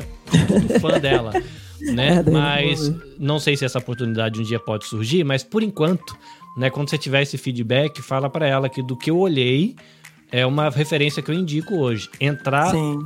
goste do conteúdo, ou acompanhe ou não, vai para ver o que ela faz em termos de acessibilidade. O site, o contraste das cores, o cuidado com a Libras. Eu sei que tudo isso demanda muita grana. Né? É, ela tem uma história, é um dos maiores do Brasil, mas assim, para você saber para que caminho seguir, vai lá no Não Viabilize, porque eu acho que em termos de acessibilidade, eu acho que não tem outra coisa igual. Ela é única, eu acho que na podosfera é a impressão que eu tenho. É, é a impressão que eu tenho também. É muito legal mesmo esse trabalho que ela faz. Muito massa. aí né? Então fica o elogio aqui merecido para o Não Inviabilize na questão de acessibilidade de conteúdo nos podcasts. Márcio Dornelas, o homem da terra do tio Sam do McDonald's. É, diga, meu querido, deixa sua propaganda. Vamos lá, né? O projeto é o Lifestyle, que você vai encontrar como lifestyle.br. Então, tanto no Instagram quanto no YouTube. O foco é, são criadores de conteúdo que querem gerar conteúdo com conexão. Então, a gente foca nos formatos longos, lives e vídeo podcasts. É, e a gente tenta trazer uma coisa que o cara sem tanto conhecimento técnico como um professor de matemática consiga fazer. Então a pessoa tá lá e joga aqui, deixa eu jogar aqui, ó. Joga aqui, você tem. Hoje eu vou ter uma gravação daqui a pouco, né? Então eu tenho aqui o, o, o cenário aqui para o podcast que a gente vai ter. Enfim, você consegue colocar de forma é, mais prática, você não, não gastar sua energia tanto na parte técnica e focar mais no conteúdo. E aí a ideia é, é permitir com que pessoas como uma nutricionista, como um psicólogo, como um advogado, que de repente não tem tanto skills nessa parte né, de técnica da coisa, mas que ele consiga ainda assim ter o seu projeto, um vídeo podcast, é, sua live, enfim. Então a gente foca muito nisso. Então o curso, a gente vai ter um curso é, no segundo semestre, só que atualmente você tem já no Instagram, no YouTube, bastante conteúdo é, para quem está começando nessa jornada aí, que quer saber mais, então a gente compartilha muita coisa lá, que foram minhas dores de início de jornada, que a gente tenta trazer é, no nosso canal. E aí isso é legal, né? Ver como, como os universos se somam. Né? Por exemplo, você vai desenvolver muito a tua perspectiva e a tua visão sobre comunicação acompanhando o Comunique-se Bem da Maristela. O Márcio, ele traz muita gente da área técnica o cara do vídeo, o cara do corte, o cara do áudio, o cara não sei da que. Se você vai para a era do áudio, são pessoas do áudio, mas tem dublador, tem intérprete, tem a pessoa do audiobook, tem a pessoa do filme. Tem... Aí se você pega esses universos, né, Léo Lopes, né, Caio Corraine, né, falando são os caras falando de mercado, o que está acontecendo nesse universo, pá. E eu aqui tentando trazer isso e interpretar para nossa tribo, que é o coletivo Podosfera Nipo Brasileira. E agora eu estou expandindo esse alcance, é a minha meta para o segundo semestre, começar a falar com produtores de conteúdo e empreendedores. Né? Então você também pode, que era para falar só sobre podcasting, ele vai falar sobre empreendedorismo, sobre comunicação, sobre trazer esse tipo de pessoa para conversar, porque eu percebi que ser podcaster também é empreender, ser podcaster também é produzir para redes sociais, ser podcaster hoje também é ser TikToker, YouTuber. Então eu estou tendo que aprender esses outros universos e isso também serve né, para os pequenos empreendedores imigrantes que estão aqui no Japão. Então, se você quiser conhecer não só os meus podcasts originais, é tão bonito falar isso nos originais lá, BCast você segue podnipobr para conhecer outros podcasts do coletivo. De repente você gosta de coisas referentes ao Japão, tem a galera nerd, tem a galera mais de história, tem a galera de notícia, e você pode encontrar ali um conteúdo que pode ser um companheiro para você na hora da sua louça ou da sua caminhada. Se você quer acompanhar o meu trabalho, no Instagram, anabecast.jp, nas outras, arroba anabecastjp, YouTube, Facebook, TikTok, Twitter e eu acho que é o que tem. Né? Então tá ali arroba anabecastjp e aí você vai encontrar o meu trabalho. Eu digo que o meu minha rede social é um pouco doida, sim, porque você vai encontrar conteúdo sobre produção de podcast, sobre direitos humanos, porque você é um menininho imigrante que gosta de podcast se comunicar e gosta de educação e direitos humanos. Então, tudo que eu me meto, você vai achar nas minhas redes sociais. Então, às vezes, você vai ficar frustrado que você só quer só direitos humanos e vai ter mais tempero lá. Ou se você quer só a parte técnica, você vai achar direitos humanos. Né? Então, um pouquinho da minha jornada. Mas, de qualquer maneira, é, a gente teve uma média aí de, de 8 a 15 pessoas acompanhando uma live de 3 horas e meia. Então, você que acompanhou a gente até aqui, você é um herói. Né? Você que ficou uma hora, uma hora e meia com a gente, duas horas que seja, valeu. Foi um aulão com Tata Finoto, Maristela Rosa, Patrícia Ramos, Márcio Donelas e Ananda Garcia. Gente muito boa. Acompanhe, acompanhe os podcasts deles. Aprenda que vai ser muito bom para você, já que podcasting é isso: voz e transformação. Tá bom? Então, tchauzinhos. A gente se vê a gente tem aqui uma coisa que você não tem, o Márcio sempre fala, a gente vai dar tchau, mas a gente não dá tchau porque a gente tem um green room, a gente tem um bastidor aqui para dar um tchau com mais calma. Mas foi bom a gente ter você por aqui, gente. Beijo, paz, saúde e a gente se vê na próxima.